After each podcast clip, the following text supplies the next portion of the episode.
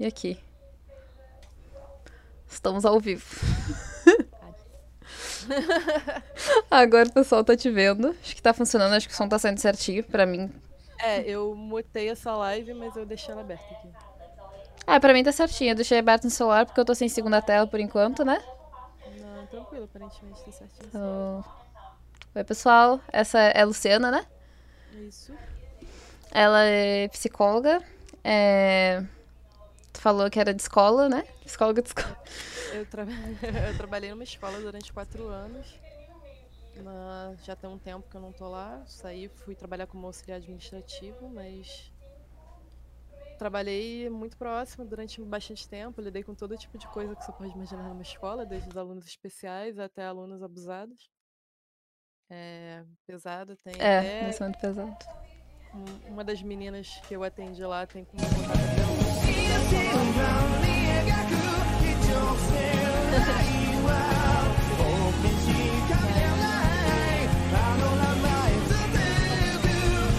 assim. Porque a escola todo mundo, ah, mó tranquilo, né? Fica atendendo o quê? Pai? Não, eu atendia pai, que normalmente era 70% do problema do aluno. Ou mais. Sim. Ou mais, às vezes até 90%. Tinha vezes que a gente chamava os pais das crianças, só faltava falar, por favor, me desculpa ter chamado teus pais, que eu já vi que o problema não é seu, é todo deles.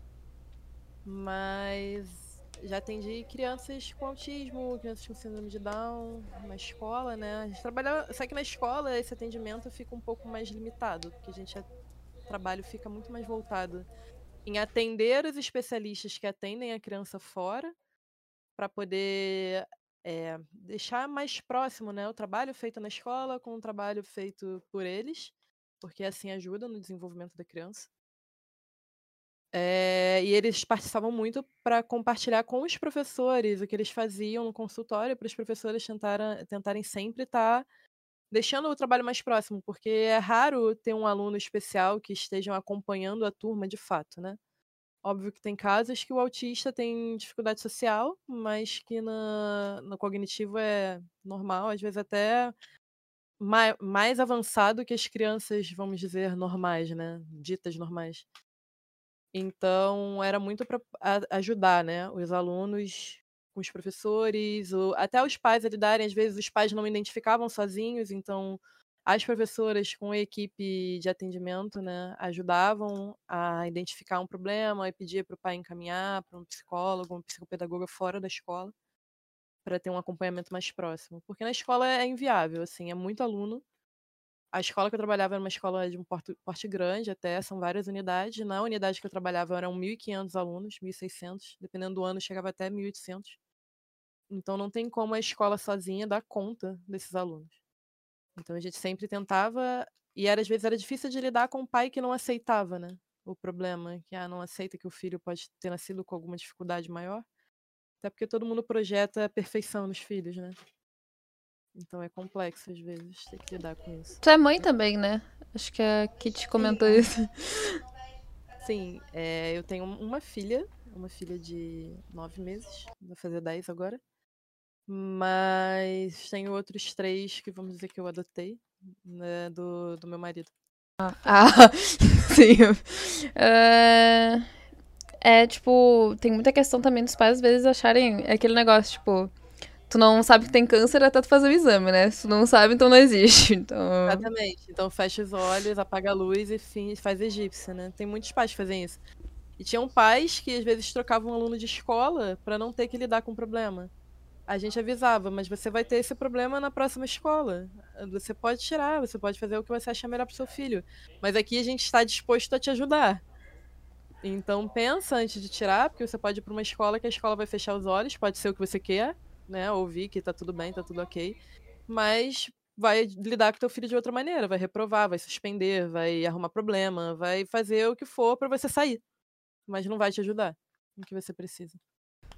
Ah, dentro, enfim, dentro do negócio de relacionamento tóxico abusivo, só pra. Já que tá falando negócio de escola, tu já te- teve que lidar com, tipo, sei lá, caso de alunos que tinham relacionamentos. ah, sabe, tipo, relacionamentos amorosos, mas relacionamentos mais agressivos um com o outro.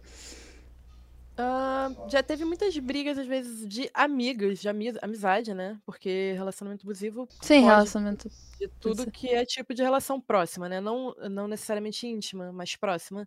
Pessoas que você convive mais horas durante o seu dia. No trabalho, família, amigos. Relacionamento tóxico pode vir de qualquer um desses lados. Mas às vezes a amizade lidava com isso, de uma amiga querer mandar na outra e o tempo inteiro. E às vezes era difícil para a pessoa que estava sendo a vítima da situação aceitar. Falava, não, nada a ver, ela é minha amiga, ela gosta de mim, ela super me ajuda. Tipo, ok, tu pode ajudar uma pessoa uma vez na vida, isso não te faz dela sua super amiga, né? Acontecia muito. Teve um caso que eu tive que lidar de uma menina que foi, é, e foi abusada sexualmente dentro da van da escola por outros alunos.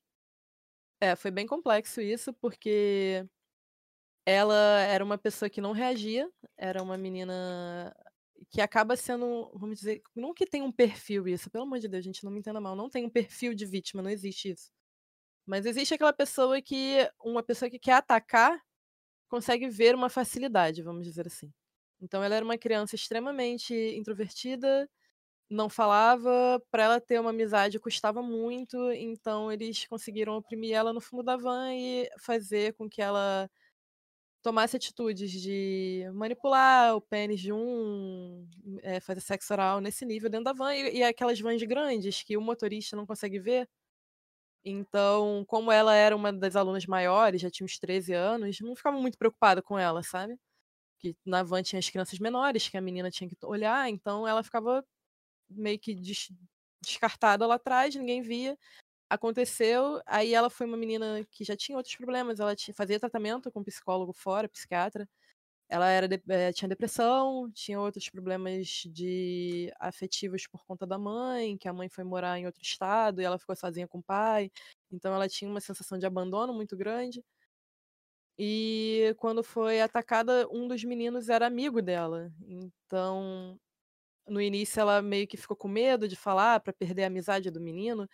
Ela tentou conversar com o menino, porque não foi só uma vez, para que o menino parasse, e aí o menino meio que se fez maluco, falou: ah, para mim você gostava.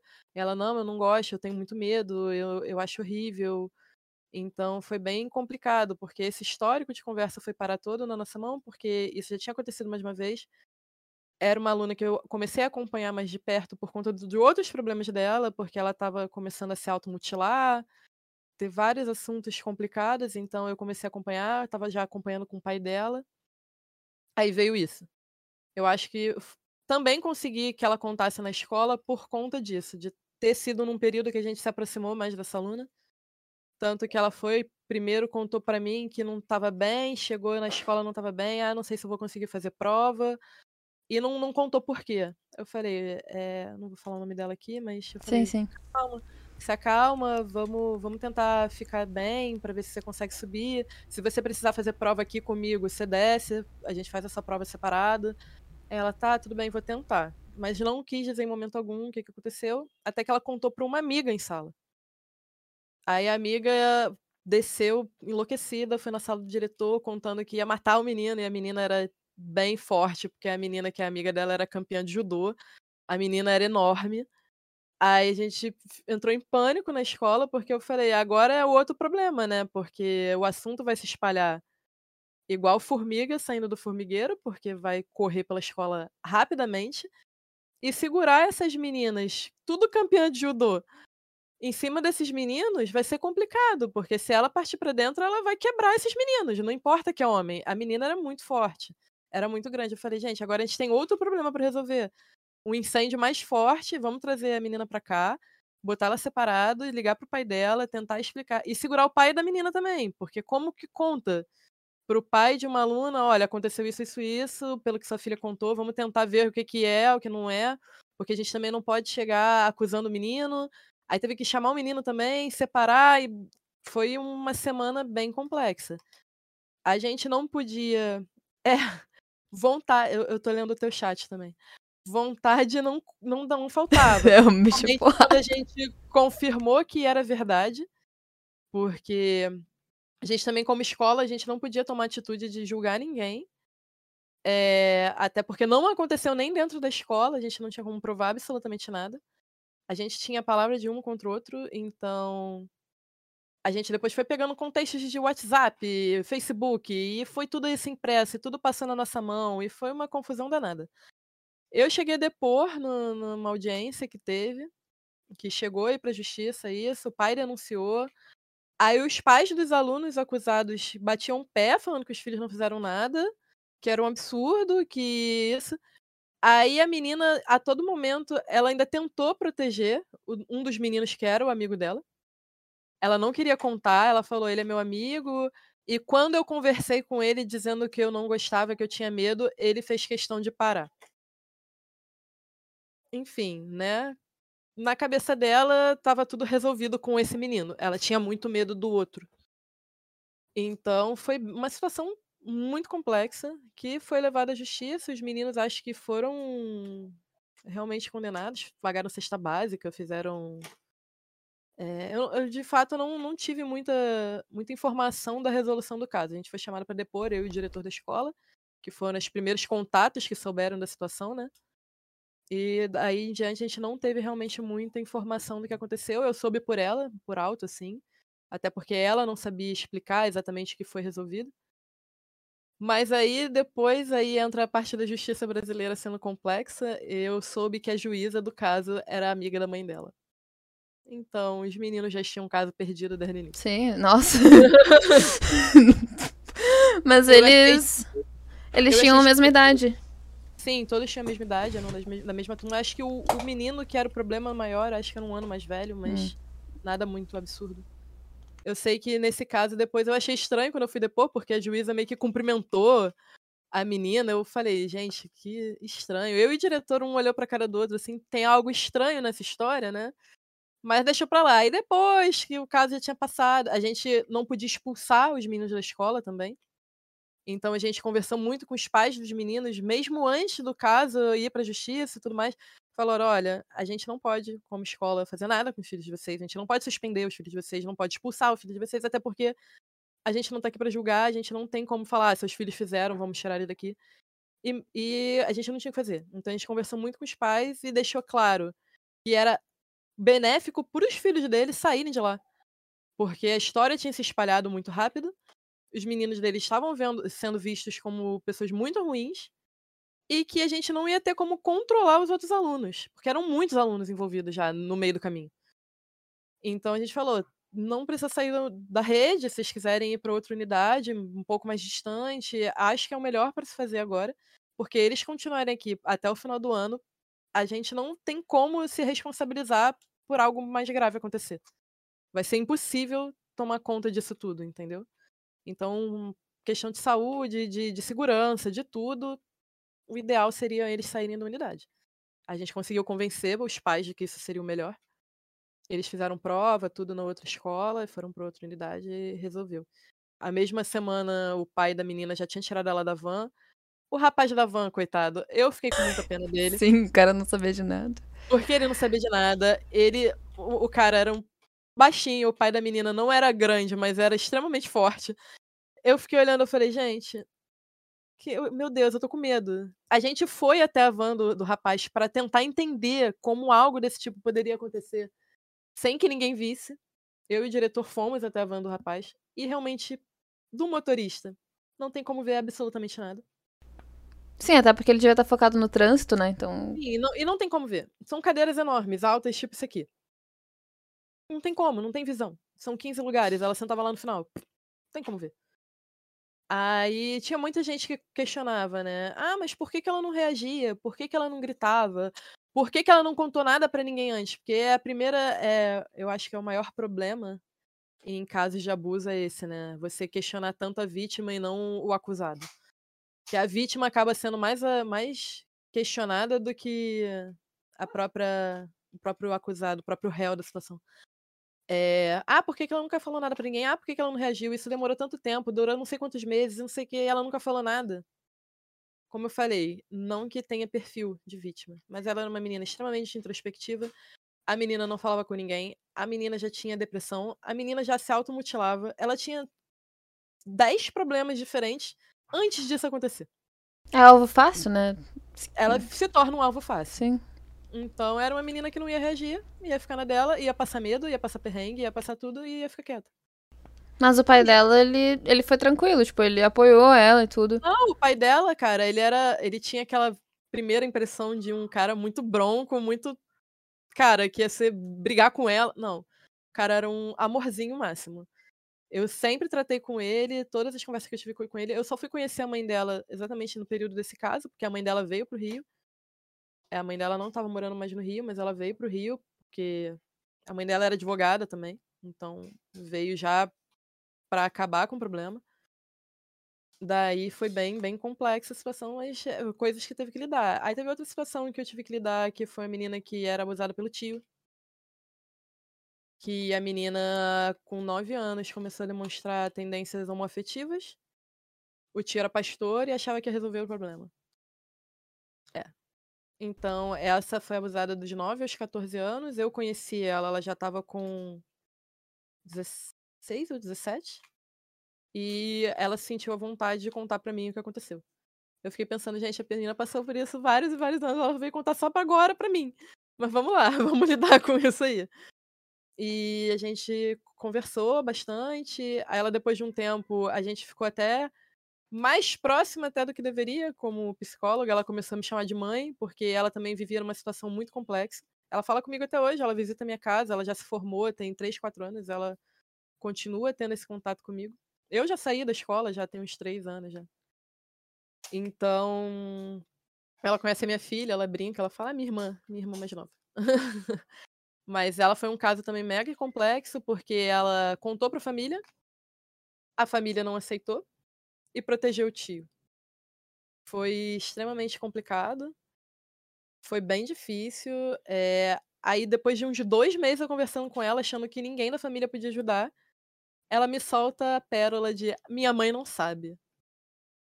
Aí eu olhei pra cara dela e falei, eu não sei se eu te dou um abraço ou se eu te bato, porque eu tô num desespero, sem saber o que fazer para te ajudar, porque eu não tenho com quem contar dessa família, num caso desse a gente precisa de, um, de uma rede de apoio, precisa de, de, alguém que ajude, nem que seja uma amiga, um, a, a pastora da igreja dela, eu consegui contato, ela realmente falou, ela realmente contou pra família dela, a família dela não ajudou, virou as costas, foi complexo. Aí eu falei, gente, se a pastora da igreja já tentou, e quem sou eu para chegar agora com essa menina três meses, que ela tinha, era nova na escola? Como é que eu vou fazer isso? Aí eu fiquei tentando ajudar para ela, aí passei meu telefone para ela, porque eu falei, o único jeito que eu vejo de ajudar ela no momento é eu tento contato com ela e tentando falar e, e ver. Aí foi quando ela contou, minha mãe não sabe. Aí eu falei, eu preciso do telefone dessa mãe pra ontem. Eu preciso falar com essa mãe pra ontem. Eu consegui falar com a mãe dela. Na mesma semana, no mesmo dia, já não sei, a mãe dela já pegou a menina para morar com ela de novo, porque a mãe dela tinha um trabalho que trabalhava muito com festas, com tudo, é, com noivas, então ela falava, eu não fica... eu dei a guarda dela pro pai, porque o pai tinha a mãe dele que morava junto, no caso a avó da menina, que tomava conta. Então eu via uma situação que seria uma rotina melhor para ela, porque ela era atleta e precisava de uma alimentação, precisava de um monte de coisa mais regrada que a avó realmente dava. Então a mãe viu a, a ideia de passar a guarda para a família do pai ser uma melhor para ela. Então, no momento que ela soube, no mesmo dia, ela já catou a filha de volta, levou para casa, denunciou o tio.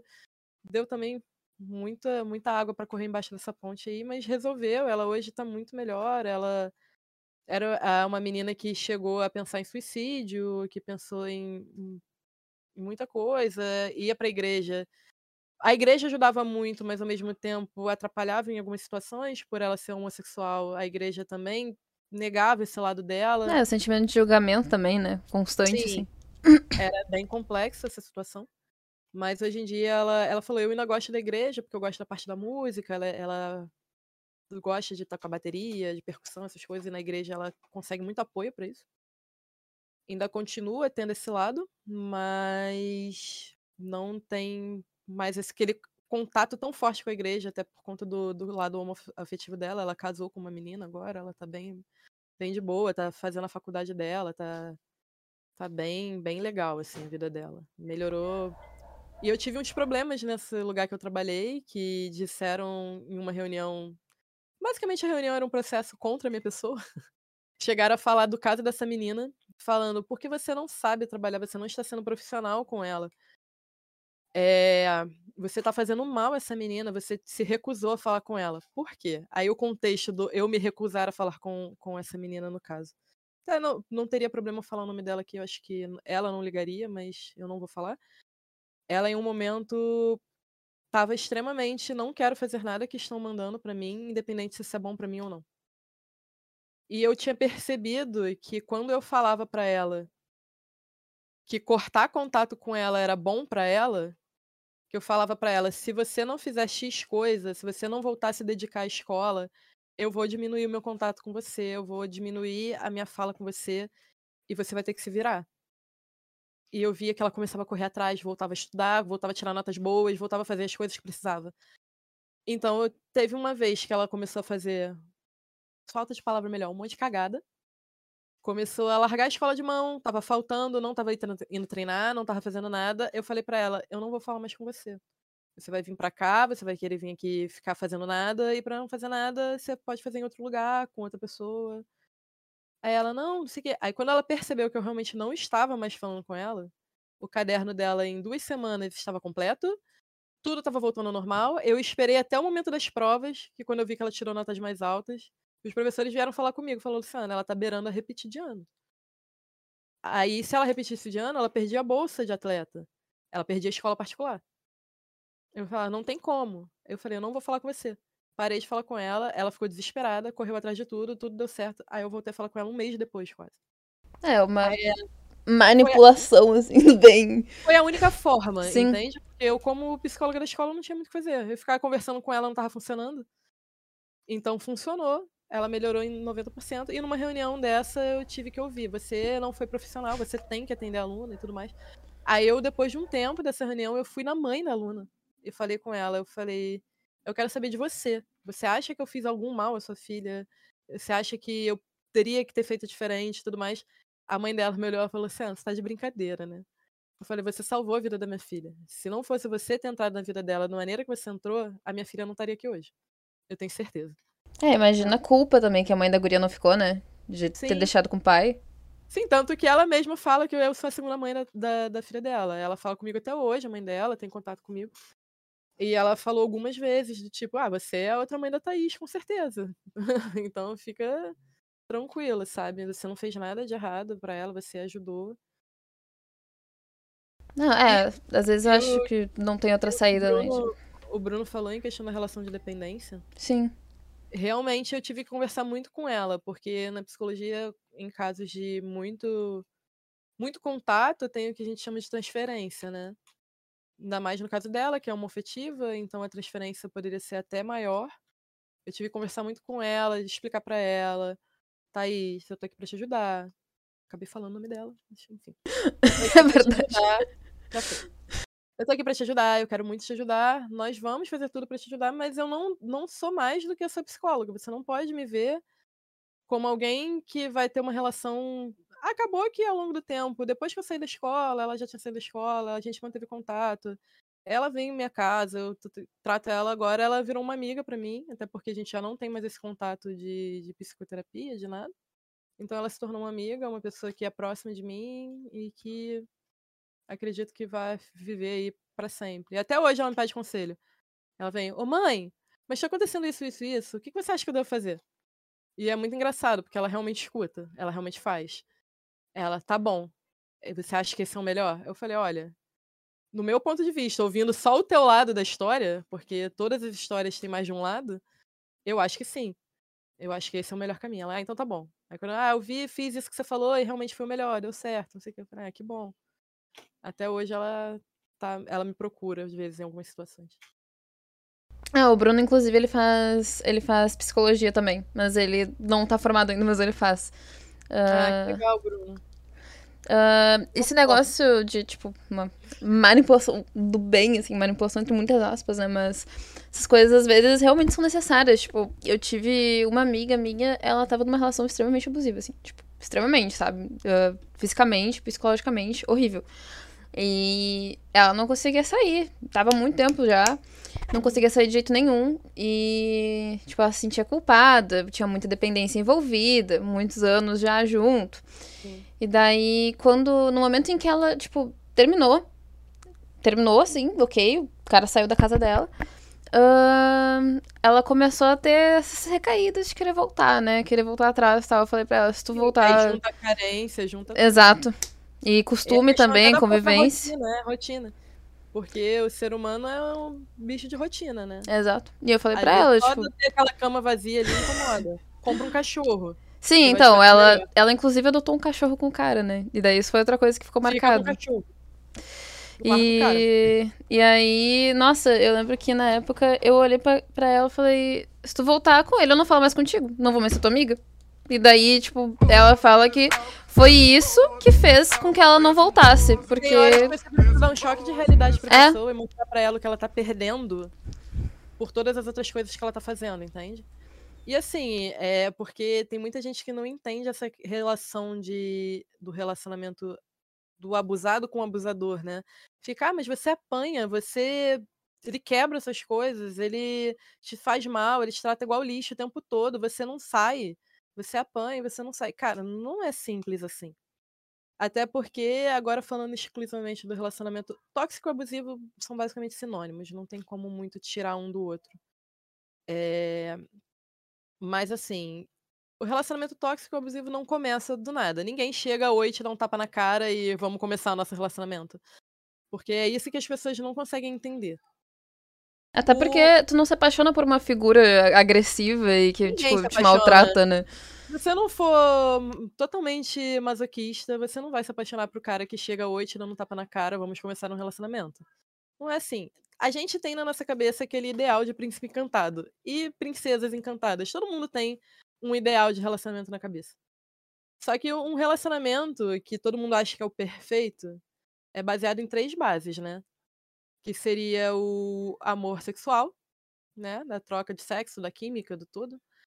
Da questão do, de um afeto, de um carinho, né? É, do acarinhar, do querer cuidar do outro, de estar tá ali para proteger o outro, de estar junto, e do apego, que é aquele que a gente conta com aquela pessoa, conta com que aquela pessoa esteja ali pra gente. Seria. Desculpa, é que eu tenho uma atenção muito perdida. E alguém manda uma mensagem no, no chat, eu quero ler a mensagem enquanto eu falo. E meu cérebro não, não tem problema. Tudo bem, não tem problema. Aí dá uma travada. Tem esses três. Eu juro que eu leio o comentário dele depois, que senão eu não vou conseguir responder. Terminar. É, esses três bases de amor. O nosso querer cuidar, o querer ser cuidado do outro e a parte sexual. Muito legal, muito legal, muito bom. E o ideal, o que a gente acha que vai ser super bom para ter um relacionamento perfeito, seria ter tudo esses três fatores em alta. Mas agora sejamos realistas, isso não existe. Né? Não existe você manter esses três fatores em alta o tempo todo. E o amor ideal mesmo, que é o que tem, é a gente poder dar o nosso melhor para alguém e receber o melhor daquela pessoa em troca. E conversar também muito, né? Tem muito conversar, diálogo, sim. abertura para conversar. Então, só que o que, que o, o abusador se baseia disso? Como o ser humano tá sempre querendo fazer, quando é obviamente tá querendo um relacionamento saudável, você vai dar o seu melhor, você espera o melhor do outro. Então, se você está recebendo o melhor do outro o tempo todo, você vai estar tá sempre querendo dar o seu melhor do outro. Então, normalmente, o relacionamento é manipulação A pessoa vai chegar no primeiro momento vamos agora falar de homem para mulher, o, o cara mais maravilhoso do mundo. O cara que dá presentes, o cara que liga no dia seguinte, o cara que vai te convidar para sair duas noites depois, o cara que te manda flores, que chama de linda, você é o amor da minha vida. É o cara que mais vai te elogiar na vida. Gente, por favor, é óbvio que existem pessoas que são fofas naturalmente, que não vão ser abusadoras. Mas a diferença dos abusadores é: ele faz isso na intenção de já ir cerceando a pessoa, já ir manipulando o espaço dela, mantendo aquela rede de segurança e fazendo com que a pessoa esteja sempre se sentindo em dívida com ele. Que ele falou: Nossa, mas ele me quis tão bem, ele sempre me ajudou tanto, ele me ama tanto, se preocupa tanto. Por que, que eu não posso fazer uma coisa que ele pede? É quase comprar a pessoa também, né? Tá praticamente Sim. comprando ela pra ela ficar ali. E faz a pessoa uh, tá sempre nos primeiros meses e tal, sendo sempre a melhor pessoa possível. E começa devagarinho minando a autoestima dessa pessoa. Do tipo, você vai botar mesmo essa roupa? Tá muito legal. Não ficou bom em você. Só que sempre numa ideia de parecer que tá cuidando sempre parecendo uma ideia de que, ah, eu só quero ser o melhor, bota aquela roupinha ali. E ainda vai destruindo. É melhor. Vai destruindo a autoestima de uma forma uh, inimaginável, né? Porque, tipo, tu vai podando coisas que a pessoa se sente bem usando, vai diminuindo aquilo como se não ficasse boa nela. Teoricamente, foi aquela pessoa se apaixonou, né? Exato. No caso, que o, abusador, o abusador chegou perto por conta daquele tipo de pessoa. Aquela pessoa se vestia daquela maneira e por isso te atraiu. Não, mas agora que tá com você, não, não, essa roupa não tá legal. Aí seu cabelo cortado desse jeito não tá bom. Aí ainda tem a questão Bota dos ciúmes, né? Tipo, de romantizarem muito ciúmes. Aí mostrar isso, ah, não, ciúmes é uma coisa boa, me quer por perto, gosta de mim. E, então o, o abusador vai meio que minando a relação dele e sempre deixando a pessoa mais mais desesperada por aquela aprovação, porque como tu tá sempre o tempo todo sendo minado, sendo botado para baixo, a sua autoestima vai caindo, caindo, caindo, e você fica o tempo todo tentando chegar num momento que seja elogiado, num momento que seja visto de uma maneira boa de novo. Então ele fica sempre nesse morde a sopra, no reforço positivo total, para tentar te manter presa ali.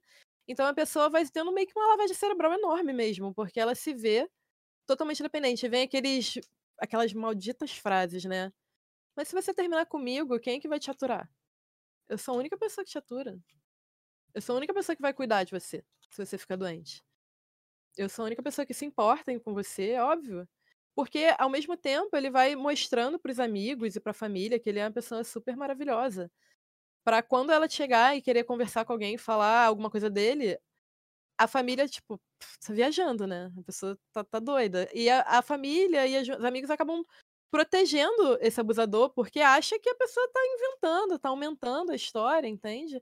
Porque ele sempre foi ali cerceando, fazendo esse jogo de sedução com todo mundo que tava em volta, né?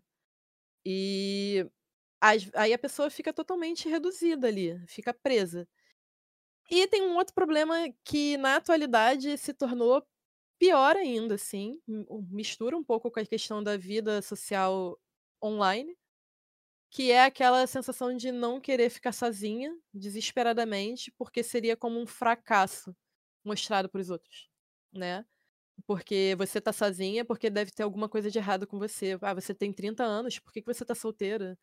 Ah, e sempre aquela vida de, de, de Instagram, né? A vida do Instagram, que tá todo mundo muito feliz, todo mundo muito bem, todo mundo muito perfeito.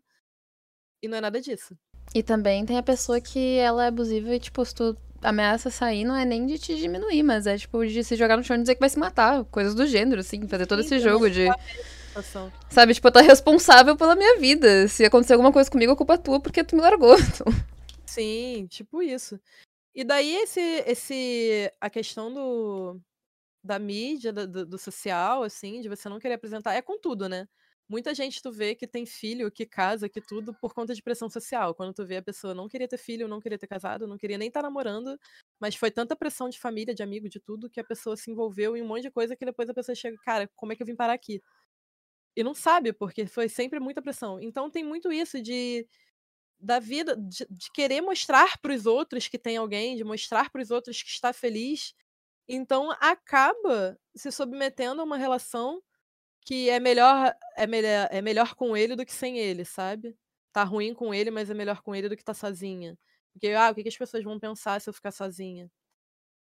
Deixa é, agora tá É ali. que o abuso, ele é cruel, mas, tipo, não é como se as pessoas de fora também não fossem cruel da forma que elas olham, né, a situação. Não é como se elas também não estivessem sendo uh, ruins, piorando todo, toda aquela questão. Porque, sei lá, dependendo do comentário que tu vai escutar, obviamente vai repirar a tua situação, sabe?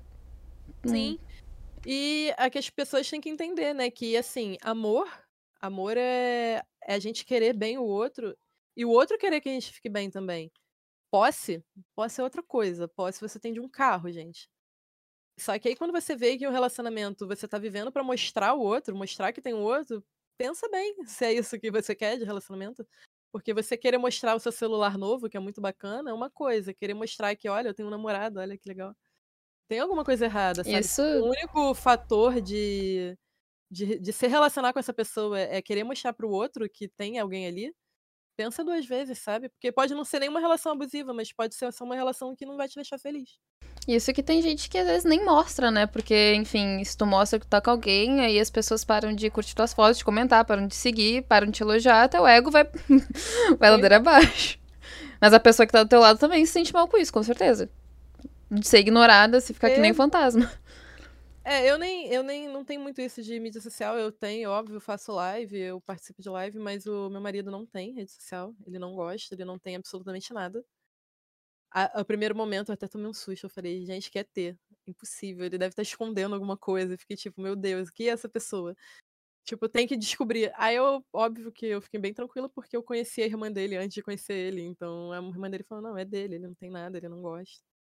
Ele não participa de mídia social nenhuma mesmo. A única mídia social, vamos dizer, que ele tem é o WhatsApp. É a única rede social que ele tem, porque é necessário pro trabalho mesmo. Mas também é horrível de falar com ele no WhatsApp. Eu mando uma mensagem ele vai responder daqui a três dias. A gente não morasse na mesma casa, a gente não se via, não se falava. É, mas assim, é, a, a questão do relacionamento abusivo, tóxico e tal, em trabalho, em família. Em família, meu Deus do céu. É, é o que acontece muito disfarçado do tipo, mas eu só estou querendo te ajudar. É, a família que chega e fica. Mas você também, né? Você não faz nada, você não trabalha, você só fica no videogame, você só fica fazendo isso. E faz questão de falar na frente da família inteira. Familiares de plantão, entendam. Isso é um abuso. Isso é um abuso da outra pessoa. É você fazer um abuso moral da pessoa porque você fica expondo ela e difamando ela de maneira totalmente desnecessária.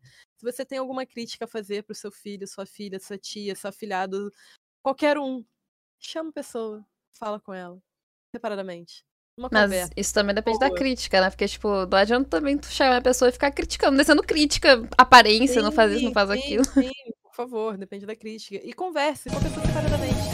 Chegar no meio de uma reunião de família que tá família inteira no Natal comendo na ceia de Natal e você virar e falar porque o meu filho não estuda, ele não gosta de fazer faculdade, ele só quer saber de jogar videogame. Cara, isso é muito ruim. E você só vai fazer com que a criança, o adolescente, faça mais ainda o que você não quer. Ponto. É, ficar xingando também, e na base do grito também não ajuda, porque aí vai querer ainda mais contra. Então.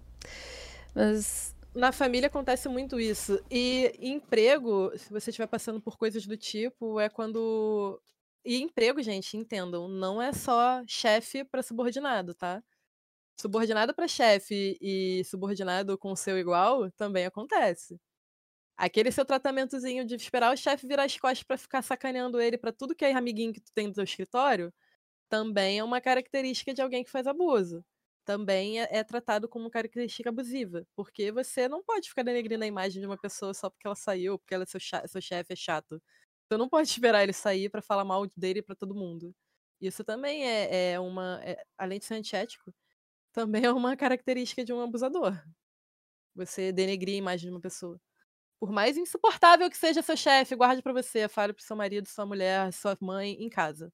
Não espere ele virar as costas pra falar mal pra ele, pros seus coleguinhas. O chefe normalmente é caracterizado por aquela. Fala mal do seu trabalho. Ele te pede pra fazer X coisa, mas ele nunca tá satisfeito com o que você faz. É sempre muito ruim, sempre muito muito mal feito, nunca tá do jeito certo. Ele não consegue tecer nenhum comentário positivo sobre o subordinado. E de igual para igual é essa questão também de dar o trabalho pro amiguinho, fala mal do trabalho do amiguinho, fala mal do colega, ou arrumar qualquer outro tipo de problema para poder criticar a pessoa e diminuir o que ela faz. É toda, toda postura que torna o outro inadequado, né? Se você ficar criticando o tempo inteiro, falando mal o tempo inteiro, não deixando a pessoa se sentir à vontade com o trabalho dela, com o que ela faz ou deixa de fazer, é sempre esse tipo de atitude, né? E ainda querer ser sempre superior, né? Tipo, teu trabalho não pode estar melhor do que o meu. Então, na- enfim, faculdade e colégio tem muito isso, né? Principalmente sim. colégio. sempre diminuir o outro, do tipo, no, em relação de casal, quando chega a pessoa em casa, nossa, amor, consegui ser promovida, consegui aquele emprego. Aí a pessoa olha, não é grande coisa, né, o que você conseguiu fazer. Tipo, eu, eu não sei o quantas pessoas tu conhece na Twitch, mas, tipo, eu vejo muito isso na Twitch também, tá? Tipo, de streamers que, enfim, conversam entre si e, e se conhecem. Mas aí, enfim, é óbvio que a questão de o ambiente das pessoas que trabalham com jogos e mídias sociais é extremamente competitivo. Tipo, óbvio. Sim. Mas uh, existe uma competitividade que, ok, é saudável e tu não tá uh, prejudicando ninguém. E, mas também tem essa questão de, tipo, aqui rola muito gente que vê uma pessoa começa a crescer mais do que ela começa a se morder, né? Isso é bem, bem comum na Twitch em si. Eu vejo Mas, muito ah, streamer assim. consegue fazer isso porque o computador dele é melhor. Ah, Ou- só faz X coisa porque alguém ajudou. Só tem mais seguidor porque alguém ajudou, alguém mandou, alguém. Sempre tem um motivo, né, pra você ser pior do que outra pessoa. Ou avacalhar a é. menina também, em si. Tipo, as meninas eu acho que são as que mais sofrem, porque, tipo, tu usa uma blusa curta, qualquer coisa, é, ah, isso tá conseguindo porque É, mostra os querendo- peitos. É, tá apelando pra usar o peito. Nossa, eu uso sempre blusa assim. Quando eu uso um pouquinho mais aberta aqui, eu já fico. Bota a câmera mais pro alto, que eu tenho um pavor desse tipo de coisa, de ser julgada. Sim, isso. é, exato. Depois tu vai receber julgamento. Então, E Ah, também não julgo as meninas que ganham público por isso, não, gente. O público, a rede tá aí, ela usa da maneira que convém e tá lá assistindo quem quer. É, eu acho que elas, as que fazem dessa maneira, dificultam um pouco a vida de quem não faz. Sim, com que é certeza. uma rede diferente. acho que estigmatiza, né? Estigmatiza eu pra caramba tem as outras meninas. tipos de redes sociais pra fazer esse tipo de coisa, entende? Tem outras redes sociais pra esse tipo de, vamos dizer, por falta de palavra melhor, apelação. É de ficar dentro da banheira de biquíni escrevendo o nome de macho no corpo. Desculpa, pra mim é apelação. É, eu acho que, que tem redes sociais diferentes pra isso. Que a Twitch é uma rede social mais pra jogo, pra arte, pra divulgar o trabalho de uma maneira diferente. Então, assim, não julgo elas por fazerem. Eu só acho que elas poderiam ter uma outra mídia, outra, outro lugar pra fazer, que seria mais voltado pra ela, mas elas viram que aqui teve um público fácil que teve uma remuneração rápida. Então eu não julgo, é o corpo dela, elas fazem o que elas quiserem, ótimo, estão ganhando o dinheiro delas honestamente, não estão roubando ninguém. Ali tá participando quem quer, tá, tá dando dinheiro quem quer, participando da maneira que quer. Então, enfim, elas não estão fazendo nada de errado. É, é, tipo, eu acho que atacar pessoas porque elas estão crescendo e ficar nessa negatividade em cima delas de uma forma extremamente tóxica é extremamente ruim, porque as pessoas estão crescendo por elas, entendeu? Daí, tipo, tu tá focado nelas estarem crescendo, tá em cima delas estarem crescendo, focar no trabalho delas, tá cuidando do teu. E quando tu entra no meio da internet, tu sabe que é um meio extremamente competitivo. Qualquer coisa que for trabalhar na internet, tu sabe que é extremamente competitivo. Então, como é que tu não vai estar esperando esse tipo de situação, sabe? Então tu vai ficar atacando as pessoas na internet toda vez que alguém se sobressair. Você primeiro que você fica louco, né? Porque você para Sim. de viver sua vida pra ficar preocupado com a vida dos outros. Então já tá errado desde o início. É, Eu acho que no momento que você para de viver sua vida por qualquer motivo, pra se preocupar com com o outro, você tem que procurar uma ajuda. Vai procurar uma terapia, vai fazer outra coisa, porque vai te fazer bem procurar outra coisa. Porque você- se você tá naquele momento da inveja, porque as pessoas não admitem que tem inveja, fica aquela historinha de, ah, inveja branca, eu super admiro. Não, gente, inveja branca não existe. Você pode admirar alguém achar que, nossa, que top, ela conseguiu fazer aquela parada e tal. Mas a inveja sempre tem aquele arzinho do tipo, cara, eu tô torcendo pra dar errado no final. A inveja sempre tem aquele, ai, tá falando, tá elogiando, mas tá com aquela vontadezinha, pô, cai da cadeira aí, na moral, por favor. Só um pouquinho, dá um pouquinho de errado aí. A inveja sempre tem aquele arzinho no final, né? Então, Yeah, de inveja branca não existe. Mas tem muito também de tu saber controlar essas questões, né? Porque, tipo, por exemplo, eu já falei com uma amiga minha sobre isso, que eu, eu sei que eu sou uma pessoa extremamente competitiva. Eu tenho plena consciência disso. Eu sou extremamente competitiva. Redes sociais reforçam a minha competitividade e eu sei exatamente coisas que eu posso ou não posso fazer pra não ser competitiva, então eu evito. E eu sei exatamente quando eu tô começando a ficar com inveja de alguém, eu sei exatamente quando eu tô começando a ficar competitiva e eu sei controlar isso, sabe? Mas tem gente É que importante, todo mundo tem isso dentro de si. passa. Mas você tem que saber, tudo que a Sim. gente tem de negativo dentro da gente, a gente tem que saber controlar. Ninguém é, uhul, eu sou an- santinha, anjinha e sou 100% pura. Não existe isso. Todo mundo tem lado ruim e lado bom dentro de si. O importante é esse equilíbrio, né? É perfeitamente, é, tipo, é perfeitamente comum, porque a competitividade ela é uma coisa que tá presente, mas é questão também de como é que tu vai gerenciar ela, porque é, é bizarro, tipo, tu vai ver alguns streamers que ficam toda hora alfinetando outros, é umas coisas muito bizarras, é tipo, sabe? Pesado, né? Perde, É. perde um pouco a mão da, da situação. Fica pesado. Torna o ambiente em si pesado. ah, ah, provavelmente a live dessas pessoas, eu pessoalmente não acompanho, mas provavelmente a live dessas pessoas acaba sendo pesada porque elas ah, muitas vezes acabam se voltando pra ficar falando e alfinetando os outros no meio da live, sabe? Eu acho totalmente O problema desnecessário. disso é que dá muito ibope, né? Dá. Você via a época que o Pânico vivia de atormentar artistas famosos com o negócio de sandália da mudade, perturbando os artistas. O quanto que dava de público.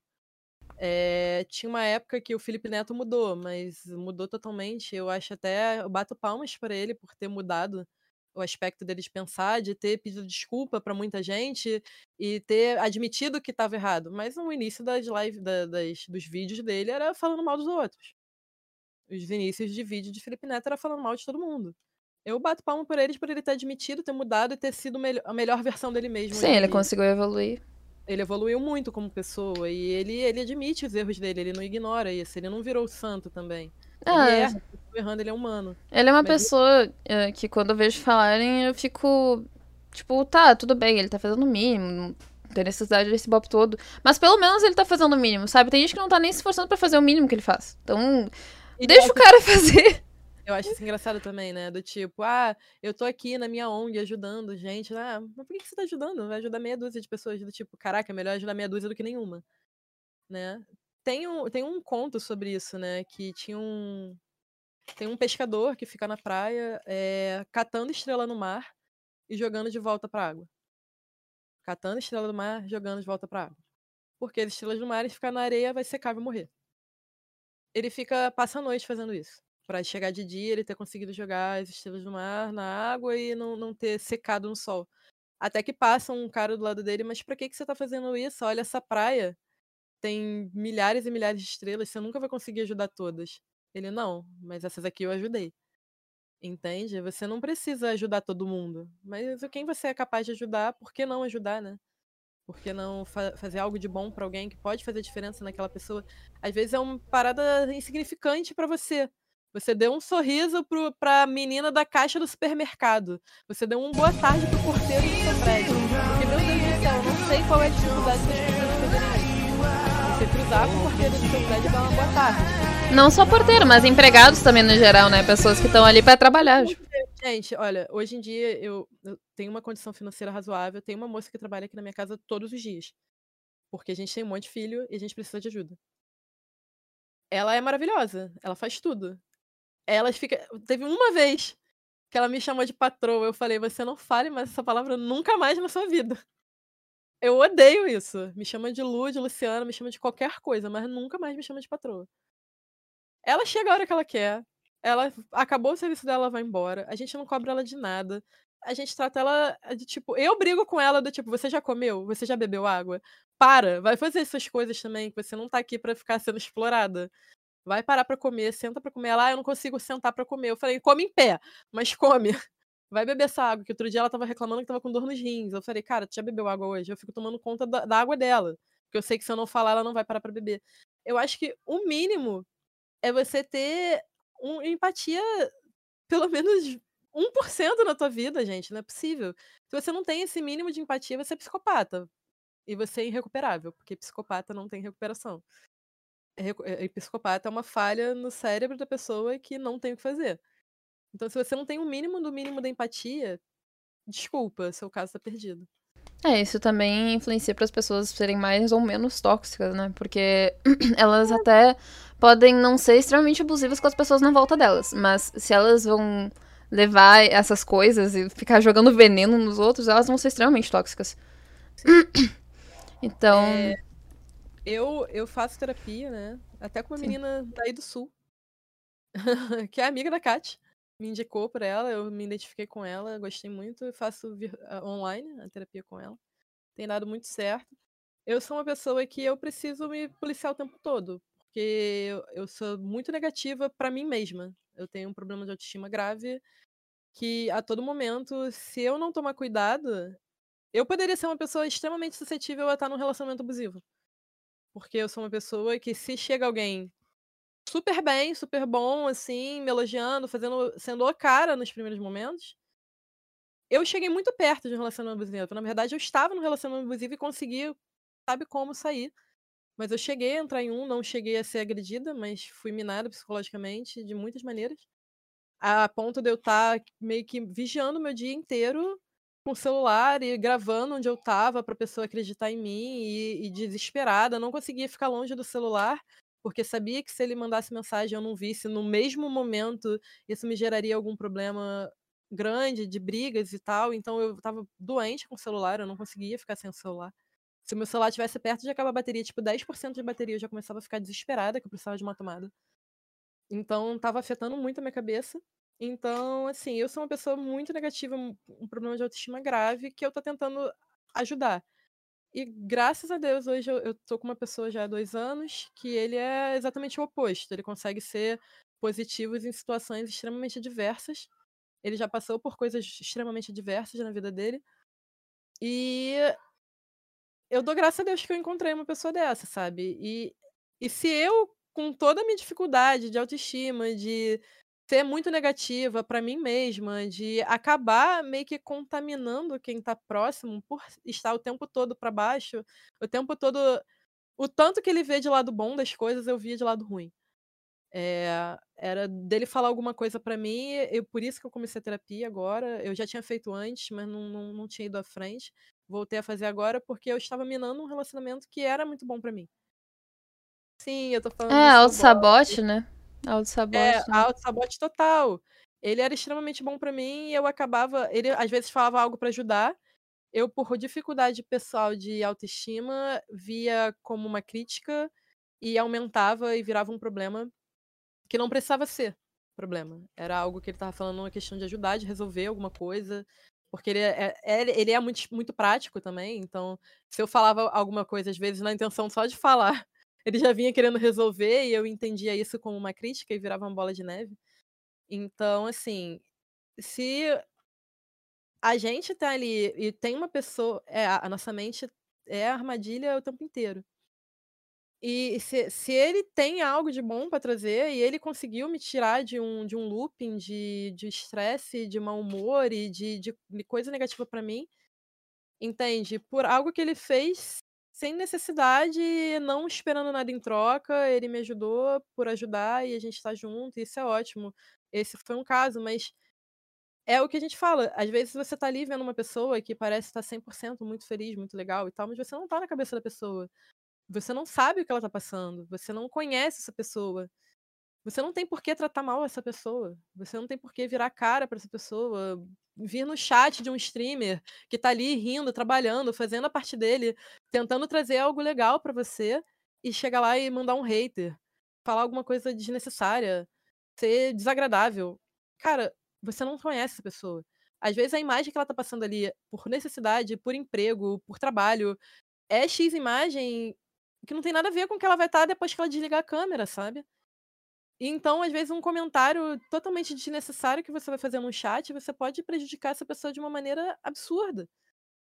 Você acha que não era nada demais, era uma brincadeira. Brincadeira só é brincadeira se tá todo mundo rindo. Isso é primeiro passo. Só é brincadeira para mim e pra você se nós dois estivermos rindo igual.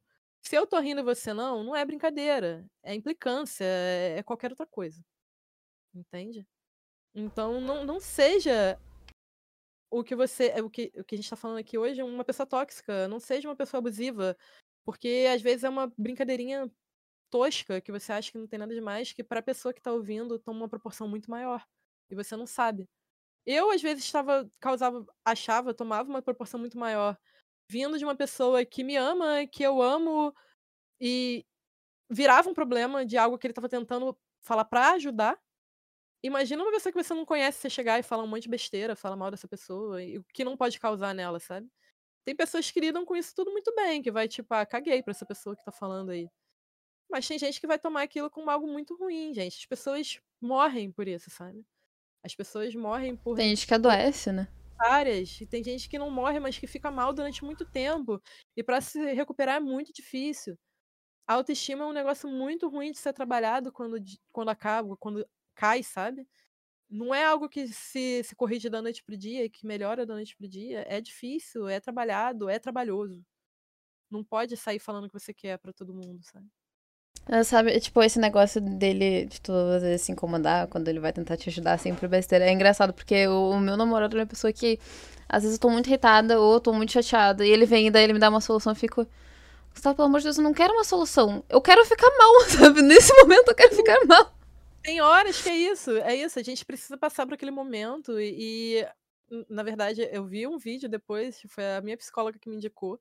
Depois, se quiser, eu mando pra você. O vídeo fala sobre favor. linguagem de homens e mulheres. Depois, se vocês quiserem, mais alguém quiser, eu boto no meu Instagram, no, no Stories, no, em qualquer lugar pra vocês verem. O vídeo é maravilhoso. Ele fala sobre homens de- são de Marte, mulheres são de Vênus, e a linguagem das pessoas, né? Que homem tá sempre nessa ideia de querer resolver.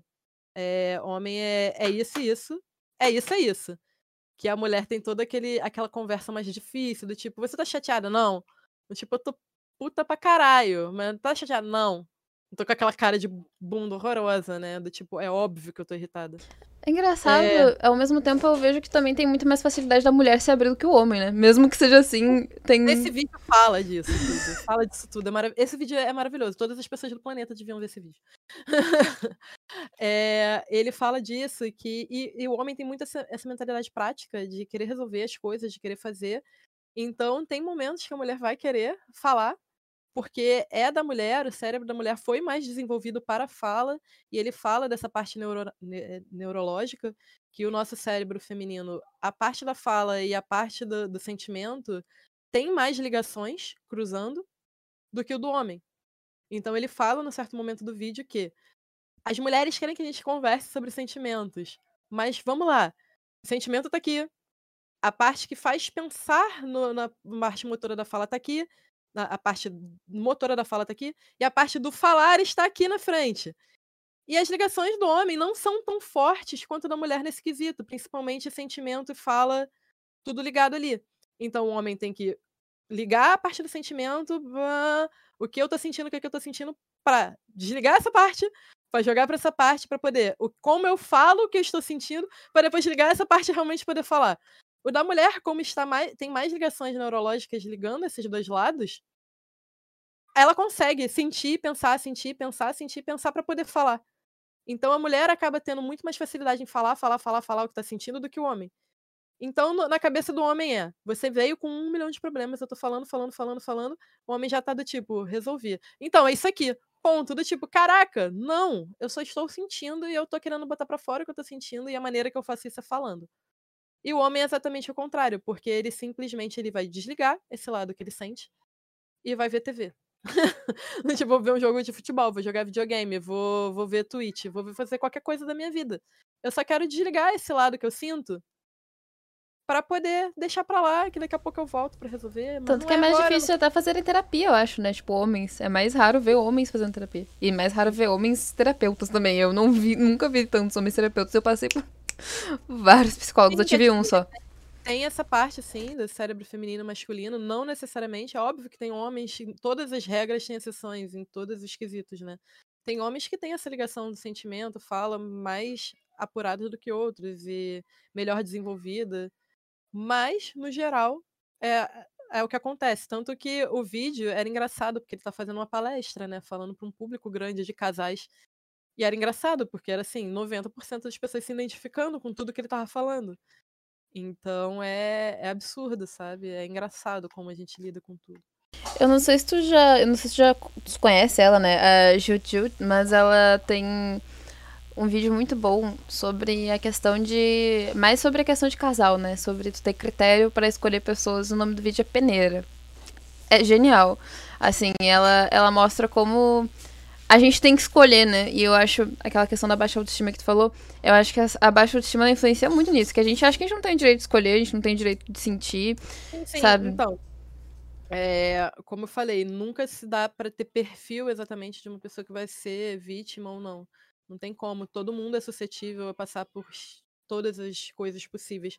Mas a carência, baixa autoestima e autopercepção negativa são fatores preponderantes para a pessoa que vai ser vítima de um abusador. Tu percebe até na postura física, né? Tipo, isso se Sim. reflete. Sim, sim. A carência é, é o primeiro momento, assim, é o primeiro fator que faz você colar com uma pessoa assim muito rápido, ficar ali e tal. mas o abusador só cresce, vamos dizer assim, e chega num nível maior de abusos por conta da autoestima baixa, autopercepção ruim e por ser mais fácil de eliminar ainda mais a autoestima de uma pessoa que já tem essa dificuldade. Porque é muito mais fácil eu te manipular, você já tendo uma dificuldade de lidar com você mesma, já se percebendo como uma pessoa. Ah, eu não sou uma pessoa tão inteligente, eu não sou uma pessoa tão bonita, eu não sou uma pessoa tão, tão legal. Então você já se vê assim. E vem uma pessoa e reforça isso, e, e, e se e fazendo parecer que do tipo, vê como eu sou legal com você, é, você tem todos esses defeitos aí, mas eu tô contigo. Eu tô aqui para cuidar de você. Ah, eu só tô cuidando de você. Muda essa roupa, vai ficar melhor. Ah, eu só tô cuidando de você. Fala desse jeito que vai ser melhor. Entende? Então, é, ele mascara atos de manipulação como atos de cuidado e carinho, né? Às vezes a pessoa nem fala, né? É só uma forma de agir, assim, velada. Nem precisa estar tá externalizando. Né, tipo... É. É isso uh... mesmo. Quando a pessoa tá falando em, com mais pessoas para não parecer Sim o escroto que a gente sabe que a pessoa é, só olha de cara feia, sabe? Que a pessoa Exato. que tá falando vai perceber e vai se calar. Tem... Também, é, essa questão de relacionamento também tem uma coisa muito de. Nossa, é que eu pessoalmente tive uns relacionamentos muito chatos, tá? Pessoas muito chatas. que eram. Teve um menino que eu me relacionei, eu lembro que eu fiquei muito marcada por esse dia, que, porque eu tava conversando com minhas amigas, super tranquilo, e ele ficou muito irritado porque eu não tava dando atenção exclusiva para ele. Era uma época que eu já tava, tipo, tava fazendo terapia, já tava muito bem. Mas eu acho que se fosse antes, eu teria me sentido realmente muito culpada com aquilo. Aí você uh... o que você tá fazendo, para de sair com suas amigas, para de falar com seus amigos. Ele ficava reclamando, sabe? Ele foi socar uma árvore. Ele ficou irritado, foi socar uma árvore porque eu não tava dando atenção pra ele. Eu fiquei, ah, sabe? Perguntar, tu machucou a árvore não, né? Quando a gente tá bem, é muito mais fácil lidar com esse tipo de coisa. Mas quando a gente não tá. Sim.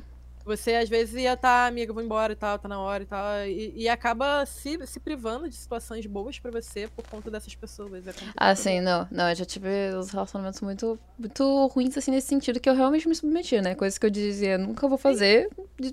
Eu fiz, eu também passei por isso, foi bem complexo. A gente diz que nunca vai fazer, enfim, faz. Então, e pra ter noção, essa pessoa vivia me, me cercando de tudo que é lado, como se eu estivesse traindo ele. Depois eu fui descobrir Sim. pelo Facebook, lindamente, que quem era ele.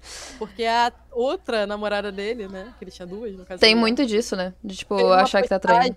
De 10 fotos e três textos falando do quanto ele estava amando nós duas. no caso. Só que no texto dela, ela dava a entender que eu sabia da situação. Eu falei, ah, tá, eu queria ficar aqui, uhul, vamos comemorar que você tá pegando nas duas. Eu tinha dado um soco na cara dele e indo embora. Mas, Mas... aí eu tava no auge do, do, do relacionamento ruim, né, vamos dizer assim, que ele falava que ela tava inventando, que ela era apaixonada por ele, e que perseguia ele, e que ele já tentou se relacionar com outras pessoas, mas ela sempre Coitado. aparece história. E eu super acreditei, ainda fiquei alguns meses ali, até que eu vi que eu estava perdendo o controle da minha vida numa festa que eu fui, que era a festa de um ano do, melhor, do filho do melhor amigo dele. Só que esse cara era casado com uma amiga minha também, que trabalhava comigo. Então eu, nós teríamos sido convidados de qualquer forma, né? E mesmo se não estivéssemos juntos. E ele falou para mim: eu vou chegar atrasado porque eu tenho que ir no centro espírita para ver, resolver um negócio lá, entregar uns negócios, ajudar com o negócio que eu prometi, mas eu vou. Eu falei, tá bom, beleza. E eu super preocupada, tirando foto da roupa que eu tava indo, mandando foto, fazendo tudo, avisando, tô saindo daqui agora, tô chegando aqui agora, tô fazendo. Mandando tudo para chegar lá e descobrir pela dona da festa, né, a mãe da criança. Aí falou, não, porque o Cristiano foi no casamento, né? Aí eu. Fiquei olhando pra cara dela com aquela cara de pateta master. Aí eu, ele foi aonde? Ele não, ele foi num casamento, ele é padrinho de um casamento. Aí eu, ah. Aí eu falei pra ela, eu não aguentei, eu falei pra ela, não, não foi isso que ele falou, ele falou isso, isso, isso.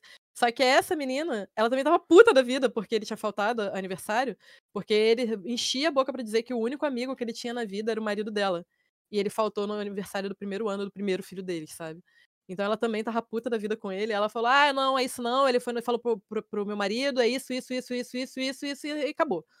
Aí eu falei, tá bom. Nesse dia eu fiquei me sentindo um lixo máximo, que eu falei, cara, eu tô dando todos os passos da minha vida para esse cidadão e eu não sei onde ele tá. Sim, tu se sente extremamente burra, né? Porque tu fica.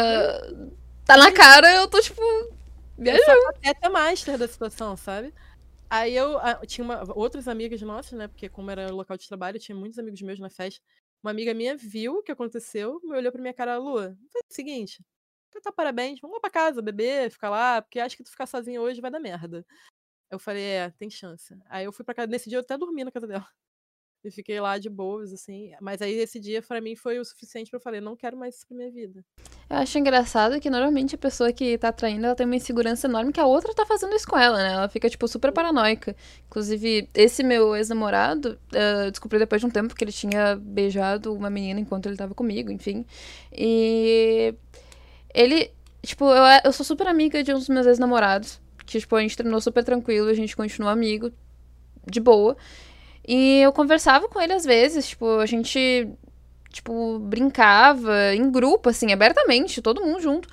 E ele morria de ciúmes. Ele tinha horror. E daí um, algum menino chegava perto de mim e ele ficava com ciúme. Meu melhor amigo gay. Tipo, ele ficava com ciúme do meu melhor amigo gay, sabe? Minhas amigas, ficava incomodada com minhas amigas. Ficava, tipo. Bem por aí, Bruno. Se ficar sozinho, o Weed ganha super ego e a gente faz merda. Ainda Exato. mais depois de beber. E acho que. Depois de beber irritada, master, só tem Nossa, sim. merda mesmo.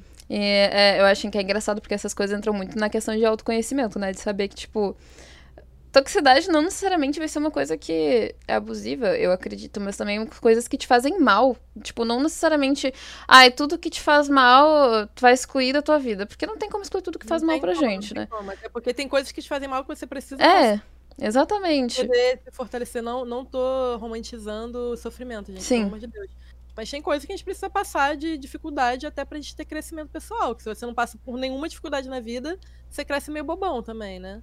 Pressão pra estudar te faz mal? Te faz mal, mas às vezes tu precisa, sabe?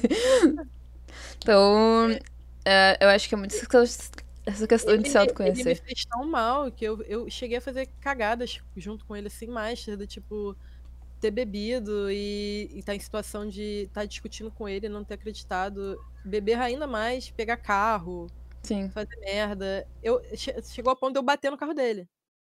Eu já tinha chegado totalmente transtornada na porta da casa dele, que é uma distância razoável da minha casa, assim, uns 20 minutos a meia hora. Então eu corri risco daqui até lá, porque eu estava dirigindo já em condições ruins.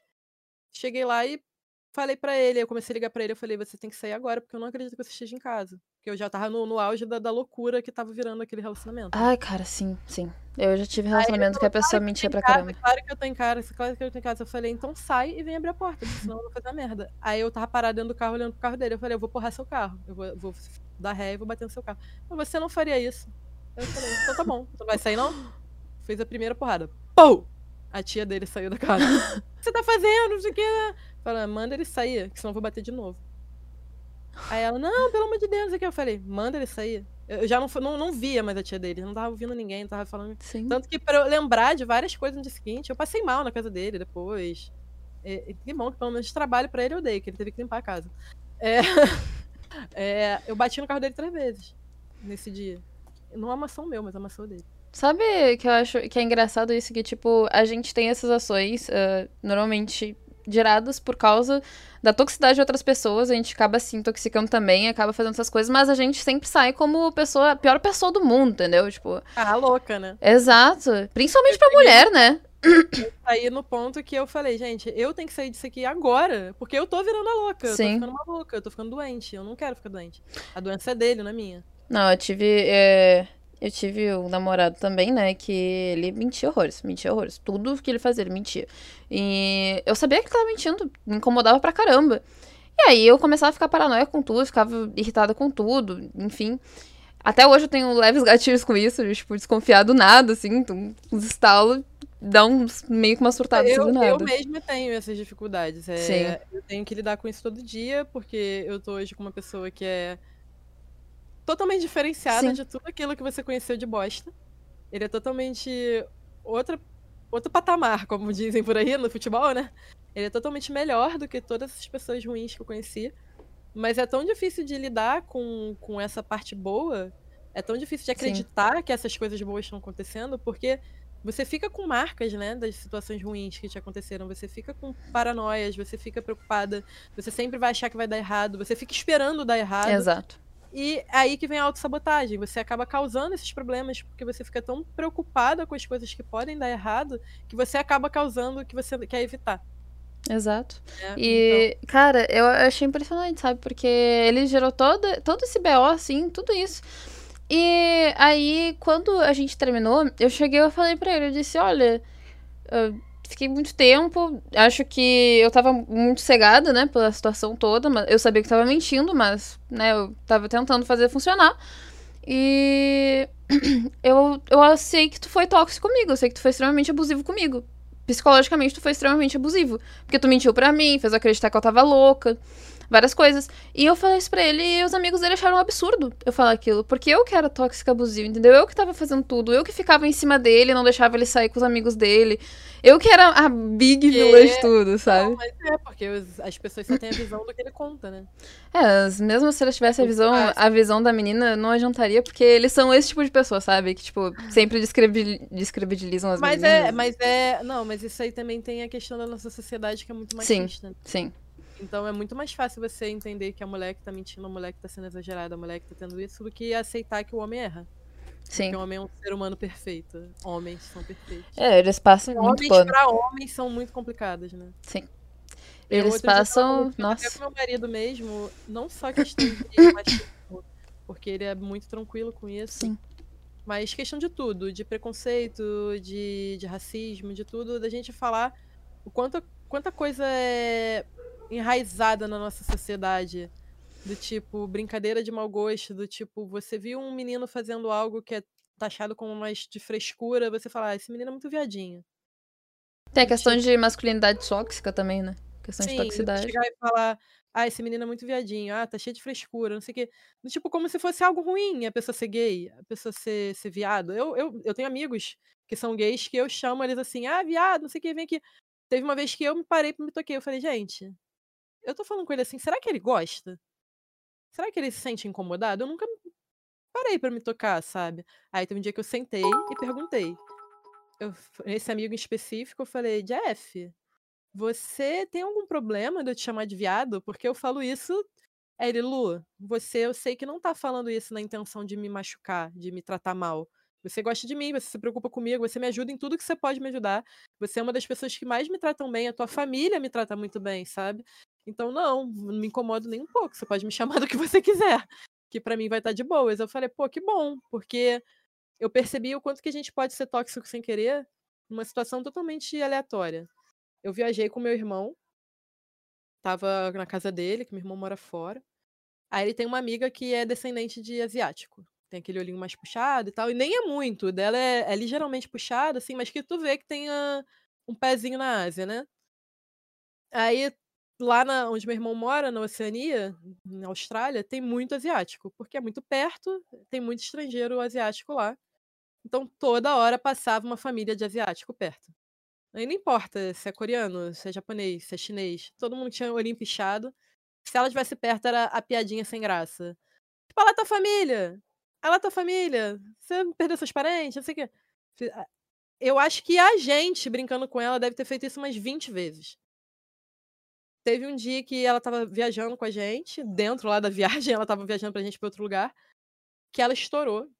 Ela falou, cara, para, eu não aguento mais, essa brincadeira não tem graça, vocês não são os mais originais do mundo, eu já ouvi essa brincadeira mil vezes, eu tô de saco cheio, para. Eu não tô achando graça. Ficou todo mundo mu- extremamente sem graça, porque ninguém imaginava que aquilo estivesse incomodando. Porque, ah, não é nada demais, é uma brincadeira boba. Mas estava incomodando ela. A pessoa E a não tá única- falando, né? E a única coisa que importa, tava incomodando ela. Pronto, acabou. Só que ela não falou, até a hora que ela estourou. Aí eu comecei, depois dessa situação, tomar um pouco mais de cuidado com o tipo de brincadeira que a gente faz, que acha que não é nada demais, mas que a gente tá sendo extremamente inconveniente. Aí nesse dia eu me toquei, eu fui lá correndo, eu falei, Jeff, pelo amor de Deus, me diz, você tem incômodo com isso? Ele Falou, não, Lu, fica tranquila. Eu falei, ai, graças a Deus. Eu acho. ele- Eu fiquei muito preocupada, assim, de ser algo que às vezes estava incomodando e ele não tava falando, sabe? Acho, eu acho engraçado essa coisa da toxicidade acidental, porque, tipo, às vezes é- tem, tem coisas que são do nosso jeito, tipo, tem pessoas que são extremamente autocentradas, sabe? E, tipo, isso é delas. São pessoas extremamente autocentradas. E elas acabam se relacionando com pessoas que não são tão autocentradas. Elas são mais, tipo, se doam muito. Elas querem ibope. E pra pessoas que, que se doam demais, em cima de pessoas autocentradas, pras pessoas que se doam demais, uma pessoa autocentrada é extremamente nociva, sabe? Porque ela tá ali Então, atrás. é, por esses abusadores típicos que a gente vê em novela, filme, que bate, que tudo mais.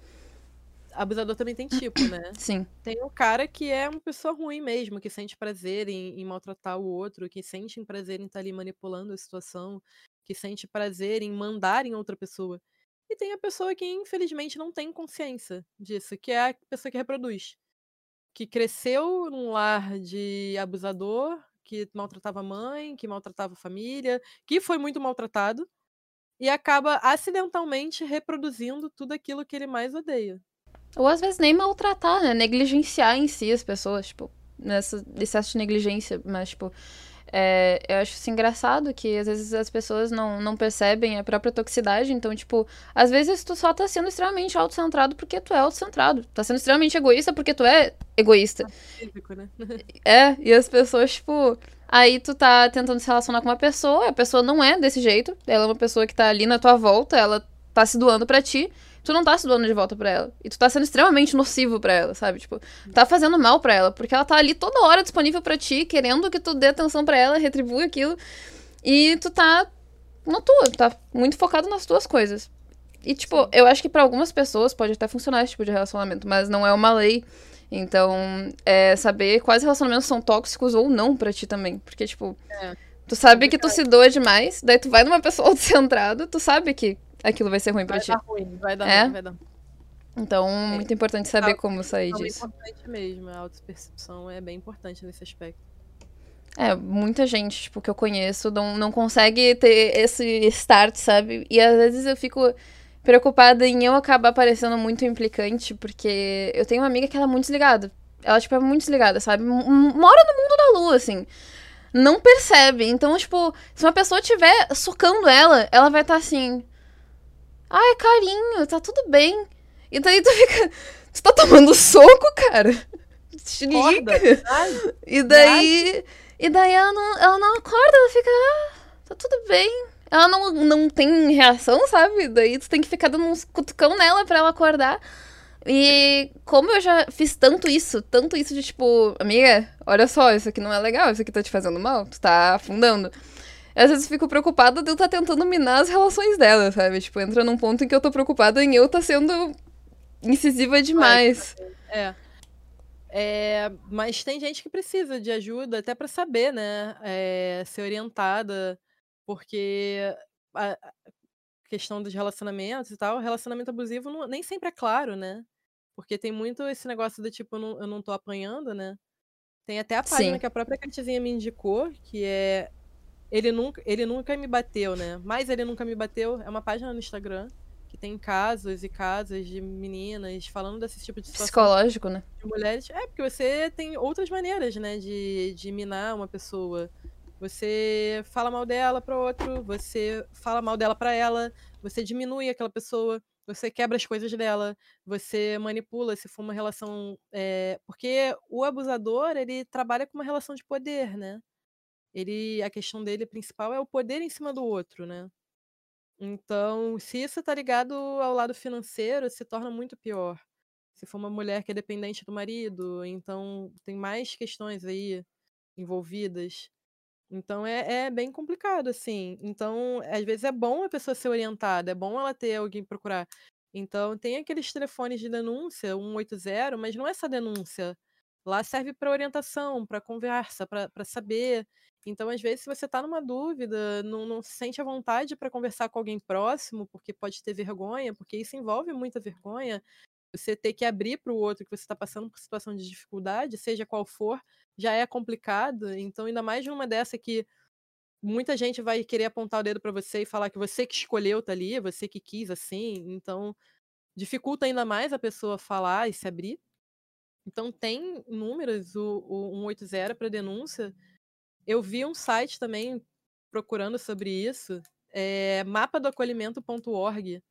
O site é bem, bem interessante para quem está passando por dificuldade ou para quem não passa, mas que quer se voluntariar.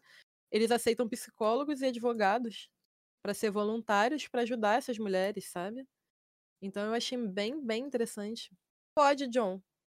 Próxima pergunta. Uh, sabe, uh, enquanto ele formula a pergunta, eu acho muito engraçado também a questão. Acho engraçado no sentido. Não engraçado literalmente, mas eu acho uh, muito zoado caras que têm esse negócio de procurar perfil de meninas mais bobinha, sabe? Tipo, mais lolizinha, assim, mais fofinha, parece tão inocente, incapaz, porque eles têm necessidade de, tipo, ai, ah, vou proteger.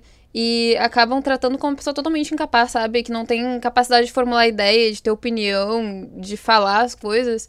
E descredibiliza completamente a pessoa. É uma coisa que eu acho extremamente bizarra. E é extremamente bizarra em como elas uh, têm como alvo, normalmente, as meninas que são mais ai, fofinhas, mais pequenininhas, assim, sabe? Que falam mais, mais baixo, tem um jeito mais calminho. É extremamente. Então, Loki, é o que a gente falou aqui ainda há pouco. É, tem abusador que acaba sendo reprodutor de algo que ele não, não percebe, né? Que ele acaba reproduzindo um tipo de relação que ele já teve. E é, a questão é muito do diálogo, Loki, porque assim. É, você só também só vai saber que tá fazendo mal pro outro no momento que o outro se pronunciar. E tem muito, muitas coisas que estão sinais também. Se você perceber que você começou a se relacionar com uma pessoa, ela tem 10 amigos, saía todo final de semana, via gente, tinha relacionamento com a família, tudo muito próximo. E no momento que a relação de vocês começa, isso simplesmente desaparece, é porque essa relação não tá sendo boa pra pessoa. A pessoa deixa de ver os amigos, deixa de falar com a família, se afasta de todo mundo. Isso pode ser um sinal do quanto a pessoa está sendo abusada, sabe? Pode ser um sinal do quanto que a pessoa está sendo cerceada de algum modo. Mas... A pessoa. É, é, são sinais. A pessoa muda completamente a característica que era ela. Tu pega uma pessoa que é abusada, ela normalmente tem um antes e depois complexo, né? Porque a pessoa é totalmente um estilo de vida, um cabelo, um tipo de relacionamento, um tipo de pessoa. E passou alguns meses com a pessoa que começa a controlar a vida dela, ela muda. Ela mudou o cabelo, mudou o tipo de roupa, mudou o jeito que fala, mudou os amigos, não sai com as pessoas. Isso são características que você pode ver, né?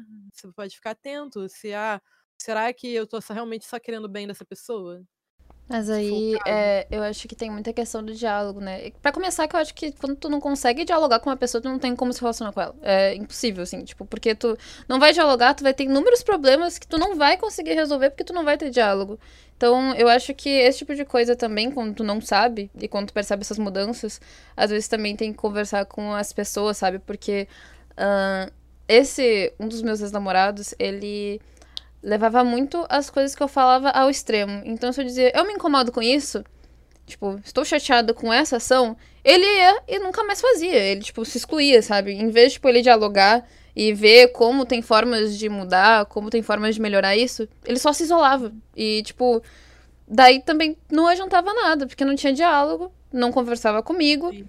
Se isolava, resolvia por conta própria. Isso é muito ruim também uh, era muito ruim para mim e seria muito ruim para pessoas que estão na minha posição, porque quando tu faz isso, tu tá impondo uma, uma, lógica que tu tem sobre a pessoa. Tu não tá deixando a pessoa se sentir incomodada. Tu não tá deixando a pessoa passar por aquele, aquele período que ela tem que passar. Tu não tá deixando a pessoa ter esse processo. Tu só tá tipo, tá, não vou mais fazer, tu não se sente mais assim e isso aí tá resolvido.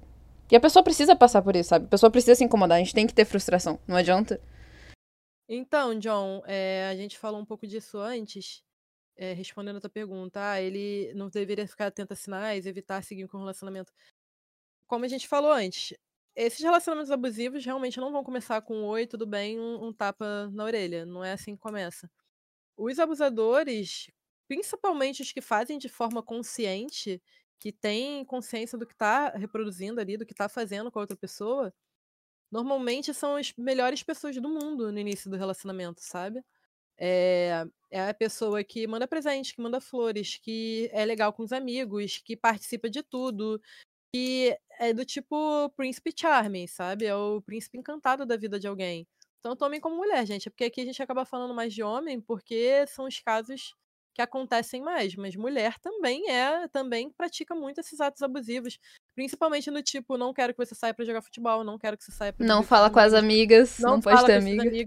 Eu brinco com isso com meu namorado o tempo todo. Sim. Mas eu sei que não é uma coisa legal. Cara, é. Fala pra ele, só... você já tem muita mulher na tua vida. Tem eu, sua mãe e sua irmã, não precisa mais. Eu só um, um adem que. São, eu tinha uma colega. Abusivos também. Eu tinha uma colega que eu achava muito bizarro, tá? Todos os relacionamentos dela era uma coisa que eu achava muito bizarro. Porque o, o combinado dentro do relacionamento dela era que ela ia dar um follow em todos os meninos e não ia seguir nenhum menino. E ele ia dar um follow em todas as meninas e não ia seguir nenhuma menina. Eu achava isso muito bizarro. Que a gente, tipo, entrou na muito faculdade. Bizarro E aí tava todo mundo se seguindo, né? Todo mundo se conhecendo, conversando.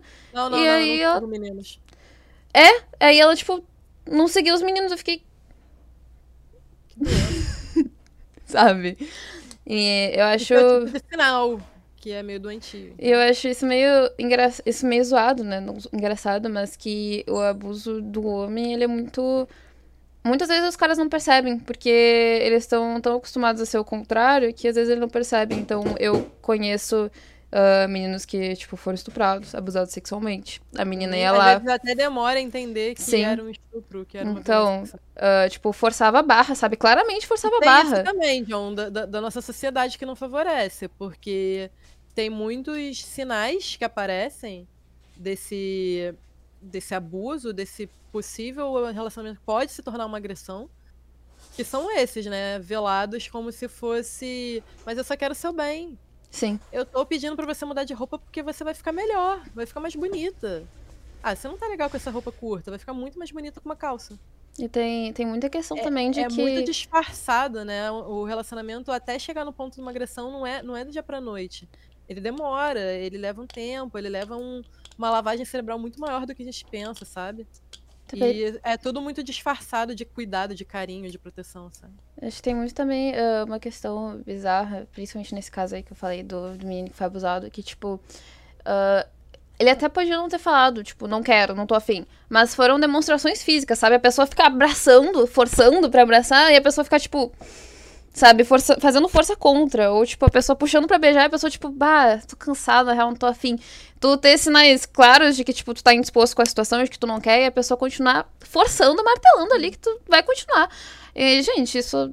Isso é, É- é, abuso sexual em casamento é muito mais comum que a gente imagina. isso é abuso, gente. Tipo, a gente acha que não, que normal, a pessoa só tá, tipo, sabe, tranquila, a pessoa não tá falando nada. Mas essas questões físicas, tipo, de tu ter reações físicas também. Tu não precisa o falar. escreveu é bem interessante. Eu conheço mulheres que acham normal apanhar do marido porque via desde criança a mãe apanhando do pai. Pra ela, isso é normal de um relacionamento. E nisso acaba que nem o agressor nem a agredida acha esse relacionamento tóxico. Mas é. É e muito. Sim. Mas aí, como o próprio agressor pode ser um reprodutor, a vítima também. A vítima também cai nesse problema de não ter uma noção real do que é um, um relacionamento de amor, né? Ela já tem um, um uma questão pessoal aí de ter tido uma infância complexa, uma infância que não souberam dar esse amor pra ela, porque normalmente quem tá numa relação abusiva tem muita dificuldade de dar amor pra outra. Então, uma criança que nasce num lar abusivo é uma criança que não tem uma noção real do que é um amor saudável, que é a pessoa fazer o melhor e querer o melhor e receber o melhor da outra. Porque isso que é, pra mim, e para muitos psicólogos por aí, é uma característica de um relacionamento saudável, é você fazer o melhor para o outro, mas não pro outro te dar o melhor. O outro te dar o melhor porque é o que ele quer fazer. O relacionamento saudável é esse, você querer o melhor pro outro e o outro dar o melhor pra você-. Mas não como uma troca de favores, não como uma obriga- obrigação da situação, mas porque os dois se sentem bem o suficiente pra fazer um pelo outro. Essa, E querer fazer um pelo outro. essa questão também de querer fazer um pro outro, acho que entra muito na questão da gente saber o nosso critério, né? Tipo, saber o que a gente quer. Porque como é que tu vai ah, esperar que uma pessoa, sei lá, seja uma pessoa super parceira que vá contigo em todos os lugares e tu não sabe que tu quer isso. Mas tu tá, tipo, colocando isso na pessoa, entendeu? Tipo, tu não sabe que tu tá procurando uma pessoa assim. Mas quando uma pessoa não é assim, tu se incomoda com ela. Então também tem a questão da gente saber muito bem o que a gente quer e essas questão, questões de mulher, né, que acha que apanhar é normal e tal. Uma das coisas mais escrotas que eu já ouvi, assim, desculpa o palavreado pra quem é menor de idade, mas uma das coisas mais nojentas que eu já ouvi, além daquele famoso de não denuncia porque gosta, sabe? Não denuncia porque não quer, foi que se as outras mulheres estão apanhando desse cara, é porque a primeira mulher que apanhou não denunciou, que apanhou não denunciou, então a culpa é dela. Tipo, já que a mulher apanhou, ela não denunciou, as outras que apanharem, as outras que sofrerem qualquer tipo de coisa, é culpa da mulher que não denunciou. Claro que não. Claro que não, até porque Sabe? muitas vezes a mulher denuncia e nada é feito. Então também não, não tenho como botar a culpa nessa mulher.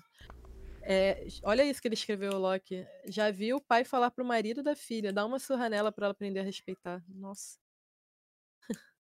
Cara, É hum, Assim, eu, eu cresci num. Eu passei por muita merda, mesmo tendo um, uma noção muito grande Sim. do que é ter amor, porque meus pais são casados até hoje. Meu pai é muito bom para minha mãe, ele foi muito bom para mim, para meu irmão. Eu tenho, graças a Deus, é... ideais de, do que é ter um pai, de ter uma família amorosa muito boas. O meu marido é um pai absurdamente bom. É um cara que até hoje nem parece ser de verdade, de tão bom que ele é. Eu falo isso pra ele, ele fica rindo e fala, você é exagerada pra caramba. Eu falo, eu acho que você não tem noção de quanto homem merda tem por aí. Mas enfim, é. Assim, e mesmo assim eu passei por um monte de perrengue, sabe? Mesmo a gente tendo todas as partes boas de um, um relacionamento saudável, você tem uma noção, você ainda tá suscetível a passar por um relacionamento ruim. Imagina uma pessoa que sempre viveu o relacionamento ruim desde que nasceu. Imagina o quanto essa pessoa não tá muito mais suscetível a estar tá num relacionamento ruim, sabe? Às vezes ela acaba reproduzindo e procurando um relacionamento ruim porque é o que ela entende de amor. Ela entende que o amor e cuidado é tem envolvimento dessas coisas ruins, sabe? Dessas bater, xingar e acha que isso faz parte. Cara, uh, uh, tem um, um, menino, né, que eu ficava uma época e eu parei de ficar com ele porque a ex-namorada dele conversou comigo e ela me falou de coisas absurdas que ele fazia pra ela. Tipo, coisas horríveis, tanto físicas quanto psicológicas. E eu não, eu não sou uma pessoa que eu gosto de me afastar das outras pessoas sem falar por quê. Que eu acho que isso não é legal. Eu acho que às vezes, tipo, deixa as pessoas mal, acho que afeta psicológico. Então, normalmente, quando eu me afasto de uma pessoa, eu chego e falo: Olha só, tu fez isso, isso, isso, eu não gostei, então estou me afastando de ti. Porque eu sempre me senti muito mal quando não me falavam, porque, tipo, tu fica se uh, torturando, sabe? O que, que eu tu, fiz de errado? É, tu fica se torturando com isso. Então eu cheguei pra ele e disse: Tu fez isso, isso, isso, é por isso que eu não tô mais ficando contigo. E, uh, tipo, ele não percebia que ele fazia essas coisas dentro da relação, sabe? Então, tipo, eu falei pra ele, olha só, é, eu não vou mais ficar contigo, mas quando se relacionar com outra pessoa de novo, por favor, se tu sentir esses padrões que tu teve naquele relacionamento, tu vem conversar comigo que eu vou, tipo, eu vou tentar te aconselhar da melhor forma possível para te não ser dessa forma. Porque, tipo, vai fazer muito mal para as pessoas que tu relacionar. E vai fazer mal para ti de qualquer forma, sabe? Tu não perceber e depois ficar, nossa, eu sou um monstro, sou um lixo, me odeio, quero morrer tu ficar remoendo isso dessa forma. É, quando a pessoa faz inconscientemente, Exato. é complicado. Reproduz então, sem querer alguns tipos de tipo, características. Essa foi a forma que eu achei de lidar com uma pessoa que não percebia, sabe? Tipo, oferecendo, tipo, se tu achar que tá fazendo um padrão de novo, tu fala comigo, se tiver no relacionamento. E em questão de relacionamento abusivo, dá até pra puxar um pouco pro, parte da escola, do bullying e tal. Que tem padrões de pessoas que causam bullying, né? Tem a questão do reprodutor, tem a questão do, do que faz pelo prazer de ver a merda acontecendo, de fazer a torturinha. E tem os coniventes, né? Tem os coniventes, aqueles que sabem de toda a situação, que veem toda a situação e não fazem absolutamente nada para ajudar. Gente, por favor, essa cultura de briga de marido e mulher, ninguém mete a colher, não existe. Isso aí era um fator feito pela sociedade para as mulheres ficarem caladas. Isso não existe. Se você sabe que uma vizinha, uma prima, uma irmã, um parente, qualquer pessoa está apanhando, está passando por tortura psicológica, está passando por qualquer dificuldade abusiva, denuncia, denuncia, denuncia essa pessoa, denuncia, tenta ajudar a pessoa, a, a pessoa que está sendo vítima de alguma forma, traz para perto de você, não afasta, não, não, não chega lá apontando o dedo, não chega lá falando, ah, você tem que fazer isso. Denuncia, denúncia anônima, deixa as autoridades tomarem conta se você achar que não é capaz de intervir de uma maneira que a pessoa também te ouça, porque às vezes a pessoa também está tão envolvida no problema que é difícil dela escutar, é difícil dela receber ajuda, mas às vezes ela também está desesperada querendo ajuda e não, não tem com quem contar, porque as pessoas acham que ah, não tem que me meter ali. É, é, mas, tipo, é também muito bom ressaltar que não é toda relação que a gente vai sair falando, tá, gente? Tipo, às vezes as relações são super de boas, é. a gente sai, tipo, tacando pau em cima da relação. Então, sim, sim, sim. então tipo... Tem que ter muita certeza. É, exato. Tipo, a menina apareceu de olho roxo e braço quebrado. Tipo, Ou tá se isolando. Enfim, Ou porque... parou de falar com todo mundo. Era uma pessoa extremamente é, extrovertida, falava com todo mundo, tinha um milhão de amigos, saía do final de semana, de repente ninguém mais sabe dessa pessoa. Isso é um sinal absurdo. Às vezes menino também, né? Às vezes é, menino é, também. É, desculpa, gente. Homens e mulheres. É porque fica tão focado em mulher, mulher, mulher. Não, eu, eu falo dos homens porque eu já tive uh, eu tive amigos muito próximos que tiveram relações assim, sabe? Tipo, da menina, de, deles sumirem do mapa. Tu não sabia como é o guri tava, tu nunca mais falava com ele, porque namorado tipo, não deixava realmente, assim, tipo, de uma forma absurda. Eu tenho um amigo que hoje em dia eu falo com ele uma vez a cada dois meses, quando ele manda uma mensagem escondida da mulher dele, porque a mulher dele não gosta que ele fale comigo. Exato, tipo, precisar porque esconder. Ele era, tipo, um dos meus amigos mais próximos, a gente fazia tudo junto e agora eu não falo mais com ele. Aí outro dia ele virou e falou: Ah, quando que eu vou conhecer tua filha? Eu falei, acho que nunca, né? Porque tu não pode falar comigo. Como é que tu encontra comigo para conhecer minha filha se tu só pode encontrar comigo escondido? Nunca, né? As pessoas. Nossa, sabe isso? Eu acho isso muito tosco, porque aquele negócio de, tipo, quem normalmente desconfia muito que tu tá traindo, a pessoa tá te traindo, acho isso muito estranho, de, tipo, tu desconfiar que a pessoa ela vai uh, se interessar nas pessoas que estão na volta dela, uns amigos mais próximos. Entende? Tipo, uma lógica que parece meio que a mesma linha. Tipo, eu não, tu não fala com teus amigos porque, sabe, eu sei como funciona. Eu, às vezes, eu, eu, eu posso admitir, eu sou bastante ciumenta. É, eu mas... sou também. Sei controlar, mas sou. É, eu sei controlar e aprendi muito ao longo do tempo, porque ciúme é uma parada muito imprevisível. Tem horas que tu tá tipo, ok, tudo bem e tal. Tem horas que tu fica pensando, quem é aquela pessoa? Por que, que ele tá conversando com ela? Eu muito quero que, que ela desapareça do planeta. É... Mas assim, eu tento tomar conta, porque eu não tenho motivo absolutamente zero. Exato. Zero, zero. Até menos do que zero, se dá pra contar assim, pra desconfiar do meu marido. Ele é, é tem muito da confiança, que... né? Que passa, que a pessoa te passa. Sim, e isso muda totalmente, porque hum. esse outro ex-namorado que claramente eu tinha motivos de sobra no final de pra desconfiar, ele me deixava extremamente insegura. Eu ficava me sentindo muito mal o tempo inteiro. E tudo era um esforço danado, às vezes, até pra gente sair junto. Porque tudo ele tinha uma desculpa que eu tô ocupada, não tô com dinheiro, tô com não sei o que. Não, não. Na verdade, é porque ele tava com a outra. Depois eu fui saber. Ele é exatamente o contrário. Ele tá sempre em casa, ele faz o esforço maior possível para ir menos possível no trabalho. Como ele é concursado, ele consegue fazer o trabalho por demanda. Ele vai duas, três vezes na semana no máximo, faz tudo que tem que fazer de uma vez para poder ficar de folga nos outros dias, sabe? Então ele tenta sempre estar tá o máximo possível em casa para estar tá com a gente, com os nossos filhos e tá todo mundo junto, fazendo tudo junto. Então, e mesmo ele sendo essa pessoa, tem aqueles momentos que eu fico, mas o que, que ele tá fazendo agora? O que será que ele tá fazendo? Eu fico tipo, cara, para de loucura. Eu tenho que me controlar e falar, não, para de loucura. Você não tem que ficar perturbando ele. Eu não mando mensagem para ele. Eu passo o dia inteiro sem falar com ele. Normalmente ele que me manda mensagem, fala, ó, oh, tô indo pra casa, tudo bem. Isso que é o saudável, gente. Isso que você tem que entender. Óbvio que você quer saber o que a pessoa tá fazendo. Óbvio que tem preocupação. Mas no momento que você fica o tempo inteiro perturbando a pessoa para saber o que ele tá fazendo, o que, que ele tá fazendo, o que, que você tá fazendo, por que, que você tá falando, que... isso é a parte que fica doente. Isso é a parte que não é legal. Você querer tomar conta da vida do outro. Eu não preciso perguntar absolutamente nada para ele. Ele me responde, ele me fala. Porque ele sente necessidade de me falar, ele sente necessidade de me dar um feedback do tipo, ó, tô chegando no local X agora, tô indo embora. Às vezes ele me manda a localização dele.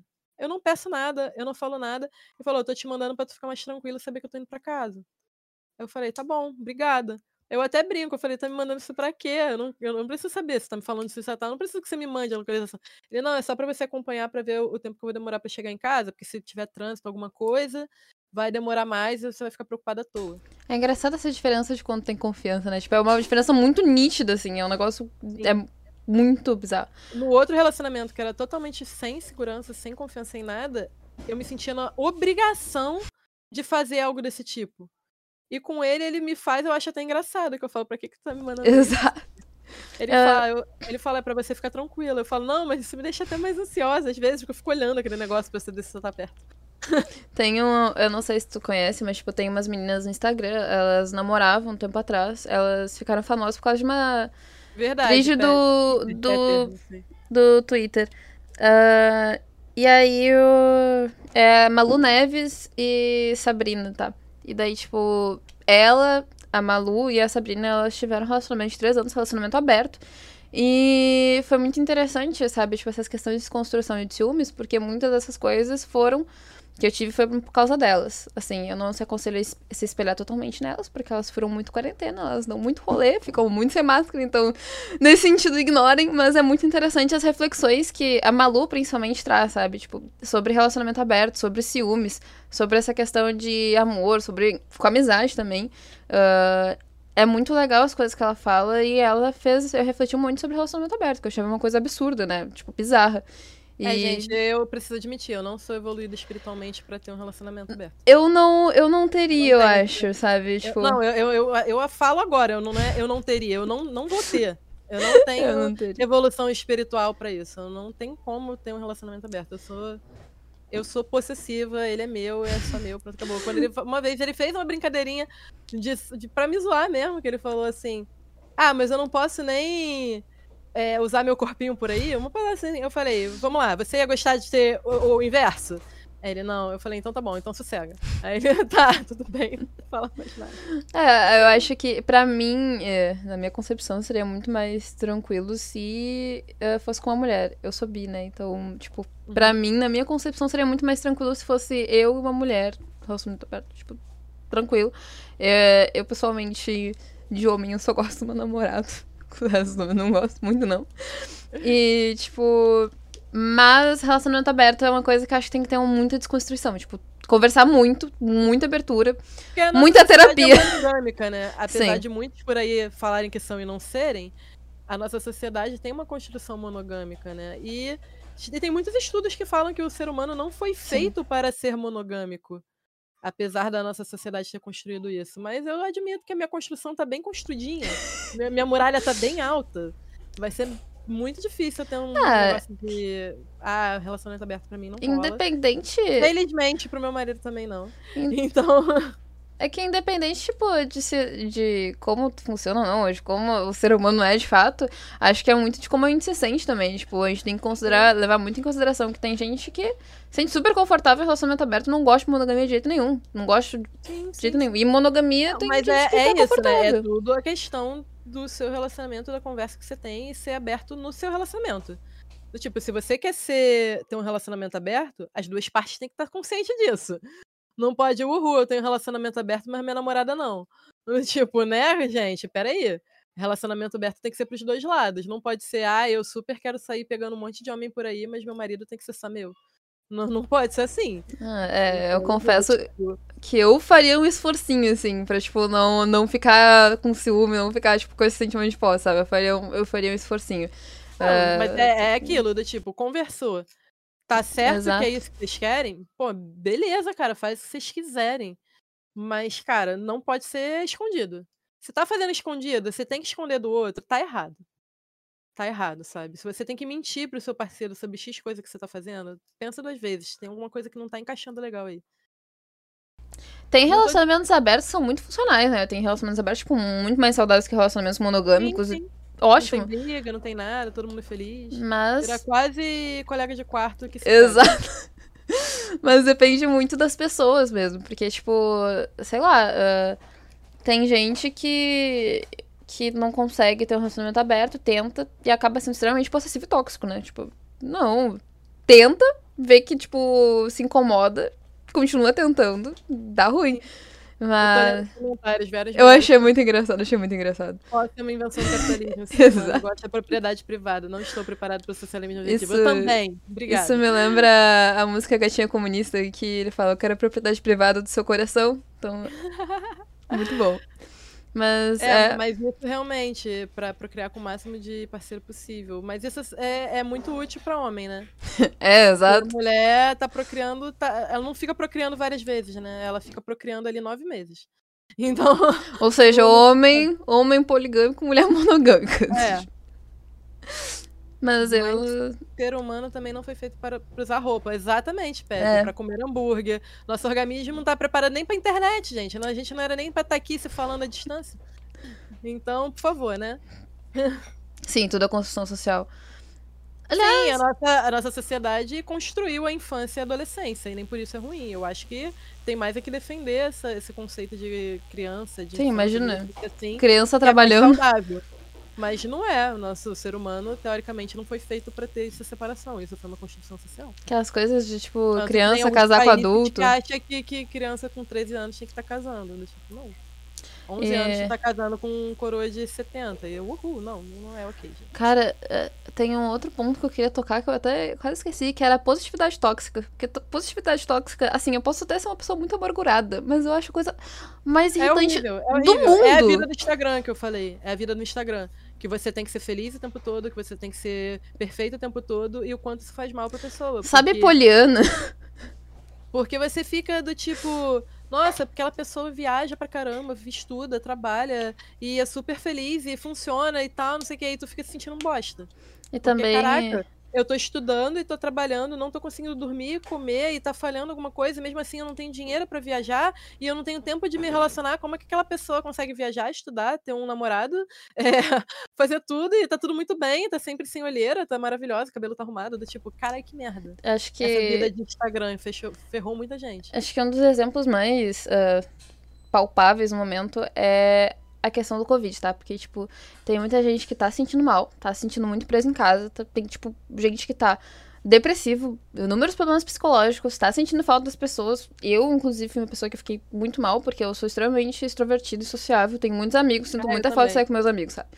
E aí, sabe, tipo, tu fica, ok, estou triste, estou com saudade dos meus amigos. E aí alguém vem, não, mas tu não pode ficar assim. Tem pessoas que perderam os parentes, tu não tem por que ficar mal se tem gente que tá perdendo parente. Sabe, eu. É sempre uma disputa de quem tá pior. Exato! E. É do tipo, ai, caraca, chutei o dedinho aqui, bati com meu dedo, machuquei meu dedo. Ah, mas quando eu chutei, eu quebrei. o Tipo, foda-se. Desculpa, foda-se. Estou mal no É. momento. Fala, Respeite eu meu momento. agora. Eu tô sentindo dor agora. Dá pra você ficar quietinho, ouvir, ok, passou, você tá melhor. O máximo que você tem que falar é isso. não é ficar, nossa, mas quando foi comigo? Ah, porque quando aconteceu X coisa comigo, nossa, não dá, cara. Cara, a, a positividade tóxica é uma coisa muito bizarra, porque, tipo, é, ela é muito romantizada, né? A, posi- a positividade é em si isso, né, é muito romantizada. Não cara, sim, é horrível. É horrível. Eu, pra ser bem sincera, eu comecei a rever alguns poucos amigos agora. Eu comecei assim, também. Em doses homeopáticas, do tipo, vem um de cada vez. É, Porque eu já me vacinei, eu tomei as duas doses da vacina. Exato. A minha filha, óbvio, não tomou vacina da Covid, mas já tomou as vacinas padrões da infância. É, e mesmo assim, os amigos que eu chamo são aqueles que eu sei que estão respeitando na medida do possível a- a- as e ainda assim. uso de máscara. E ainda assim, às vezes a gente acaba sentindo culpa, né? A gente tá, tipo, vendo pessoas. sabe? Muito, muito, muito, muito. É. Eu, felizmente, não tive ninguém. Assim, eu, eu tive parentes que tiveram Covid, mas não perdi nenhum deles. Eu, felizmente, não tive nenhuma repercussão grave por conta do Covid na minha vida, graças a Deus. Mas eu tenho noção da doença, sabe? A minha cunhada, ela é médica, e ela é médica do CTI de Covid. Então, assim, ela teve depressão, ela ficou extremamente mal por estar vendo gente morrer todo dia. Entende? Então eu, eu conversava muito com ela e via, porque tem muita gente que ainda leva na brincadeira. Muita gente ainda leva na ideia da gripezinha. Sim, sim. Cara, Não repetir essa palavra, mas enfim, é. é muito triste. Mas, é, tipo, a positividade tóxica é realmente uma coisa que me incomoda muito. Só que outra coisa Total, também Peter, total. que me incomoda muito é as pessoas que ficam, tipo, colocando ah, pra baixo, sabe? Então, sabe, eu não sei se você já viu aquela trend TikTok de, tipo, ah, era pra ser só 15 dias, mas aí. E as pessoas mostrando o que elas aprenderam a fazer no tempo de pandemia. Não sei se você já viu essas trends. E, tipo, ah, tudo bem. É um momento ruim, as pessoas estão morrendo, estão mal. Mas eu acho que, tipo, tu conseguir ah, ter alguma coisa que segure a tua sanidade mental no meio sim. disso. Tipo, Na verdade, a gente precisa ter um- um- uma negação pessoal, né, no Sim. cérebro, porque senão a gente enlouquece, mas isso é pra tudo. O Covid só veio pra ressaltar isso, porque imagina se você ficasse pensando o tempo inteiro nas pessoas que estão passando fome e morrendo na África.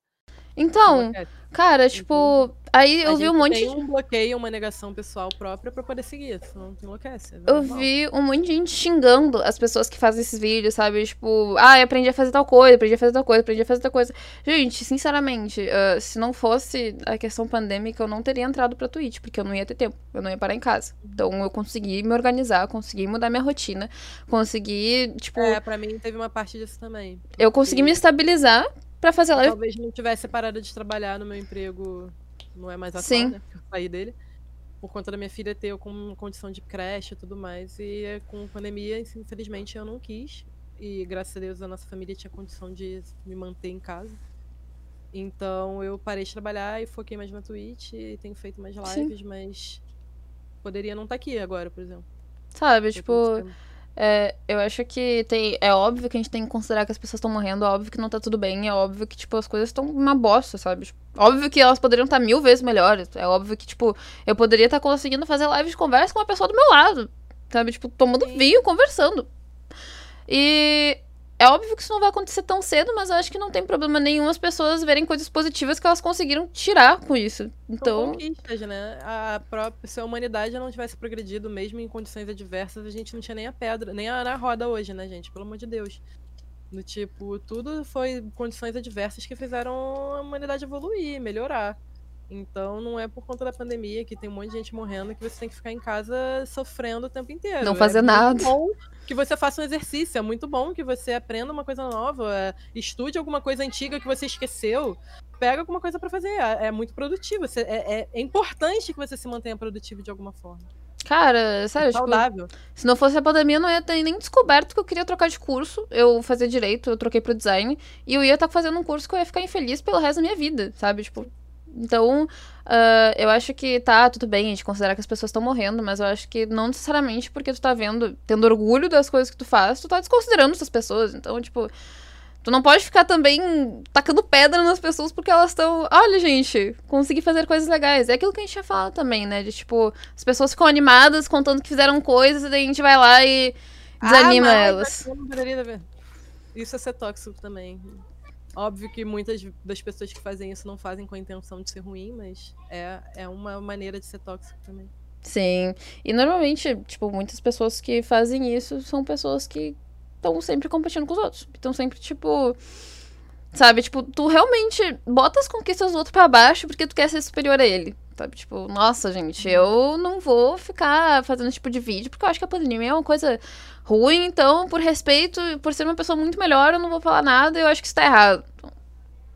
Gente, respeita a pandemia, você não pode ficar postando foto de festa. Saindo, tipo, se tu sai com alguém, é, cara... saindo, indo pra balada com 100 mil pessoas, mil Por pessoas, respeito à pandemia, tu não vai nem fazer isso. Você não deveria nem fazer em respeito à pandemia. Mas se você tá fazendo, não poste é. esse tipo de foto, esse tipo de vídeo. Se você aprendeu a fazer em casa um crochê, aprendeu a pintar, aprendeu a desenhar, cara, isso é maneiro. Isso é, mostra a esperança, isso é coisa boa.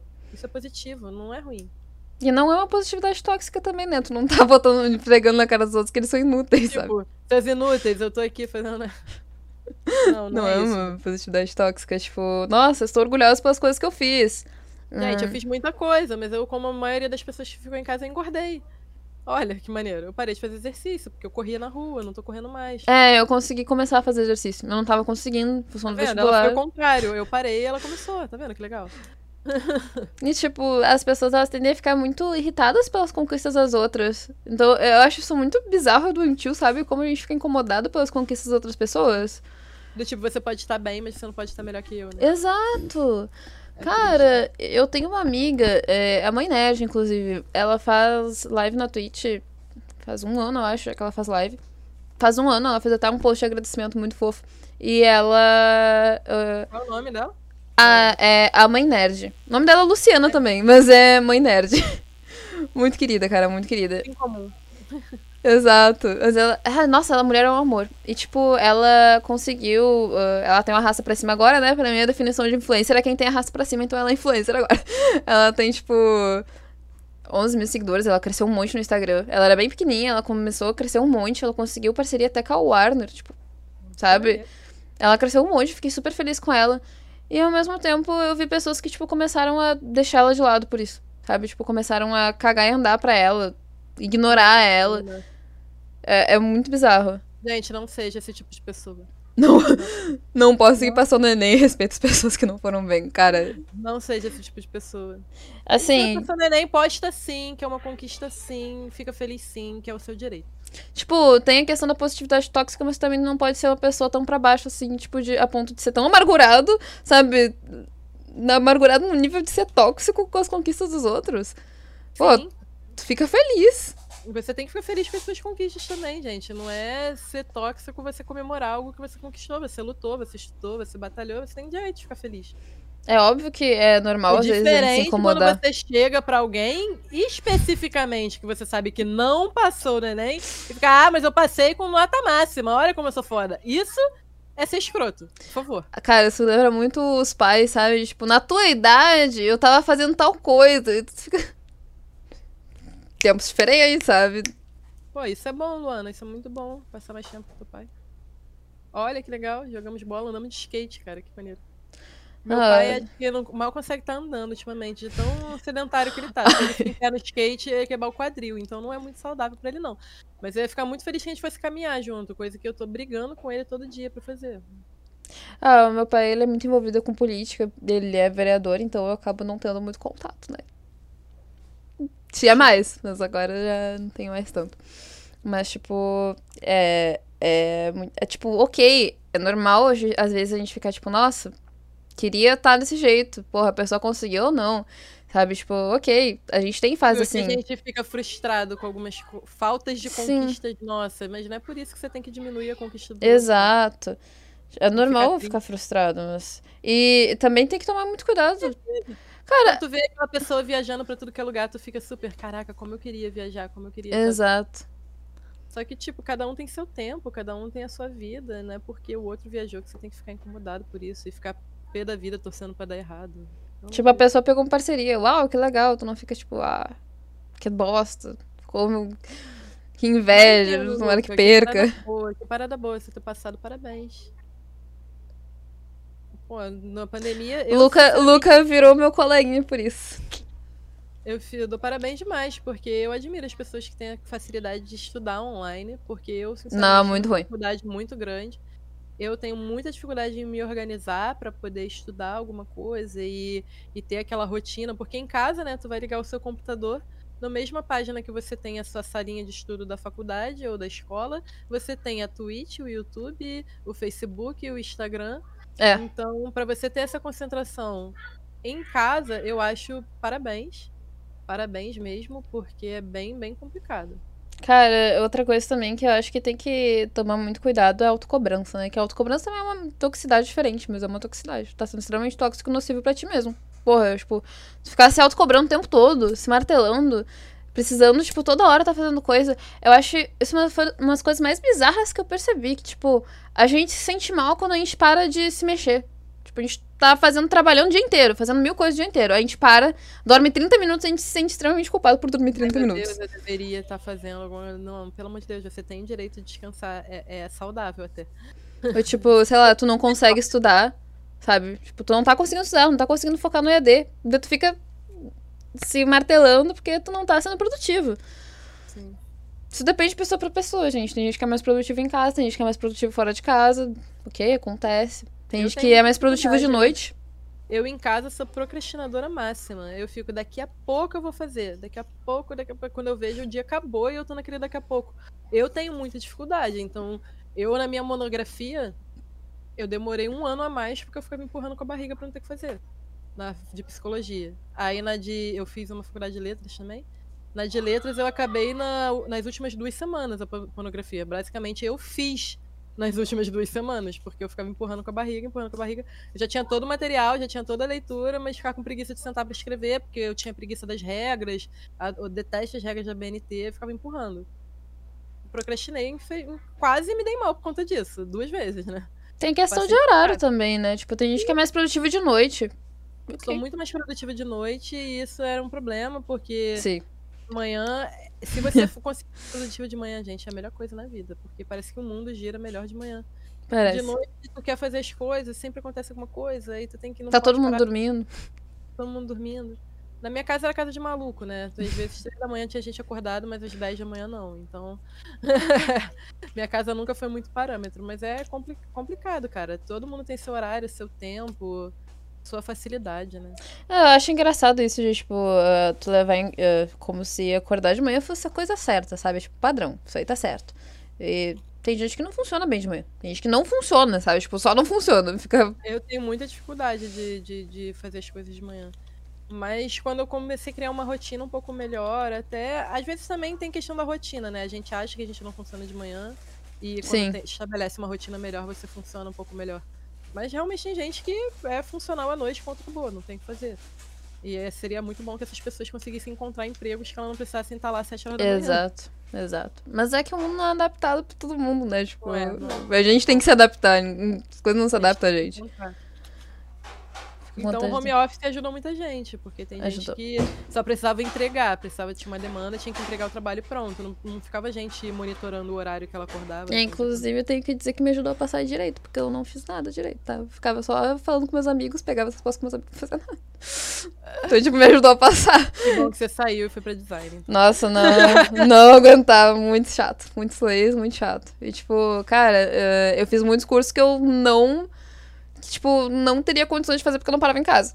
Aprendi a mexer em computador. Agora, sem montar computador, desmontar computador, todo rolê. Maravilha. 1.500 cursos aqui pra fazer. E, além de tudo, eu tô fazendo todas as eletivas obrigatórias, né? Pra quem não faz faculdade, a gente tem que fazer umas eletivas obrigatórias, tem que também fazer um número de horas extracurriculares lá. E eu só tô conseguindo fazer isso por causa da pandemia. Porque normalmente, tipo, eu teria que ter todo deslocamento, toda a função de, tipo, tu assistir, tu não parar em casa pra assistir, não conseguir ficar. Ou, tipo, tu, tu não ter condição de te deslocar pra ir pro negócio. Tipo, eletiva é nos horários diferentes. Então, sei lá, tem aula de manhã normal, eletiva de noite. Daí tu não tem como ir pra aula de noite. Então, tipo, Sim. é um dos motivos do porquê que eu tô conseguindo completar todas as minhas eletivas e de Complicado. extracurriculares. Tipo, só porque eu tô fazendo EAD, porque senão não seria muito complicado. Como? Então aproveita pra fazer tudo que é eletiva que É. você puder agora. Não, eu tô fazendo. Esse semestre. Voltar e falar, não tenho mais eletiva. Tá Cara, esse semestre foi um semestre que. Semestre passado eu já tinha pego umas letivas, eu tenho 50 delas prontas. 50% delas. Mas eu. ah, eu, esse semestre, eu peguei, eu sabia, eu tinha certeza absoluta. Tava completamente ciente de que eu ia ceifar a parte da minha vida social. Porque, tipo, eu tenho. ah, nove cadeiras? Acho que eu tenho nove cadeiras. 11 no máximo, 9 no mínimo. Mas eu tenho aula, tipo, segunda, eu tenho das 8 até as 10 e meia, sabe? Tipo, eu tenho, a- eu tenho duas aulas obrigatórias, três contando com humanismo e religião, que em Universidade Católica, no caso, eu estudo na PUC, é obrigatório. PUC. Nossa, minha primeira faculdade foi na PUC do Rio. gosto tanto da PUC. Mas, ai, nossa, religião é Ninguém merece. chato, Eu chato. fiz Ainda bem que eu tô fazendo no EAD. Ética religiosa. Cara, homem, ética eu fiz no direito, mas religião eu tô fazendo agora no é, design e eu puxei. Homem, o fenômeno religioso. É que já tem muito tempo que eu fiz, foram nos primeiros dois períodos. Tem trabalho toda em semana. 2008. Fiz em 2000, comecei na faculdade em 2008, então tem quase, sei lá. E sim, 10 anos. Eu, fa- eu faço 34 créditos, exatamente. Eu faço 34 créditos. E, tipo, eu tenho religião segunda tarde. Tanto que segunda, quando eu chamo as pessoas pra fazer as lives de conversa, eu digo segunda é um dia impossível pra mim. Porque, tipo, segunda eu tenho ah, as duas aulas padrão, mais religião. E religião é um porre. Eu só tô fazendo porque é EAD, porque, tipo, eu só adiantei ela porque eu- a gente tá fazendo EAD. Porque eu não queria se- pegar uma cadeira presencial pra ficar fazendo aquele negócio chato, que esse trabalho chato.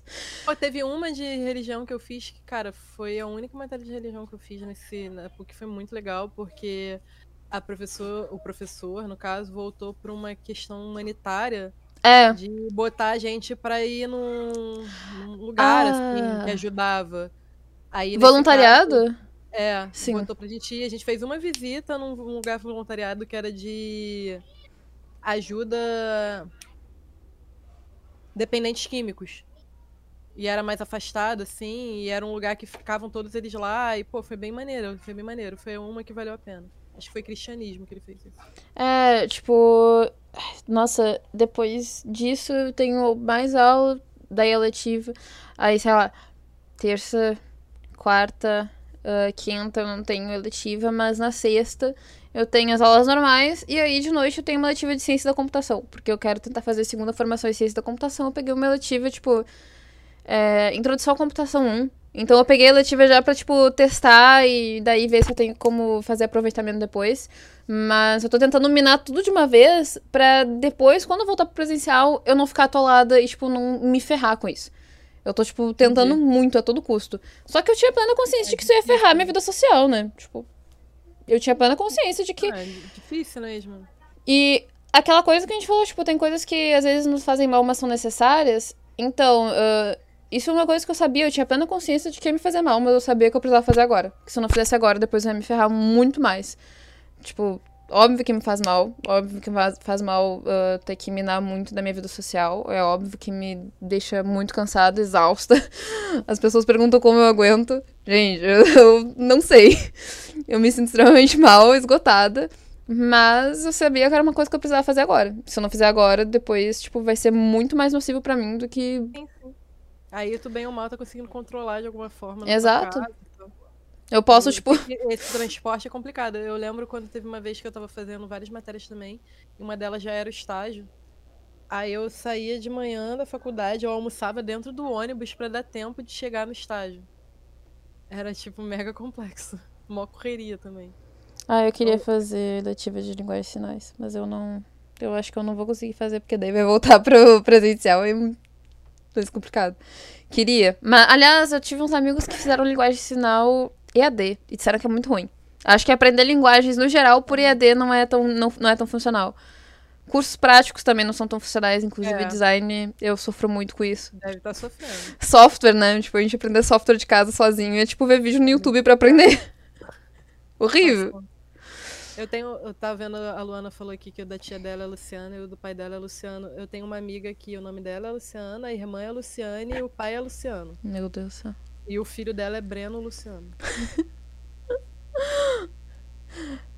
ah, Zay, cara, tipo, eu acho foda mesmo essas questões de faculdade, sabe? E as pessoas. Uh, as pessoas acham, elas se admiram, tá? Que eu consigo fazer muita coisa, que eu faço uma caralho de curso, que eu já fiz um monte de coisa.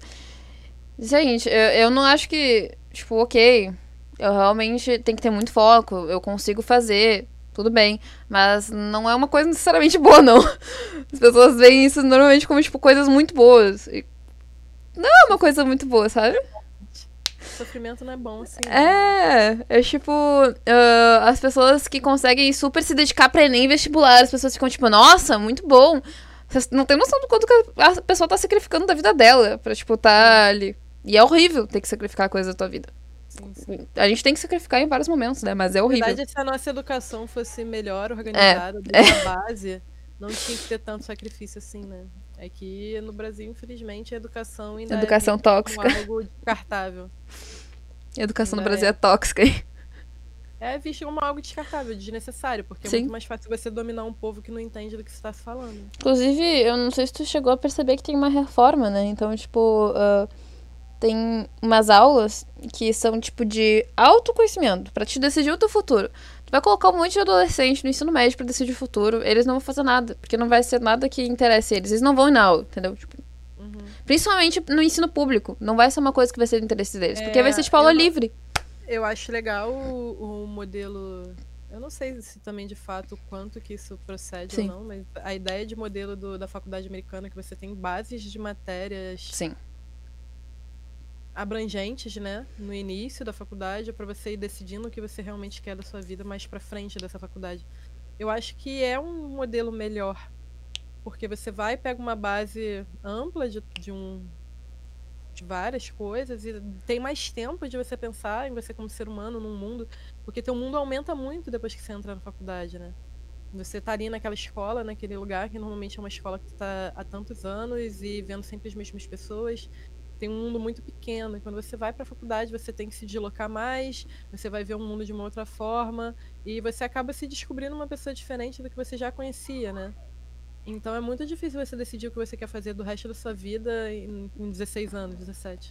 Mas sabe que eu acho, eu acho muito foda isso, que é uma pressão absurda em cima de gente de 16, 17, 18 anos para saber o que quer. Gente, gente de 16, 17, 18 anos quer fazer merda. Sinceramente, é isso que o jovem quer, sabe? Quer sair pra festa, quer se divertir. Quer fazer as coisas que pode fazer quer enquanto tem idade. De futebol. Ficar rico e pegar mulher. Pro player de é. LOL, sabe?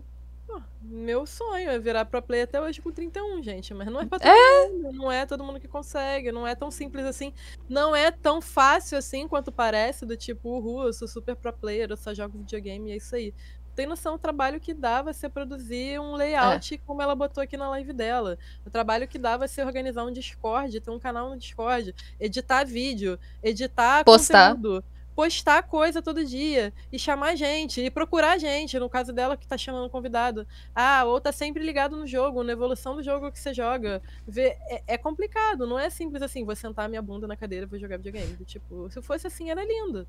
Mas não é isso. Tem exige muito esforço para ser criador de conteúdo, exige muito esforço para estar tá aqui ligando e exige muito esforço psicológico de estar tá aqui lidando com tudo que é tipo de gente Sim. sorrindo. Nossa, é o esforço porque psicológico. É muito difícil, é uma, muita pressão, principalmente porque ainda não é reconhecido como emprego, não é reconhecido como trabalho. Não tem salário. Fixo. Não tem salário, você não tem nada fixo ali para se manter. E tem um monte de gente fazendo, ah, tá bom, e o que você trabalha de verdade? Do tipo, não, pera, eu tô tentando fazer disso um trabalho, eu tô tentando crescer, como tem gente que faz quentinha e tenta crescer fazendo isso, beleza, ele tá trabalhando vendendo quentinha, por que, que eu não posso estar trabalhando aqui vendendo a minha atenção, a minha jogabilidade ou qualquer coisa que seja, sabe? Exato. Hum, cara, é tipo. É, eu acho uma coisa muito foda isso, tipo, ok, quero trabalhar como streamer. Mas pra eu trabalhar como streamer, tem que trabalhar com outra coisa, porque eu não consigo me bancar como streamer. Tipo, de jeito nenhum. Mas, eu felizmente, eu achei o design. Por meu, pelo meu marido hoje eu tô sendo bancada. Sim. É complicado, mas foi uma decisão que a gente tomou junto. E ele foi uma das pessoas que mais me apoiaram a começar o streamer. Eu achava que ele era louco. Falei, tá maluco, eu vou ficar fazendo live jogando. Tipo, o que, que isso vai dar? Ele falou, ah, a gente tenta pensar em alguma coisa, a gente tenta pensar em progredir, a gente tenta pensar em, em o que, que pode dar, gerar, chamar mais gente e tal. Tanto que ele já tá querendo pegar, ele tá querendo mudar de videogame, que ele tem um PS4 e quer comprar um PS5. Ele falou, aí eu falei, pô, mas o presente que eu acabei de te dar de aniversário é pro PS4, que eu comprei pra ele um controle estilizado, que é mega. Ele falou, a gente rifa o teu controle no teu canal, vai chamar mais gente pro teu canal e a gente consegue o dinheiro de volta, olha que legal. Eu falei, só tu mesmo pra ter uma ideia dessa, assim, do tipo, ele pensa muito em me ajudar. E foram uma das coisas que eu tive que aprender a lidar também, ainda estou aprendendo, porque tem vezes que ele tá querendo ajudar e eu acho que ele só tá reclamando do que eu já fiz. E eu fico do tipo, caraca, mas você só critica. Ele, não, mas eu tô tentando criticar de forma positiva para ajudar. E, e às vezes é difícil de entender isso. Cara, eu vou te falar, agora tu falou isso, me lembrou de um rolê de positividade tóxica que foi uma coisa que me deu nos nervos, muitos nervos uma época. Inclusive, foi uma coisa que fez eu parar de acompanhar totalmente o canal da pessoa. Mas é que tinha uma streamer, né, eu acho que hoje em dia ela não faz mais live, mas tinha uma streamer aqui na Twitch, não citarei nomes Talvez no privado, qualquer coisa eu te falo no privado. Mas uh, tinha uma streamer aqui da Twitch e ela era uma pessoa. Uh, ela tinha começado não fazia muito tempo, tá? E ela cresceu muito rápido. Porque ela se juntou em outros streamers, ela se grudou em outros streamers. Ela até, tipo, não era sempre que tava junto e tal, mas ela se grudou em outros streamers, cresceu rápido pra caramba. E ela era uma pessoa que ela não ficava triste nunca. Isso era muito estranho, sabe? Eu acho muito estranho pessoas que não ficam tristes nunca, que parece que nunca sentem. Não, quando, quando, eu tô muito mal, eu nem abro live. Como eu tenho um grupo de pessoas que estão no meu WhatsApp, eu já aviso, gente, não, não vai dar hoje, não tem condição. Então, cara, tipo, ela, ela tava sempre muito assim, e eu achava isso muito estranho. E algumas vezes, uh, teve duas situações, tá? Uma situação foi com uma amiga minha, que ela chegou e ela postou nos stories que ela tava muito cansada, tava desanimada das lives, que não tava dando em nada, e ela, tipo, ela trabalha, ela tem dois filhos, ela tá, ela é mega ocupada, sabe? Daí, tipo, ela ainda vem de noite, depois do trabalho, super cansada, abre live, cria conteúdo, posta no Instagram, sério, tipo, ela vai e faz toda essa mão, e aí ela postou que ela tava super cansada, que as lives não estavam, sabe, tipo, tava parado, tava cansada, que, gente, desanima pra caramba, live com pouca view, chat parado. A gente, tipo. Ah, sabe, a gente faz, mas desanima. Não, não ah, tem eu como. eu faço, ignoro que tá pouca gente. Aparece uns amiguinhos de vez em quando, dão oi, tudo bem? E aí, como é que você tá? Eu já fico tipo, uhul, você apareceu, obrigado. Cara, eu, eu até. Eu apareço na live de todo mundo, eu abro a live de todo mundo, não consigo interagir porque, né? Mil cursos. Mas. Eu abro porque justamente eu sei que desanima muito tu ver ali pouquinho view, ver o chat morto, então é uma coisa que é muito ruim. Eu, eu tento ignorar mais, a gente tenta ignorar mais, mas é muito ruim. E essa minha amiga ela ficou muito chateada com isso. E, tipo, ela postou isso nos status e essa menina que fazia live, ela disse, tipo. Ah, aqui então tu tá fazendo live por dinheiro. Tu não gosta de fazer live de verdade. Tu tem que fazer live porque tu gosta. Que eu gosto muito de fazer live. É uma coisa que eu amo fazer. Vai gostar. Você sempre teve 100 pessoas vendo a tua live, fica muito mais fácil você gostar. Então. E daí uma vez eu fui, tipo, eu tava mal, tava meio da aula do direito ainda. E foi numa época que eu conseguia gerenciar melhor pra uh, interagir nas lives, sabe? Tipo, eu tava mais. Tava no direito, não tava fazendo tanta letiva, tava muito tranquilo. E. Não, no dia eu tava cagando e andando, não tava tentando fazer nada. Então tava muito de boa, ficava vendo live no meio da aula, conversando com as pessoas. E, tipo. Uh, ela. Eu tava na live dela, fui conversar um pouco assim, e eu cheguei e falei, cara, eu não. Sabe, Luana, tu sabe quem é? Mas, tipo, eu falei, cara, eu não, não tô. Não tô bem, tô cansada, sabe? Não gosto direito, não tô feliz com o que eu tô fazendo, não tô curtindo, não tô legal. Eu falei isso, que, tipo, nossa, eu queria poder trabalhar com live stream, porque eu não quero mais fazer direito. Não gosto disso, não sei o que eu quero da minha vida, mas é o direito que eu tenho de opção aqui. Então eu vou continuar fazendo direito, porque eu não sei o que pode ser melhor para mim. Mexendo no design fazendo eletiva, inclusive. mas, tipo. Uh, eu me achei quando eu comecei a fazer layout para as pessoas, assim, tipo, fazer banner para as pessoas. E quando eu percebi que eu gostava mais de fazer uma eletiva que eu peguei de engenharia uh, de alimentos do que de fazer direito. Foi tipo esse meu start. Daí eu fiquei, ok, vou trocar para design. Porque eu gostava de fazer essas coisas. Mas. Identidade visual no geral. Mas enfim, eu cheguei na live da menina falei, tipo, estou muito chateada, não aguento mais, sabe? Tipo, tô exausta não quero mais ver lei na minha frente. Chega, só quero viver de stream. Fui desabafar, tipo, tranquilo, sabe? Só quero e... reclamar, me deixa reclamar. Exato. E ela ficou, nossa, tá sendo muito negativa. Que daí tu tá querendo fazer live só pra ganhar dinheiro. Que tu tem que fazer porque tu gosta, tem que fazer porque tu ama, não sei o quê. E eu fiquei. Eu posso amar e ser rica? Exato, posso amar e ser Porque se eu puder, eu faço só isso. E... Então, não, então não pede dinheiro. Então tudo que você ganhar de donate, de, de Exato. Visto, doa pra alguém. Ah, então, cara, é, eu lembrei disso porque tu falou do teu marido que te incentiva muito, daí é banca e tal. E ela era bancada pelo marido. Tipo, ela só tinha tempo para ficar ali o tempo todo e tal, porque ela era bancada pelo marido, sabe? E eu fiquei, tipo, cara, não é todo mundo que tem essa situação. Isso é uma situação à parte. Eu não tenho como não, alguém me bancar pra assim, fazer lá. Eu sou bancada, mas não é tipo, rua, eu tô ali Sim. o dia inteiro pra fazer o que quiser. Sim. A gente tem filho, a gente tem as coisas de casa para arrumar. Hoje mesmo a gente saiu junto porque o, carro dele tava batido, ele foi pegar na lanternagem, eu tive que levar ele, aí volta com ele, aí passa no mercado. Aí faz... Não é do tipo, uh, tá me bancando, mas olha só, eu quero minha comida pronta aqui agora. Ah, eu quero. Não é assim. Então, o cara fazia tudo pra ela, tá? Tipo, levava não. tudo, fazia toda a mão e tal. E, tipo, ele é muito gente fina, muito querido. Só que eu lembro que isso aí foi o que fez eu, eu parar de aparecer. Porque isso aí foi um negócio que eu fiquei Gente, isso aí não é legal. Tu ficar, ai, olha só, eu consigo fazer. Façam também. Porque se vocês não fizerem isso, vocês não gostam de fazer live. Porque... Isso, eu, eu, por exemplo, eu consigo, eu sei que eu tenho uma maternidade privilegiada. Sim, consigo ficar em casa. Eu, eu consegui ficar em casa. O meu marido, além de tentar fazer o máximo que ele pode pra estar em casa, ele ajuda pra caramba. A hora de botar pra dormir, trocar fralda, dar banho e tal, isso ele ajuda em tudo. Quando não é ele que pega e faz e nem avisa que tá fazendo, sabe? Ele vai e faz pronto. E a minha mãe é minha vizinha. Então, do tipo, é muito fácil eu estar aqui conversando contigo há duas horas, porque minha mãe está com minha filha. Sim. Não é do tipo, uhul, eu deixei minha filha em qualquer lugar. Não, minha mãe tá com minha filha. E daqui a pouco eu tenho que ir lá pegar, dar uma mamar, alguma coisa, ficar com ela um pouco, pra depois que tipo, vou abrir live, vou fazer alguma coisa. Tem que estar, tá, tipo, disposta também. Tipo, eu tenho que organizar tudo, porque também tem os outros três. Aí tem, hoje tem dia de aula, hoje não tem dia de aula, porque a gente não tá levando eles pra escola por conta da pandemia. A gente leva eles numa professora particular que é uma amiga nossa, Sim. que é professora do município e tudo mais, ela é muito boa. Então ela tem dado aula pra gente cobrando um preço que não existe, ela tá praticamente de graça, dando aula para as crianças de graça, praticamente. Então, e como a escola deu um desconto muito grande por eles não estarem indo, a gente conseguiu pagar essa professora. Então, a gente leva eles três vezes na semana.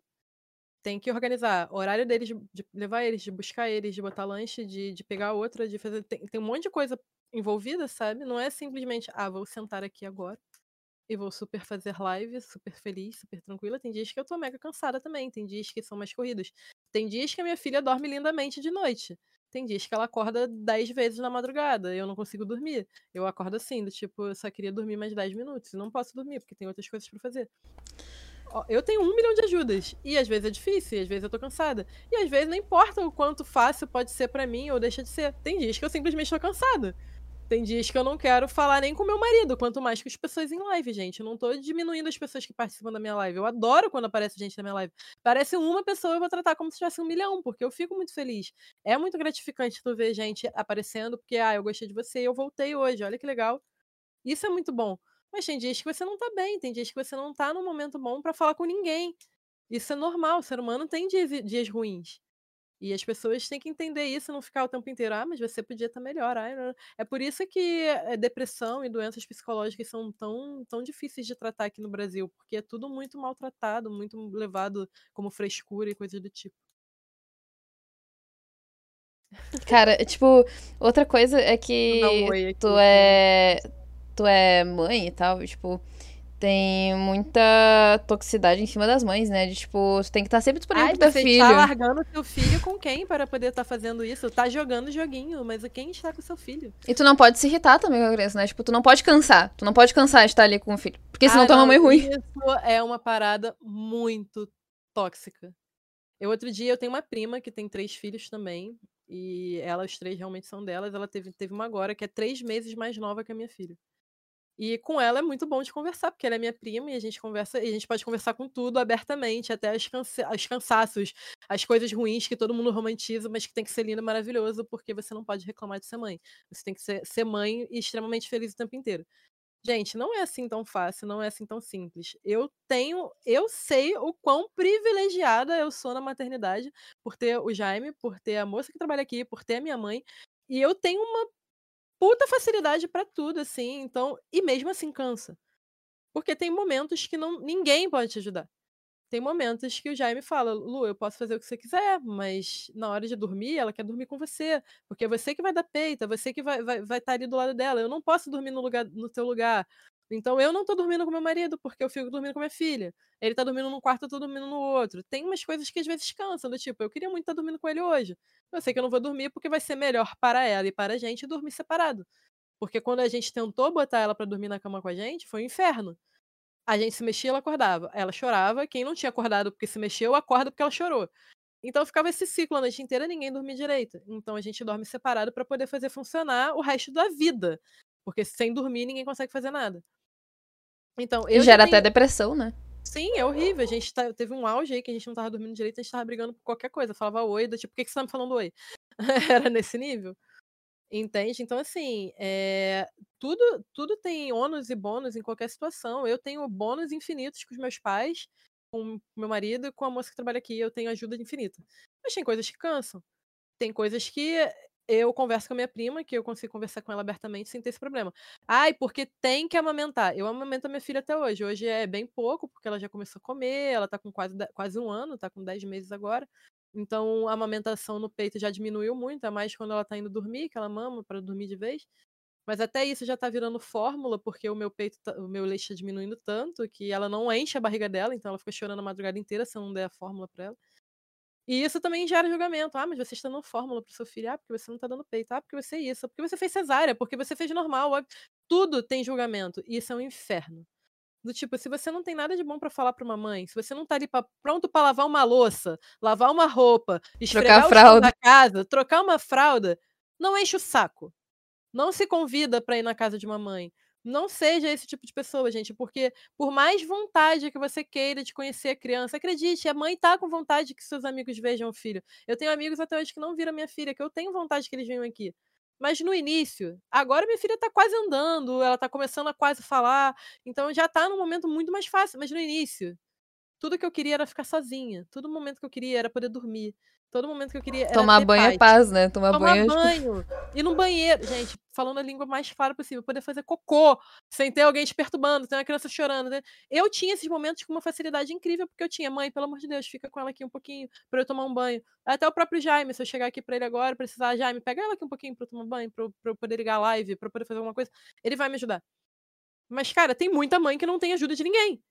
Aí chega um indivíduo do além e fala: Ah, eu tô, tô indo aí pra ver tua filha e te entregar um negocinho. Sabe o que, que você gera para essa mãe? Se você não for a mãe dela que vai pegar e vai lavar uma louça, arrumar, você vai gerar que ela se arrume, que ela troque de roupa, porque a mãe real tá de pijama porra do dia inteiro, porque é mais fácil para tirar o peito para fora para dar mamar pra criança. Então a mãe, se puder, ela vai ficar de pijama o dia inteiro. Ela não vai parar pra arrumar o cabelo, quiçá quando dá escovar o dente. Porque eu tinha tempo de fazer isso tudo lindamente, porque eu tinha minha mãe, o Jaime, né, todas as pessoas envolvidas na rede de apoio que eu acabei de falar. Mas 98% das mães não tem nada disso. 98% das mães é mãe de primeira viagem, tá ali. Se vira, filha. e fica feliz. Não reclama, porque você é mãe. É a coisa mais Maior benção. que aconteceu na sua vida. Por que você tá reclamando? Gente, não é assim. A vida não é assim. A mãe tá puta, a mãe tá cansada, a mãe quer comer e não consegue comer, porque a filha fica metendo a mão na comida. Minha filha faz isso, até- faz isso agora, então, que agora ela pega tudo, e agora ela vê, ela quer pegar, e ela tá mais curiosa. Cara, se eu comer com o prato na, mão de- na, na frente dela, ela vai meter a mão no prato, vai virar o prato, vai jogar comida pro alto, vai cagar a minha vida. Então, quando eu vou comer, eu prendo ela na cadeirinha dela, ela senta lá, come as coisas dela lá, e eu aqui, porque senão eu não consigo comer, que ela mete a mão, joga comida pro alto, vira o prato, quebra prato. Então, assim, tu não vai na casa da mãe pra ajudar em nada? Não vai. Espera ser convidada, ela vai te convidar, fica feliz. Ah, mas a criança vai fazer um ano, eu não conheço. Problema. Espera. Não se convida. Não se convida. Tu, tu perguntar, óbvio que tu não vai também parar de perguntar pra mãe. Pergunta se tá tudo bem.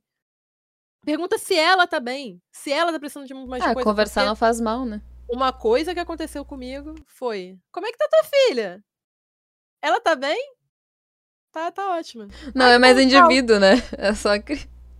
Tipo, eu tô bem também, tá, gente? Obrigada por perguntar. Que bom você perguntou. Ah, não, você não perguntou, não, mas, mas eu tô bem, eu tô bem.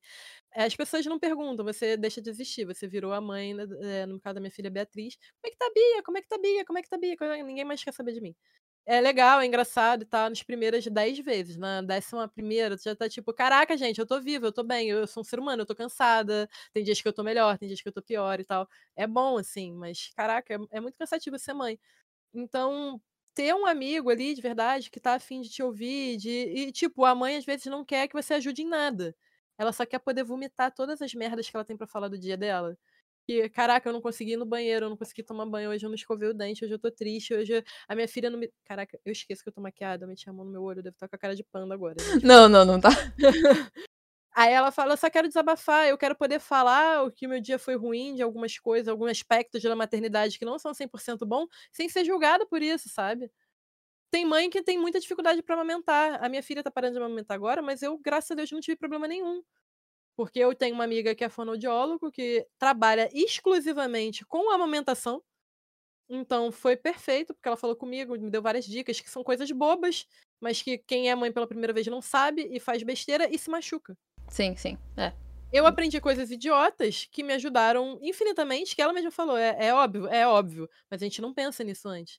A gente faz besteira, se machuca. Eu não me machuquei nenhuma vez. Eu tive uma amamentação perfeita. A, coisa criança era- puxa muito, das vezes sangra também, né? Nunca tive isso, nunca tive nada disso. A minha amamentação foi perfeita, foi impecável. A única coisa que às vezes era ruim era que ela queria mamar de madrugada e eu queria dormir. Então, do tipo, eu ficava assim com a criança. Quase dormindo, não podia dormir, porque senão a criança cai. Aí imagina, tu acordar desesperada, preocupada, porque eu matei minha filha porque eu dormi enquanto ela mamava. Do tipo, pelo amor de Deus. Várias vezes eu acordei assustada, desesperada, porque eu pensava, ela tá sufocando enquanto tá dormindo. E a, a criança tá dormindo linda e bela. Eu quase infartando porque eu achei que ela tinha morrido dormindo. Cara, eu imagino que. Eu, eu não sei, né? Mas, tipo, eu imagino que deva dar uma sensação. ah, sabe aquela sensação de que tu não quer viver, tu só quer dar pausa na tua vida? Tipo The Sims, quer poder dar pausa no The Sims. Eu imagino que deve, às vezes, tipo, ok, Dá, hoje eu dá, não é. queria não ser mãe. E isso deve dar uma culpa tão grande. Dá muita culpa, porque assim, não, não existe ser humano na vida que eu ame mais Sim. do que meus filhos. Não existe, não existe. Mas às vezes E dá vontade, tipo. Os filhos do Jaime eu adotei como os meus, eu, eu fico imaginando, porque a gente, agora eles já são um pouquinho maiores, né, os do Jaime. São, já tem seis anos, eles eu pensando, cara, se alguém fizer mal pra essas crianças, eu mato essa pessoa.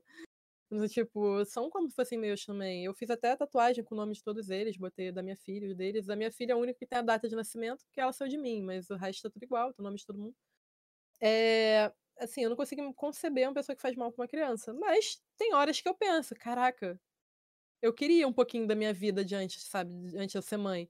Eu queria poder ser responsável de sair, independente do Covid, porque não tem uma bebê pra me, me, me- preocupar em casa, que eu não preciso ficar perto o tempo inteiro. Eu posso ficar 14 dias em quarentena, porque eu não tenho ninguém pra cuidar. Eu queria poder sair pra beber, pra caraca, encher a cara, desmaiar e dormir. E não ter julgamento, né? Porque, tipo, tem mãe que faz isso, julgamento. mas julgam. Julgam. E do tipo, cara, provavelmente ela já viu alguém pra ficar com o filho dela. Você não tem que se meter nisso. Exato. Se a mãe tá no bar, alguém tá com a criança. A criança não tá jogada por ali. A mãe já tomou conta de alguma forma. É a mãe dela que tá. O próprio pai! Caralho, a criança tem pai. O pai tá aí pra isso também, sabe? Eu, graças a Deus, como eu falei, eu tenho é, ideais de pais muito bons. O Jaime é um cara que fica, que faz tudo. Mas, pô, as pessoas esquecem disso, sabe? Ah, porque a mãe que largou. Não, cara, mãe e pai. A criança tem pai. Sabe? O pai não é ajuda. É pai igual. Não são tarefas independentes. São coisas iguais. São pessoas iguais que estão ali para formar uma criança de forma igual.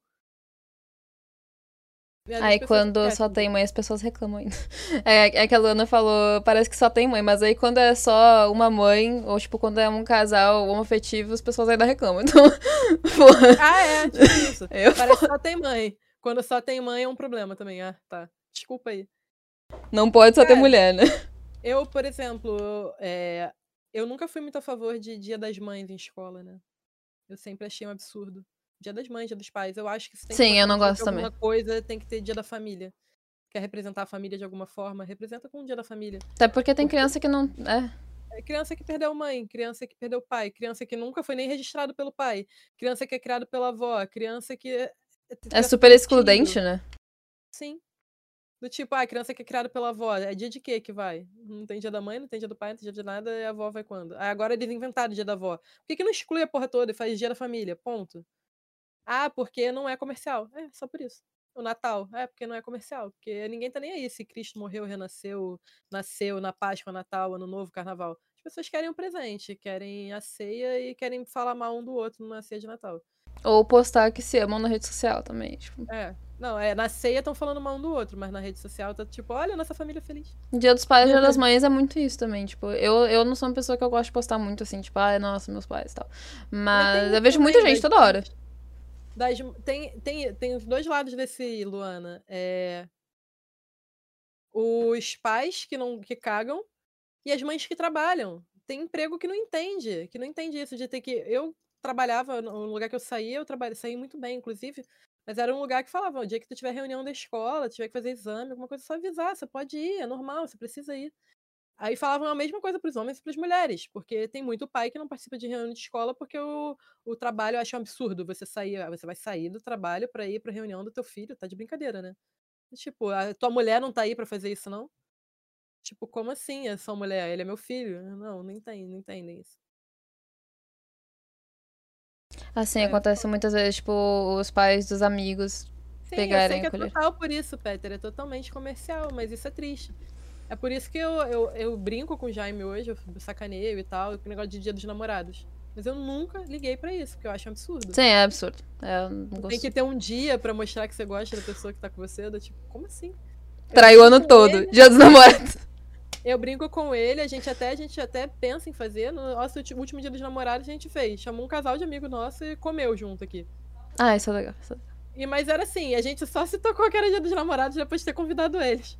Pra tu ver como a gente liga. Ai, eu acho. Convidou, aí o Jaime falou: Ih, é dia dos namorados, será que eles vão vir? Aí eu falei, ah, sei lá, vamos falar com eles. Aí eu mandei e falou, ah, é dia dos namorados, tem problema com vocês? Aí eu falou, ih, eu também esqueci. Eu falei, a gente até começou, ah, vamos, vamos comer num, dia, num lugar diferente um dia antes, porque no dia dos namorados tá tudo cheio. Eu falei, pode ser. Acho que. É engraçado porque, tipo, eu. Essa questão de presente também não faço muita questão, mas eu gosto desses eventos pra usar desculpa pra sair, sabe? Desculpa pra, pra festejar, pra fazer alguma coisa. Mas eu acho chato pra caramba. Não, é sempre bom. é porque é, eu acho bizarro eu, isso a gente ter como desculpa fiz... pra festejar, né? Não pode festejar pra festejar. É, eu fiz festa de despedida quando eu fui viajar pra Austrália pra meu irmão, cara. Eu ia ficar um mês fora, eu fiz festa de despedida. Eu sou a rainha de ter desculpas pra festas. Poxa, pra que ter desculpa? Só quero fazer uma festa. Essa é a minha desculpa, sabe? Essa é a minha desculpa. Mas. É, mas eu, eu já sempre fui contra essas datas e agora eu sou mais ainda, porque os filhos do Jaime perderam a mãe. Eles são. A mãe deles morreu ah. quando eles tinham três anos, sabe? Então, do tipo. Por isso que eu falo que eu, eu tenho quatro sim, filhos. Tenho sim. quatro filhos, porque eu tenho quatro filhos, eles são todos nossos, sabe? Mas eu já era contra antes. Eu agora sou mais ainda. Mas é foda, assim. Eu, eu até agradeço a pandemia por esses últimos dois anos, porque não teve festa de Dia das Mães, né? Nos últimos dois anos. Mas eu não sei como vai ser, sabe? Ainda mais agora que tem a minha filha. Eu não sei como vai ser quando ela começar a falar. Eu fico me perguntando essas E, cara, teve muita gente que perdeu mãe e pai na pandemia, né? Não vai ter Dia dos Pais nem Dia dos Pais. Então... Muita gente. Eu tenho uma das minhas melhores amigas hoje, a gente virou amiga por conta de incidente assim. Ela, ela é bem mais velha do que eu, ela tem 52 anos, eu tenho 31. Mas ela é uma das minhas melhores amigas, a gente se conheceu no trabalho. Só que logo que ela, eu comecei a trabalhar, onde a gente se conheceu, eu não, nem sabia quem era ela direito, porque tem uma outra menina que também é amiga nossa, que parece muito com ela. Elas parecem irmãs, ela até brincam que elas são irmãs uma da outra. E tem aluno que até hoje confundem elas. Acha que uma é a outra, chamam pelo nome da outra. Enfim, logo que eu tava lá, uns meses depois que eu comecei a trabalhar, ela perdeu os pais. 15 dias depois do outro. Assim, tipo, perdeu o pai hoje e daqui a duas semanas a mãe morreu. Foi assim, muito perto, que os dois tiveram câncer e os dois faleceram. Eu no segundo, é o que eu nunca lembro a ordem, que foi pai ou foi mãe, quem morreu depois. Mas no segundo falecimento, eu nem conhecia ela. Se eu tivesse trocado duas palavras com ela ao longo dos três, quatro meses que eu tava lá, foi muito. Eu me senti compelida a ir ao enterro do, do, do parente dela, do pai, da mãe, que não me lembro. Eu me senti, eu senti necessidade emocional de estar perto dessa pessoa. Que eu falei, ninguém, ninguém devia passar por isso. Você perdeu o seu pai, 15 dias depois perdeu sua mãe. E nessa pandemia, muita gente deve ter passado por isso. E por, irre por irresponsabilidade de outras pessoas, muitas vezes, né? Tipo, Sim. Então é, é surreal. Uh, uma das coisas que eu ia falar que, tipo, tá falando da maternidade é que eu, eu sei que. Aquela coisa que eu tinha falado, sabe? Tem gente que é muito autocentrada e tal. Eu sei que pra ser mãe eu seria uma pessoa muito autocentrada. E é um dos motivos do porquê que eu não quero ter filho. Porque, tipo, eu sei que eu. Isso é um julgamento também. Né, Cara, sim, mas é que, tipo, eu. Você é mulher, você não quer ter filho. Sim. Mas que absurdo, você só vai se sentir realmente realizada quando você for mãe. Sim. E, tipo, eu. Como você só vai ter um gato? Cara. tipo, eu quero ser mãe de pet. Cachorro, cachorro, coelho. Eu quero ser mãe de nada. Eu quero ter uma bola de futebol e chamar de Wilson e falar que é meu filho. Foda-se.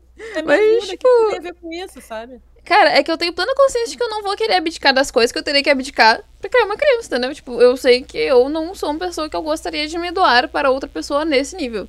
Sabe? Tipo, eu não Acho gostaria de perder noções. E é importante que a pessoa saiba disso. É importante que a pessoa tenha essa alta percepção o suficiente para não fazer essa merda. Porque tem gente que tem filho por conta de força da sociedade, de pressão da sociedade, tu vai ver o moleque criado a caralho a, a, criança, a menina, a menina, não é criada pelo pai e pela mãe, tá jogado. Não tem uma atenção, não tem um afeto, e pai e mãe compram o afeto da criança achando que, ah, eu banco tudo, dou tudo que ele quer, e por isso ele é uma criança. Tinha que ser feliz. Nossa, sim. Tipo, caralho, é uma criança frustrada, porque pai e mãe não amam ele, sabe? Nossa, tem que ser grato porque eu te dou tudo, sabe? Nossa, tu tem uma casa pra morar, tu tem que ser grato. Sabe, a criança que mora com o abusador tem que ser grato porque tem casa pra morar agora? Tipo tem... isso. Cara, é absurdo. Acho essa lógica tão deturpada, tão nojenta. Ah, valeu, Luca. Cara, eu, eu, juro que eu tô tentando entender ali, Luana. Era muita informação, muita gente. Uh, eu acho que a, a filha. Avô morreu de câncer. Irmão a filha... Uh, a filha do tio avô dela uh, não deixou ele ir no velório do avô dela ou do irmão dela outro irmão, sei lá, outro tio avô, e ameaçou de morte. É o tio avô dela que morreu. Que não deixaram ir. Cara, isso é absurdo. É um momento. Cara, eu tenho um amigo, um dos amigos que são gêmeos. Eu amo o pai. Amava, né? O pai deles morreu. Eu amo a família deles em geral. O pai deles morreu tem uns quatro anos, eu acho, agora. Tem um deles que namora uma menina que eu não gosto. Eu não consigo conviver com ela, não me dou bem com ela. A gente já teve uma treta pessoal junto, assim, eu não consigo conviver com ela, eu não falo com ela. No velório do pai deles, eu abracei ela e falei: esse é um momento que não tem que falar. Ele era uma pessoa extremamente especial para qualquer ser humano que esteja pisando nesse lugar. E não tenho o que discutir nesse momento. Ele era mais importante. A família dele é mais importante. E acabou ter noção também de quando tem que, sabe, tipo, separar as coisas. Ter noção de separação mesmo. É, isso é verdade, Peter. Estigma para engravidar, pra ter filho. E a mãe que. E tem muita mãe que adota que passa por julgamento, né? E falar. Ah, não é mãe de verdade. verdade. Isso. Tipo, tem, tem julgamento de tudo que é nível nessa questão de ser mãe. É mãe que fez cesárea. Se for nesse vibe, eu não sou mãe de verdade, gente, porque eu fiz cesárea. Mas tem mãe que pensa assim, do tipo, ah, pra ser mãe de verdade tinha que passar pelo que a natureza te deu, essa filha abrindo você por baixo. Não... Dor, sabe? Eu juro que eu até cogitei, assim, o parto normal, porque eu achava que eu aguentaria. E muito da minha cabeça é aquela do tipo, eu consigo essa porra é frescura. tinha muito esse pensamento. Eu não cheguei a passar por isso, eu não cheguei a nem ter contração, nem de, de fingimento, aquela fake, né? Que eu esqueci o nome. Eu não cheguei nem ter esse, esse porém, porque eu marquei a minha cesárea, porque meu marido trabalha sob demanda, tinha dias que ele podia estar no Rio, podia não estar. A gente tem outras três crianças, ia ser muito confuso organizar tudo isso. Eu achei melhor com data marcada. Cara, uh, a, Lívia, a Luana agora citou o negócio da irmã dela, e isso me fez lembrar de duas coisas. Uma era que, tipo, a gente tava falando daquele negócio de fazer live, que a gente tá desanimado e tal. E pra quem não sabe, eu parei que por dois, três meses de fazer live, praticamente. Porque deu, deu um monte de treta, tá? Fiquei um tempão sem computador, sem conseguir streamar, sem computador em si, um monte de BO, não tinha cabeça para aparecer aqui. E, tipo, eu também parei por muito tempo porque eu acho. Eu acho que a gente tem que ter uma noção de quando as coisas não estão mais dando certo e quando as coisas estão dando certo. Tipo, eu acho que isso é muito importante a gente ter essa noção. Existir também é algo importante. É. Existir também é tarefa de vencedor. Né? Sabe, tipo, ter um relacionamento, por exemplo, uh, está funcionando ou não se tá se relacionando com uma pessoa, tipo, até amizade, tem que saber uhum. quando tem que acabar os ciclos. E, tipo, por mais que. Uh, eu tinha muito medo de parar de fazer live, tá? E um dos motivos é porque eu conheço muito streamer que julga quem para de fazer live. Fica tipo, ai, olha só, foi só por causa da pandemia. Não gosta mesmo de fazer live. Então. Uh, muito. Foi por conta da pandemia, problema da pessoa. Exato. Tá fazendo. Ela tá fazendo alguma coisa da vida dela? Da vida dela. Acabou. Exato. tipo, é, é óbvio que, ai meu Deus, é muito mais competitividade. Mas às vezes nem o público é o mesmo. Então, sabe? Uh, e eu parei de fazer live muito tempo também, porque eu acho que não era uma coisa que tava dando mais certo, sabe? Tipo, pra mim era uma coisa que eu tinha que pelo menos dar um tempo, não necessariamente, ai, acabar, porque eu gosto muito de fazer live. Principalmente essas lives de estilo de conversa, acho muito divertido. Gosto de ficar falando com as pessoas. É e... gente. Sim. Eu conheci muita gente por conta da live e eu fico muito feliz por essas pessoas. A Kat foi uma, agora você e tal. Eu conheço muita gente por conta das lives que eu não teria conhecido se não fizesse. Cara, eu gosto muito de fazer esse tipo de live porque eu apresento as pessoas para as outras pessoas. Então eu faço isso justamente para divulgar outras pessoas que fazem algum projeto, alguma live, enfim. Ou só pessoas que são, tipo, muito legais de conversar, sabe? Então, uhum. gosto de apresentar pessoas para outras pessoas. Inclusive, tipo, praticamente todos os meus grupos, eu sou o núcleo deles, porque eu ia apresentando todo mundo para todo mundo e fazia todo mundo virar amigo. Então, uh, tinha isso. E eu parei de fazer live porque eu achava que não tava mais dando certo. Porque, tipo, tava parado, eu tava desanimada, eu tava me irritando por tudo, eu não tava afim, eu tava, tipo, sabe, fazendo meio que por obrigação, por, pra, tipo, tô fazendo sabe? Tô fazendo a minha parte, ninguém pode reclamar, tô fazendo. Então, eu fazia muito pra não ter esse julgamento. E foi uma coisa que começou a ser ruim. Cobrança. Tipo, ah, você nem trabalha, você só faz live mesmo Exato. assim, tá enrolando pra fazer. Tipo, faz isso, faz aquilo. Exato, você tem que fazer, porque senão tu não gosta. Então, tipo, é um saco esse tipo de situação. E eu parei por um tempo que não tava mais dando certo. Daí, tipo, depois que eu voltei e eu, eu me senti de novo bem na Twitch, que eu me liguei, que eu fiquei, ok, não tava dando certo. Tava ruim, sabe? Tipo, tava realmente ruim. Não tava ficando feliz, não tava me divertindo. Tava só, tipo, aqui por obrigação. Literalmente tratando como um trabalho, sabe? E eu acho que isso é um erro de muito streamer, que acaba fazendo uh, o trabalho, o trabalho de streamer virar um não necessariamente um trabalho, mas tipo. Algo desgostoso. É, transformar numa obrigação, sabe? Tipo, acho que isso é de muito streamer, porque no momento que tu transforma a tua live num trabalho, assim, um trabalho sério, sabe? Aqueles trabalhos que tu fica, tipo, tô fazendo porque tem que fazer. No momento em que tu transforma nisso, uh, fica ruim pra ti e pras e pessoas. Pura, tu, né? tu se torna uma pessoa que fica, tipo, ai, sabe, tô cansada de estar aqui, não queria estar aqui tu afasta as pessoas. E tu também, uh, eu lembrei disso por causa do negócio da Lívia, porque tem um streamer que fica indignado quando as pessoas não aparecem na live deles. Tipo, sim, eu fico irritada com muita gente que tem aquele, a, aquela conversa de nossa, que temos que ajudar as pessoas, sabe? Tipo, vamos ajudar os pequenos. Uh, quem tá crescendo, quem quer fazer coisa na internet, daí quando as pessoas começam a fazer coisa, estão cagando. Isso eu acho realmente bem irritante. Mas, tipo, quem me ajudar vai me ajudar. Eu vou lembrar de quem me ajudar. Então, quem não me ajudar também, tô nem aí, sabe? Não faz parte, ok. Segue a vida, indiferente. É, isso é algo que eu aprendi na vida de forma geral. É, você tem que ficar feliz com quem tá ali com você, é. não ficar irritado por quem, quem não tava. Eu teve uma festa de aniversário minha, que eu sempre gostei muito de festa, né? eu fiz um, uma puta festa e comecei a ficar muito incomodada com as pessoas que eu convidei e não foram, sabe?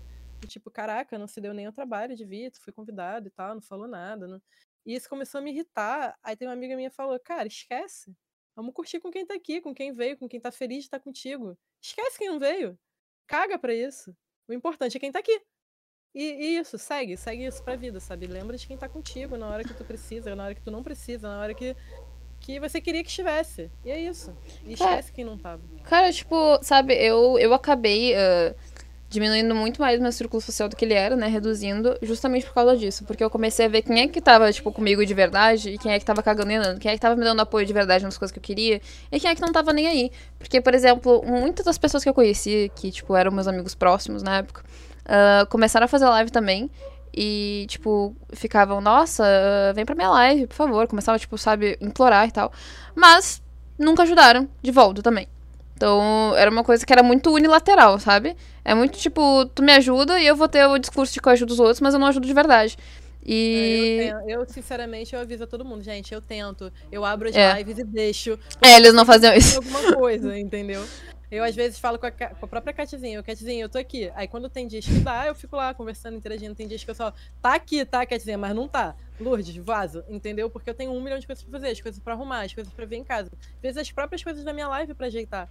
Então eu deixo, mas eu, eu aviso. Aberto, eu deixo aberto, às vezes eu digo, tô no lurk, mas eu tô ocupada aqui, não tem como falar. Mas, tipo, uh, eles não faziam isso, nunca deram, tipo, mínimo de apoio. Então isso me fez reduzir muito, porque eu comecei a perceber as pessoas que, tipo, estavam genuinamente ali e que gostavam genuinamente de mim, as pessoas que estavam, tipo, mais por sugar, entendeu? Tipo, estavam mais ali por ficar jogando coisinha, ficar botando uh, coisas negativas. A Luana e a Lia foram pessoas que eu conheci uh, em grupo de WhatsApp por causa dos jogos, e elas eram pra minha live depois. E elas são gêmeas, né? E tipo, a, a Luana falou ali que a Lívia não teve como aparecer e tudo bem, sabe? Tipo, ela, eu sei que elas me ajudam, elas são sempre ali. Elas, tipo, me divulgam pra caramba. Elas são gêmeas, já conseguiu uma. Exato. Brincadeira. Precisa da outra não, gente. Mas, tipo... Se são gêmeas idênticas, então, melhor ainda. Já tem uma. Quem conheceu uma já conheceu outra. Brincadeira. Cara... Não tem nada a ver um com o outro. Mas, tipo, sempre que elas podem, elas estão moderando, estão ajudando. Mesmo que elas tenham que dormir cedo, elas aparecem, ajudam. A não ser que, tipo, estejam muito cansadas. E tá tudo bem uhum. também. As pessoas estão cansadas. Eu também fico cansada de entrar nas lives, gente. Uh, entrar nas lives, interagir nas lives também é um desgaste que tu vai ter, sabe? Um monte de gente, gente diferente. E tu vai estar tá despendendo tempo. Tudo que você tá, tá, tá, falando pra não deixar ninguém bolado, ninguém nada. E tu vai estar, tá, tipo, doando tempo. Querendo ou não. Tipo, pra quem tá fazendo live ou assistindo, tu tá doando tempo pra aquela pessoa. E tempo é uma coisa que, olha, gente, tá, tá difícil, sabe? Tempo tá difícil, tá tudo uma correria. Então, uh, eu não acho ruim as pessoas não aparecerem porque elas estão ocupadas, porque elas estão cansadas, porque elas só não estão afim tudo bem, sabe? Não precisa se justificar nem nada do gênero. Tudo bem, quem tá aqui tem que ter aqui, quem não tá pode vir outra hora. Sim. Tô sempre com a live aberta. Mas tem muita gente que fica martelando, sabe? Tipo, a pessoa não aparece, começa a postar xingando quem não aparece.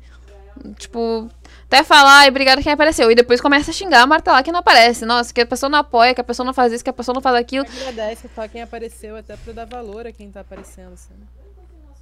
Ah, não, quando. Uh, sempre que eu termino live, eu agradeço quem aparece. Eu não, eu não sou uma pessoa que agradece pelo Instagram. Eu vejo muita gente que posta pelo Instagram, tipo, agradecendo quem apareceu, quem deu beats, quem deu. Ah, eu não. Ah, cara, eu não. Sabe, tipo, eu acabo a live, tô cansada. Vou fazer alguma outra coisa, não. não eu, eu, dou, eu bato muitas palmas para as pessoas que vão lá e, e printam um pedaço certo Sim, da parada, que veio o beat, que veio o gank, que veio não sei o que, pra poder agradecer. Eu, sinceramente, acho que eu fiz isso duas vezes. Na primeira donate que eu ganhei. E no primeiro ganho, que absurdo, assim, que eu ganhei da Senhora Maravilha, que vieram 230 pessoas. Foi a única vez que eu fiz. Não tô diminuindo as pessoas que mandaram menos, mas é porque o susto foi tão grande que a minha cara foi engraçada. Tá dando Olivia, eu tava falando normalmente que tá tudo bem. Uh, a que eu falei ali mais cedo é aquela ali, a mãe nerd. Que eu falei mais cedo que, tipo, era eu muito querida. Ela mesma. Deixa hum. eu seguir ela também. Acho que ela é minha chara. Exato. Os Lucianos. Mas, ah, cara, tipo, é, é surreal essa pressão que colocam, sabe? E eu vejo muito, muita gente também que fica. Ah, as pessoas estão se aproximando por inveja de mim. Inveja do quê? Tipo assim, não querendo desmerecer. Exatamente, não querendo desmerecer, sabe? Mas tu não é a Nive. Desmerecer, mas desmerecendo, quem é você? Não é a Lanzoca, não é o Gaules, não é a Caju, não é a Nive, não é o Castanhari, não é Felipe Neto, entendeu? Eu vou ter inveja. Tipo, quem é você na fila do pão, gente? Não sei nem quem é você, por que eu tô com inveja Tipo, de você? Parabéns, conseguiu grandes coisas, tá crescendo, mas. Inveja do quê? Se, tipo, tu for se grudar em alguém porque tu Quando tem interesse. Live, a gente começa a pensar, tem inveja de você. Quando Exato, É exclusivamente de live. exato. Tá? Não é só comprando o pão com ovo de manhã, não.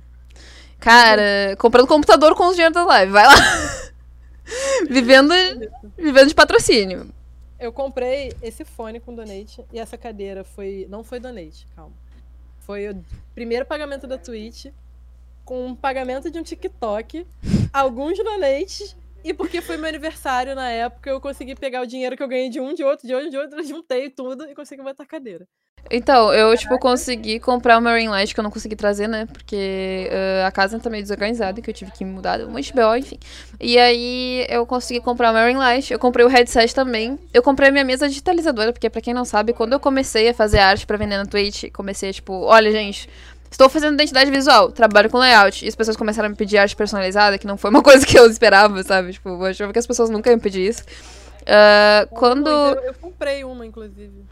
Ai, cara, eu, eu fico muito feliz quando as pessoas, me, tipo, vêm, falam comigo, pedem pra eu fazer. Eu fico eu muito feliz. o preço, eu sempre dou uma chorada, mas eu entendo o valor. Não, Tem gente que não eu, entende o valor. eu faço no comentário. Tipo, preço no, no trabalho dos outros. né? eu, eu faço no comentário mesmo. Tipo, eu faço um valor muito mais abaixo, assim, do mercado, porque ah, o meu objetivo não é, tipo, ai, nossa, quero super lucrar. O meu objetivo é que todas as pessoas consigam ter a identidade visual que elas querem ter. É, Então, eu faço, eu até parei de divulgar, mas eu fazia layout, eu até faço se alguém me pedir layout de página da Twitch, esses botões de sobre você, subscribe, que tem tipo no teu perfil aqui, sobre Sim. você. Eu faço essas paradas. Eu fiz tudo do meu canal, né? é, eu fiz tudo do meu também. Eu faço de algumas Meu pessoas banner, também. Meu layout, eu fiz tudo. Mas, sério, eu sou, tipo, muito grata que ajuda com essas coisas, mas eu. Eu faço muito pelo comentário mesmo. Tipo, sei lá, o meu pacote inteiro pra fazer toda a tweet de alguém, tá? Sabe? Tipo, literalmente todas as coisas que tem que ter de emote, de beats, de sub, ah, overlay, de identidade da Twitch em si, banner, enfim.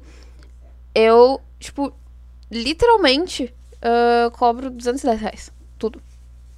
Total, assim. Então, tipo, é um preço bem baixo em comparação Não, é bem do baixo outro. mesmo. E eu faço isso porque eu quero que as pessoas consigam ter a identidade visual que elas querem ter, sabe? Tipo, ok, me pagando 210 pra mim tá ótimo. Porque foi com esse dinheiro que eu consegui comprar um celular, por exemplo. Meu celular tava, tipo, muito capenga. E eu consegui comprar um celular com o dinheiro das artes.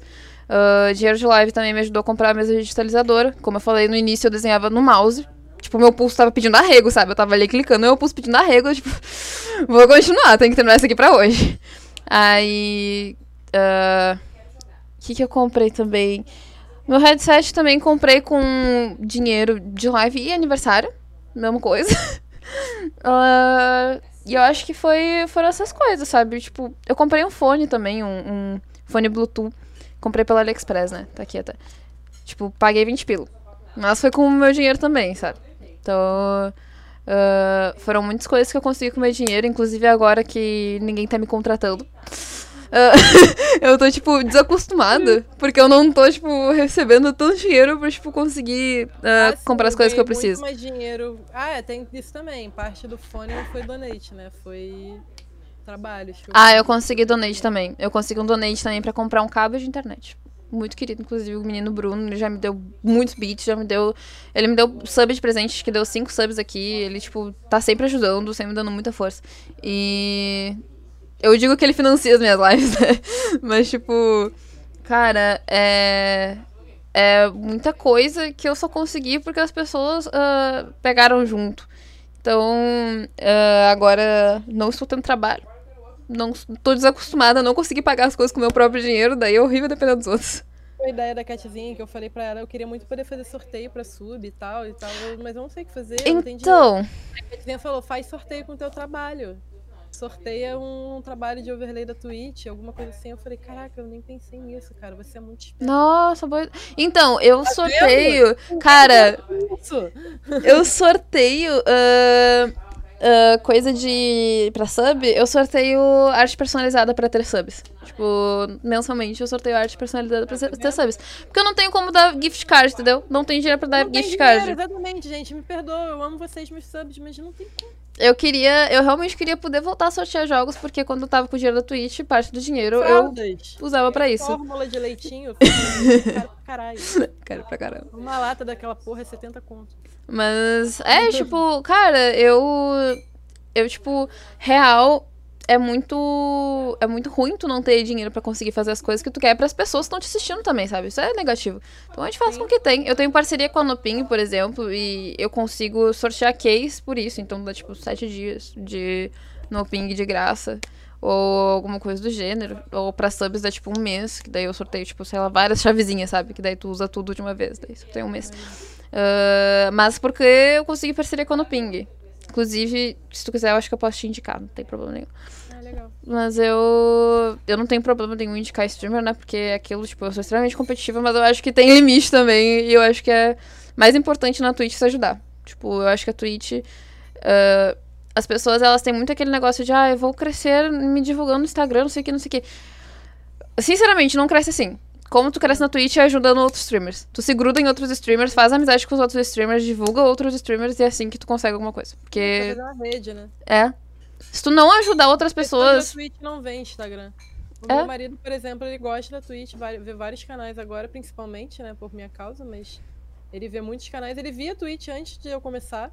E ele não tem Instagram, ele nunca viu Instagram Sim. na vida dele. Ele não sabe nem como é que funciona. então, Cara, ah, inclusive, ah, a mãe nerd, né? Outra Luciana, ela também tem filho, tá? Ela tem dois filhos.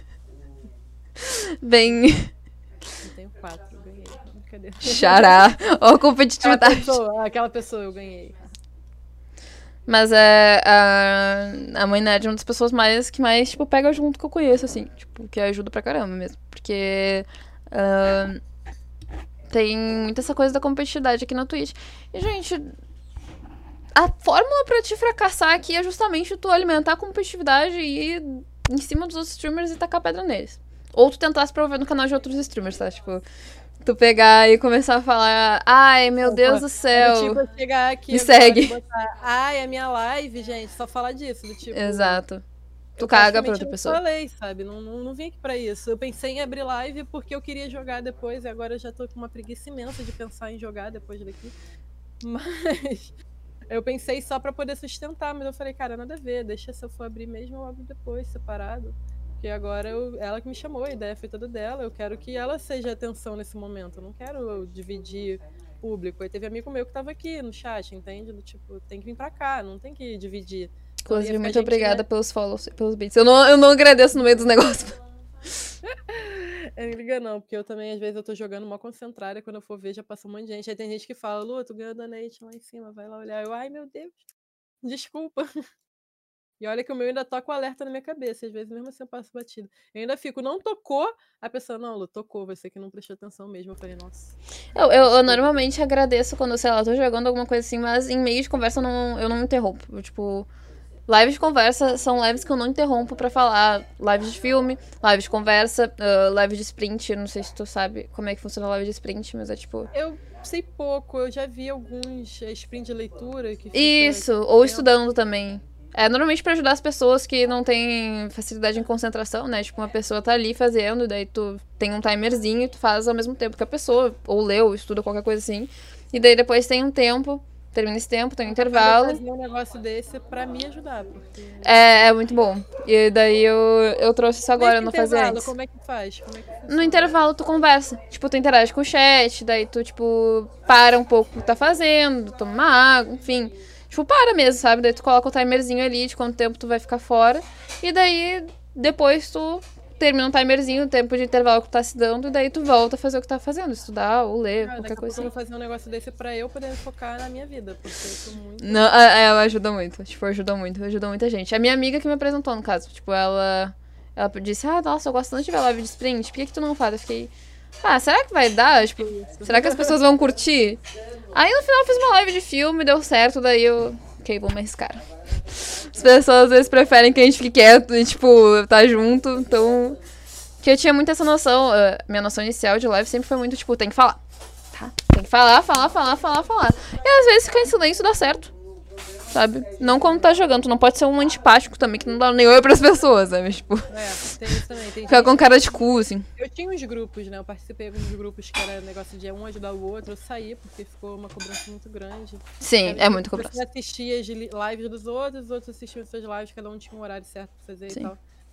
É, eu saí de todos, eu tava em vários grupos, porque eu ficava 24 horas com o computador ligado, tudo ligado. Até a conta de luz já tava mais alta. Eu falei, não, não aguento mais. Saí de tudo, eu tava surtando. Meu celular era mil mensagens por dia. Eu tava enlouquecendo. Mas eu fazia e tal. Aí tinha uns caras que eu me perguntava, pra que que tá fazendo live? Porque, Sim. pô, eu sei que é do grupo, sabe? Eu sei que são pessoas ali que estão basicamente por obrigação pra sustentar os próprios horários, mas caraca, tem gente que tá falando contigo. Tem gente que, mesmo estando do grupo, tá fazendo a gentileza de estar tentando interagir com você de alguma forma. A pessoa não olhava pro chat. A pessoa não falava um oi, não falava um boa noite, não falava nada. Falei, gente, por que, que essa pessoa tem intenção de fazer live? E não era do tipo, eu sou super pro player, jogo muito e eu quero mostrar isso para o mundo. Não, você é um jogador mediano pra ruim e nem se dá o trabalho de falar oi para as pessoas que estão te falando oi, você tá tendo. Pra que que tu tá fazendo live? E pra que que tá participando de grupo pra ter mais gente vendo a tua live se você não quer interagir com as pessoas? Faz live, quer, só quer gravar essa gameplay pra ver. qual é- Grava, separado. Entra lá no o mesmo programa que tu abre pra fazer live, tu abre pra gravar. Não precisa fazer a live em si. Eu acho muito louco. Cara, eu tava falando, inclusive, com a mãe nerd é, ontem, acho, que tinha um menino que ele se grudou nos streamers, né? Tipo, ele, é, ele começou no chat de um amigo meu. E aí ele foi se grudando nos streamers. Por quê? Porque a gente sempre teve muito esse negócio de, ok, vamos ajudar quem tá tentando pegar afiliado. Tranquilo, tinha até um grupo pra isso. E eu acho que o grupo morreu. Mas tinha até um grupo pra isso, justamente que é muita pressão, né? Tipo, é muito cansativo, tem que ter muito horário. Ah, mas aí. E todos os streamers tinham horário definido, acho isso ruim pra caramba. Então, enfim.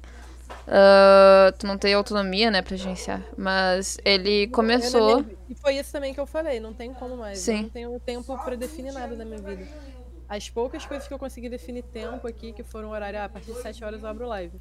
Tem dias que eu consigo até meia-noite, tem dias que 10 horas da noite eu tenho que estar desligando, 9 horas da noite eu tenho que estar desligando, porque acontece alguma coisa aqui, não tem como. Sim, e cara, tipo. ah, esse, esse rolê de, tipo. Ah, da mãe nerd é um guri. Ele aparecia na live de todo mundo, assim, tipo, super simpático, sabe? Ficava, ah, aparece na minha live, não sei o que. Aí tu ia lá. E, tipo, tu até podia não gostar muito do menino, tu até podia achar ele bem chato, mas tu ia pra ajudar. E aí, recentemente, a gente descobriu que ele deu um follow. Tipo, sabe? Conseguiu afiliado, deu um Tá follow. Vazou. Isso eu acho mais absurdo ainda, né? Porque o follow não é tipo sub. Tu não tá pagando ali, tu não tá fazendo nada, Sim. absolutamente nada. Pra que que tu precisa se dar o trabalho de ir na página do outro pra tirar o follow? Sim. Deixa lá. Não vai mudar nada na tua vida. Nossa, eu tenho muita preguiça.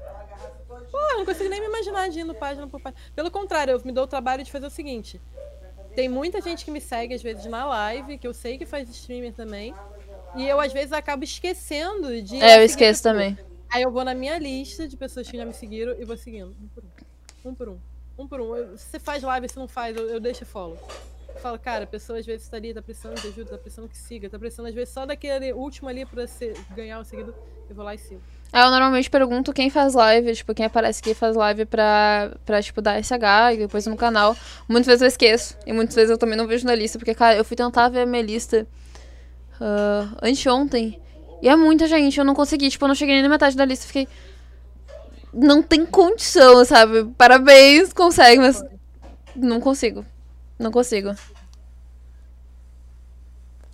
Meu Deus do céu. Cara, que absurdo. É muito absurdo a gente que faz isso. Mentira. Que babaca. É, é comum, né? Gente que vai pra se aproveitar. Eu acho que tem uma diferença de tu chegar na live de alguém e dizer, ai, olha só, eu tô aqui, mas eu tô abrindo live rapidinho, tá? Daí eu não tenho como interagir. Ou, tipo, tu chegar. Tempo fala isso, e às vezes eu penso duas vezes. É, eu penso duas Parece que vezes. tu tá usando desculpa, sabe? Só pra falar, ó, eu tô abrindo minha live, vem na minha live. Tipo, Eu fico- isso, eu penso duas vezes. Eu fico Às tipo. vezes eu vou na Catzinha, eu falo, pô, Catzinha, eu tô saindo e tal. Eu não falo pra quê, eu só falo, ah, tô saindo aqui, eu vou deixar em Lourdes, tá? Beijo. Eu falo, tipo, às vezes eu tô estudando. Às vezes, algumas pessoas, dependendo das vezes, eu digo, bah, eu não vou conseguir ficar porque eu tenho que abrir live aqui correndo.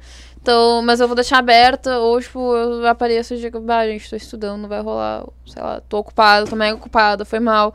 Ah, mas é, é, acho muito chato. Eu fico muito, tipo. Pelo amor de Deus, gente, não estou tentando me promover. Lembra uma pessoa, Luana. Lembra pra caramba. Gente, Twitch tem muito BO, vocês nem sabem. Twitch tem muito BO. Principalmente entre o streamer pequeno. Muito, É, muito BO. muito pior, muito pior do que dos maiores. Os maiores já estão preocupados com a vida deles, né? Deve ter muito também que a gente não sabe. Mas é. Ai, cara, a Twitch é um lugar que. Se tu não tomar cuidado, é um lugar bem tóxico, assim. Sinceramente. Pela plataforma em si, pelas pessoas que estão na plataforma. Tanto viewer quanto streamer. Verdade. Mandou sussurro. Uma vez que entrou no meu, no meu, no meu chat, falou um monte de absurdo, assim, de. Bem, bem homofóbico, assim, mas botando como se eu tivesse falado. Pra eu ler e a pessoa poder clipar e falar que fui eu que falei, sabe? Meu Deus. Aí teve um amigo meu que na mesma hora tava na live, ele falou, não lê, não lê, não lê em voz alta, não lê em voz alta. Aí eu demorando a entender o que que tava falando. Sim. Quando eu fui ler o comentário do cara, eu falei, meu Deus, cara, eu não falei nada disso, tá louco. E aí eu, meus amigos, eu ainda desesperada, porque eu tava bem come- no Sim. começo. Aí eu não tinha nem mod direito, aí esse menino que tava me ajudando, ele ganhou mod no dia, que eu falei, bane isso, exclui, eu não sei como é que faz, eu não tô conseguindo fazer. Aí ele falou, aí eu fui conseguir dar o moderador aí pra ele na hora, aí ele foi, apagou os comentários, baniu o cara e me ajudou. Eu fiquei, cara, que bizarro. Ele falou, ele fez isso só pra tu poder ler, clipar e você ganhar ban. Cara, eu não sei.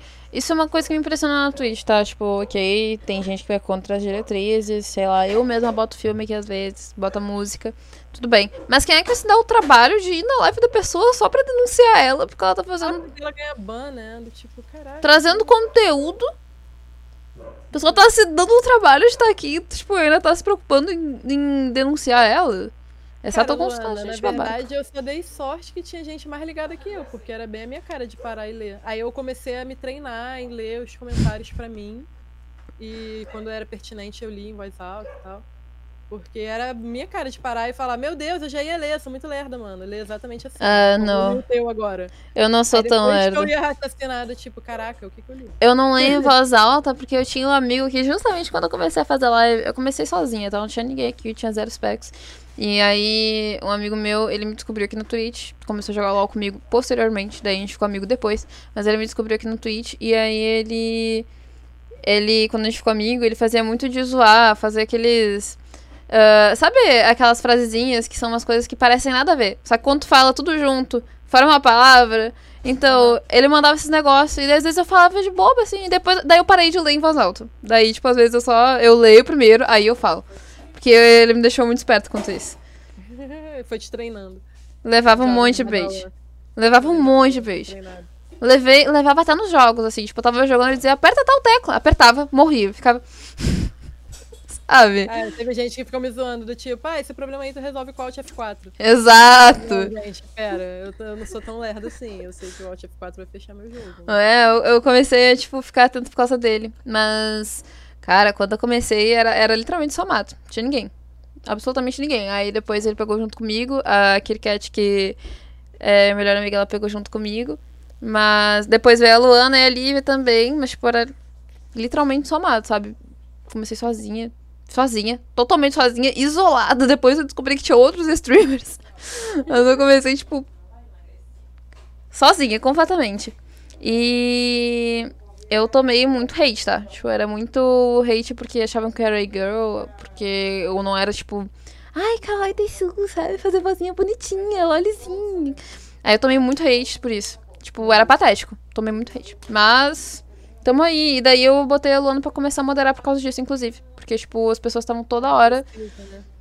Aí a Luana tava sempre aqui, eu fiquei, ok, vou te botar pra moderar. Aí teve várias eh, pessoas que eu conheci fazendo live, assim, que eu vi que eram mod boas, queriam realmente ajudar. Eu saí dando um monte de mod. Pessoas que eu vi que eram pessoas boas. eu falei, fica vocês de mod, porque quem tiver lá na hora, tipo, vai Sim, exato. Eu dei os mods pro Josias, que é o mod da Catzinha, na verdade, mas eu falei, Josias, como você já é mod da Catzinha, você sabe mexer? Se em algum momento não tiver mais ninguém aqui pra me ajudar, você tem como me ajudar. Aí eu dei pra esse menino, pro Máximos, ele pegou e me ajudou pra caramba sempre que ele pode, ele tá online me ajudando. Acho que pro meu primo eu não passei, mas ele também tá tão enrolado, tadinho, que não tem como ele me ajudar tanto. Cara, Meu primo filha. passou- participou de uma live de um maluco que é bem grande aí, é amigo dele, jogando RPG, eles ficaram na front page Bah, aí, RPG é da hora. horas. Aí ele Muito da hora. participou da live.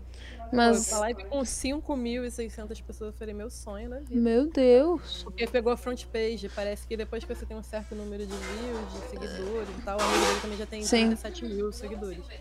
Só que. você pode, pode fazer uma aplicação pra pegar essas front pages. que Só que o, o foda é que ah, as pessoas acabam não indo, né? Tipo, mesmo que ele tenha participado da live do cara, as pessoas não necessariamente vão pro canal dele. Então Meu é. primo não faz live, meu primo falou que tá pensando em começar a fazer live só de, de hobby, assim. Ficar jogando online, Sim. conhecer gente e tal, mas ele É, meu primo faz isso também. O. Cara, a filha da mãe nerd, ela é genial. Sério, a Alice é genial.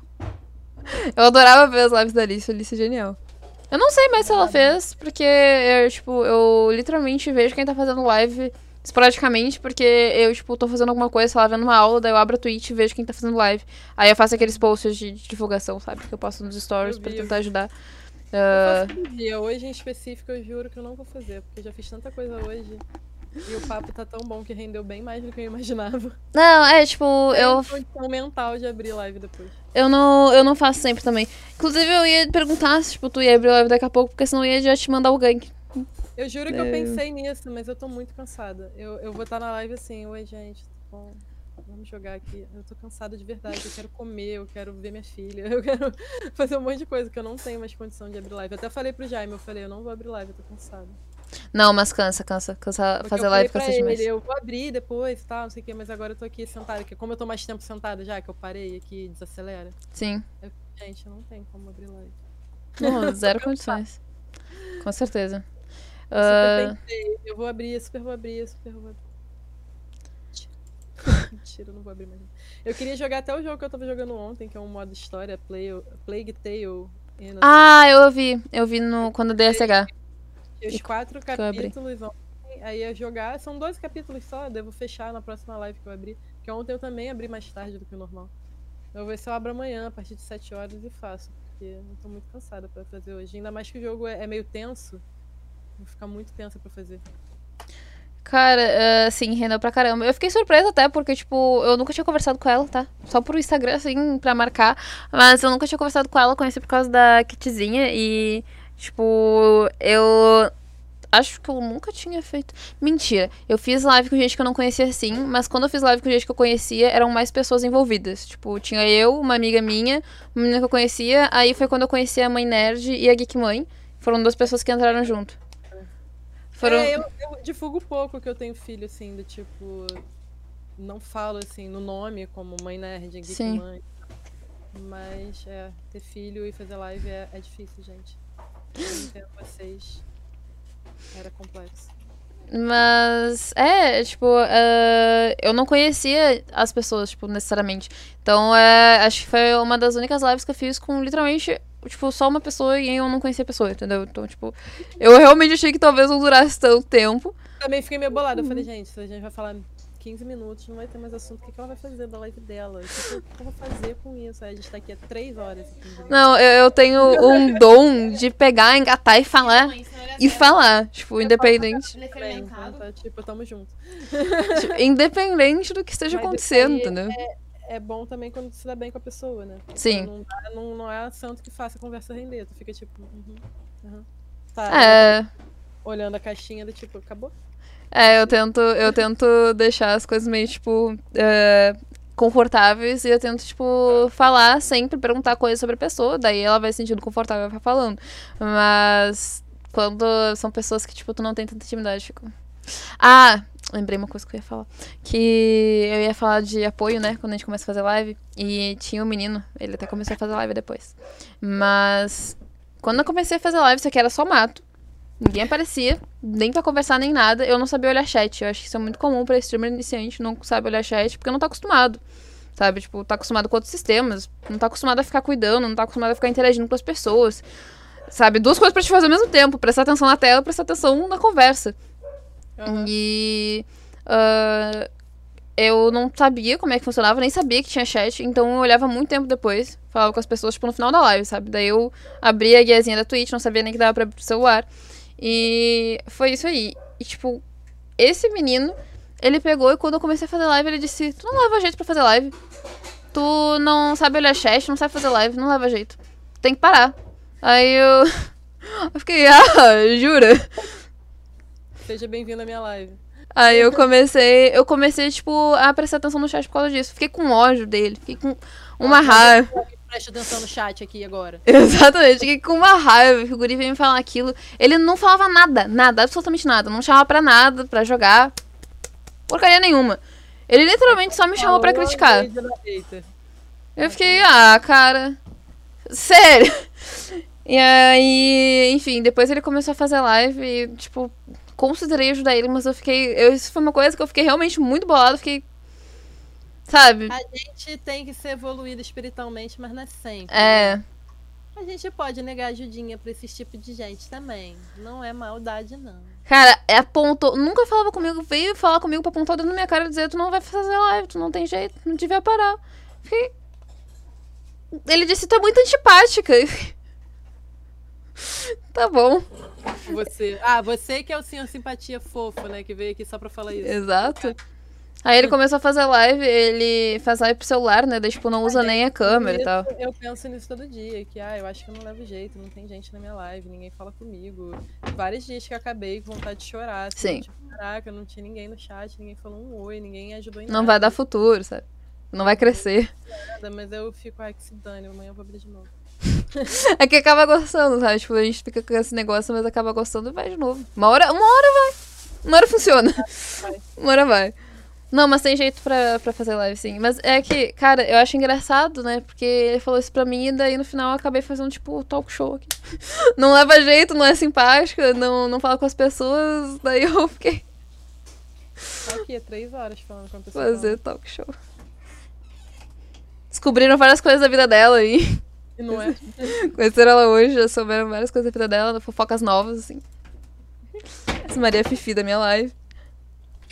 Mas assim, gente, é. Sônia Abrão, Sônia Abrão. Conan Sônia Abrão. Exato. A, a Maynard disse que parecia meio frente com Gabi, assim, eu achei, achei Ah, engraçado. boa.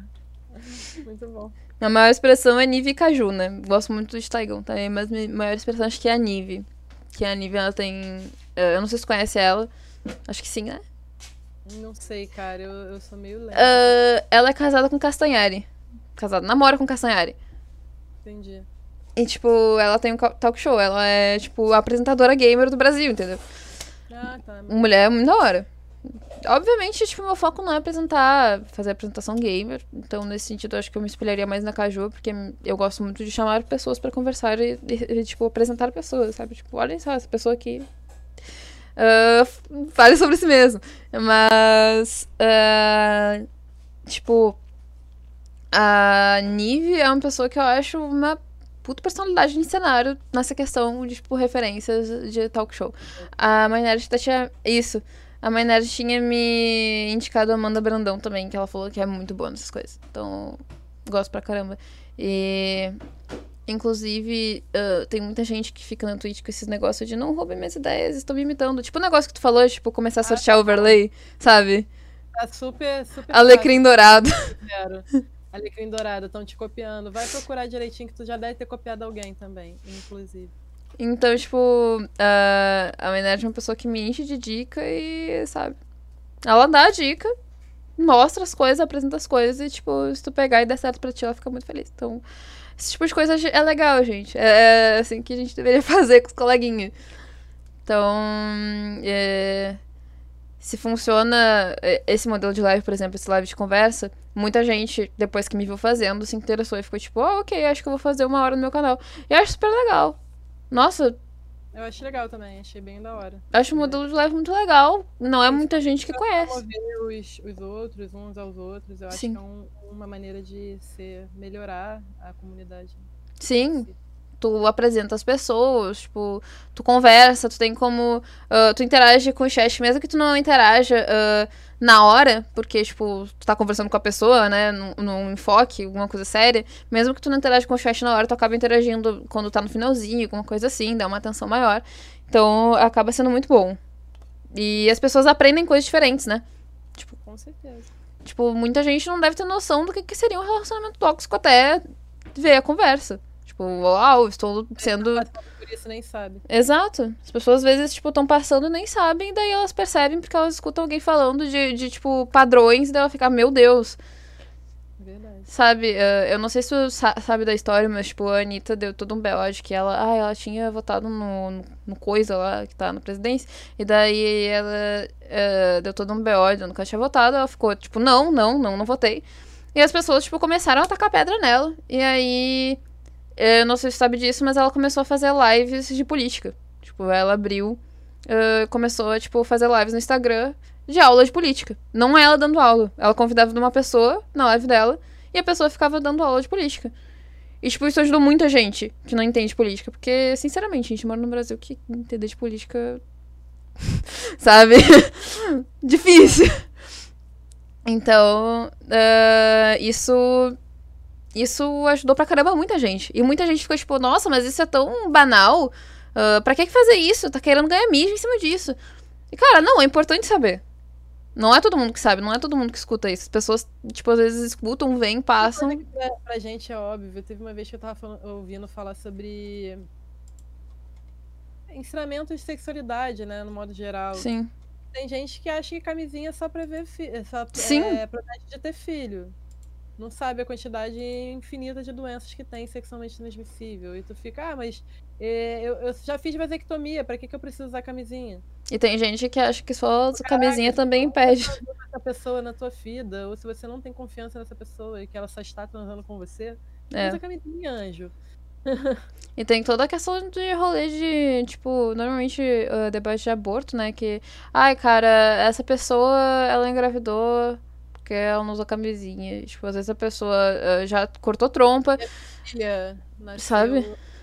É, eu podia chamar ela de Diane35, cara. É meu Deus do céu. É. Eu então... certinho, sem pular data, sem pular hora, sem perder nada. E tá aí, eu tenho uma filha de 10 meses pra provar que não é 100%. Tem criança que nasce com DIU na cabeça, sabe? Tipo, porque a pessoa usava DIU. Então, aí as pessoas ficam tipo, ai, nossa, que engravida porque quer. É. Essa é a frase mais bizarra. Sim, claro. Super que se as pessoas soubessem o, como que é, sabe, pra mãe. Pois é. Bizarro, é bizarro mesmo. Que... Conan, eu vou ter que ir. Não, não dá nada porque eu tô morrendo de fome, então eu também. Admito que acho que antes de pegar minha filha eu vou comer. tô morrendo de fome, não dá nada. Eu já até mandei mensagem pra minha mãe, faz um omelete pra mim pessoa deixa a filha e ainda pede, né? Faz uma melhor. Não, mas muito obrigada. Quando tu, se tu quiser aparecer de novo pra alguma outra conversa, inclusive dá pra marcar. Alguma outra com a mãe nerd também. Daí fica as duas lucianas. A gente pode ficar falando sobre maternidade, a parte underground que ninguém quer conversar Exato. Não, tipo, vocês ficam à vontade. Eu, tipo, a moral pra mim é eu estar tá cedendo o espaço intermediando. Então, quando quiser aparecer de novo, se. Ah, inclusive, tipo, se tu quiser sugerir alguma coisa para conversar depois, não tem problema. Tô sempre aberta à sugestão das pessoas que elas querem conversar também. Mas muito obrigada. Pessoal que, que não seguiu ela, o nome dela, eu deixei ali em cima. Tipo, bem em cima da foto dela. Mandei um oi aqui, que às vezes clicando é mais fácil. É, ela tá ali no chat também. Dá pra uh, dar o SH também. Eu não sei se a Luana vai dar. Na live fazer meu, minha propaganda de final. A Luana deu SH antes de mim. Mas. É, eu faço live normalmente segunda, sexta, sábado e domingo. É muito raro de eu fazer. E se eu fizer, eu boto no Instagram. Que é Twitch underline Luluca 90. Mas é muito raro, muito raro mesmo, porque final de semana, por conta das crianças, a gente tenta fazer as coisas com eles. Sim. E dificilmente eu abro live, mas normalmente dia de semana eu abro a partir de 7 horas da noite. Aí depende do meu bom humor, depende do jogo. Antes era só 7 horas da noite e Call of Duty, mas eu tô tão tipo, eu não estou aguentando mais jogar esse jogo. Então depende do dia, depende do jogo. Não, não tem muito mais certo, não. Mas o horário é certo quase sempre. Teu áudio, não tô te ouvindo. Ai, eu não acerto horário quase nunca, né? Mas. Mas, É, de qualquer eu forma. De segunda a sexta a partir de 7 horas. Quase Isso. certo sempre. Mas... Mas, enfim, de qualquer forma, muito obrigada. E, tipo, vai ser muito legal quando aparecer de novo. Com certeza eu vou arrastar ela de novo. A gente tenta marcar eu, Mãe Nerd e Geek Mãe. Ia ser interessante esse bate-papo. Ia ser interessante. Poder falar mal das pessoas que falam mal das mães. Eu vou ficar aqui só olhando, assim, de intermediário, assim. Tipo, Vai falar calma, ela fica calma, Moreno, calma. Pra gente. Tipo, não dê hater nos haters. muito calma, gente. Tô aqui de intermediário pra controlar a situação. Enfim, eu espero que muita gente tenha aprendido algumas coisas, talvez. Espero que tenha, tipo, servido, né? Para as pessoas aprenderem mais, terem mais uma noção de toxicidade nos relacionamentos, né? Se E- vocês não tiverem aprendido nada, que vocês tenham pelo menos ido com a minha cara. Exato. Se vocês não tiverem entendido, vocês vão na live dela perguntam, tá? Pergunta a hora que vocês quiserem, aleatoriamente. Pode aparecer lá. Mas e aquilo lá que você falou? Eu tô na dúvida. Eu vou responder. O quê? Ah, tá, tá, sim, sim, sim. Eu... Eu respondo o que vocês quiserem, na forma mais aleatória que vocês quiserem, a hora que vocês quiserem. É só aparecer lá. Mas enfim, gente, é isso. Então, eu venho aqui de novo. Que dia é hoje? Di- Quinta? Ah, hoje é quinta. Eu vim aqui de novo amanhã, né? E sábado tem live.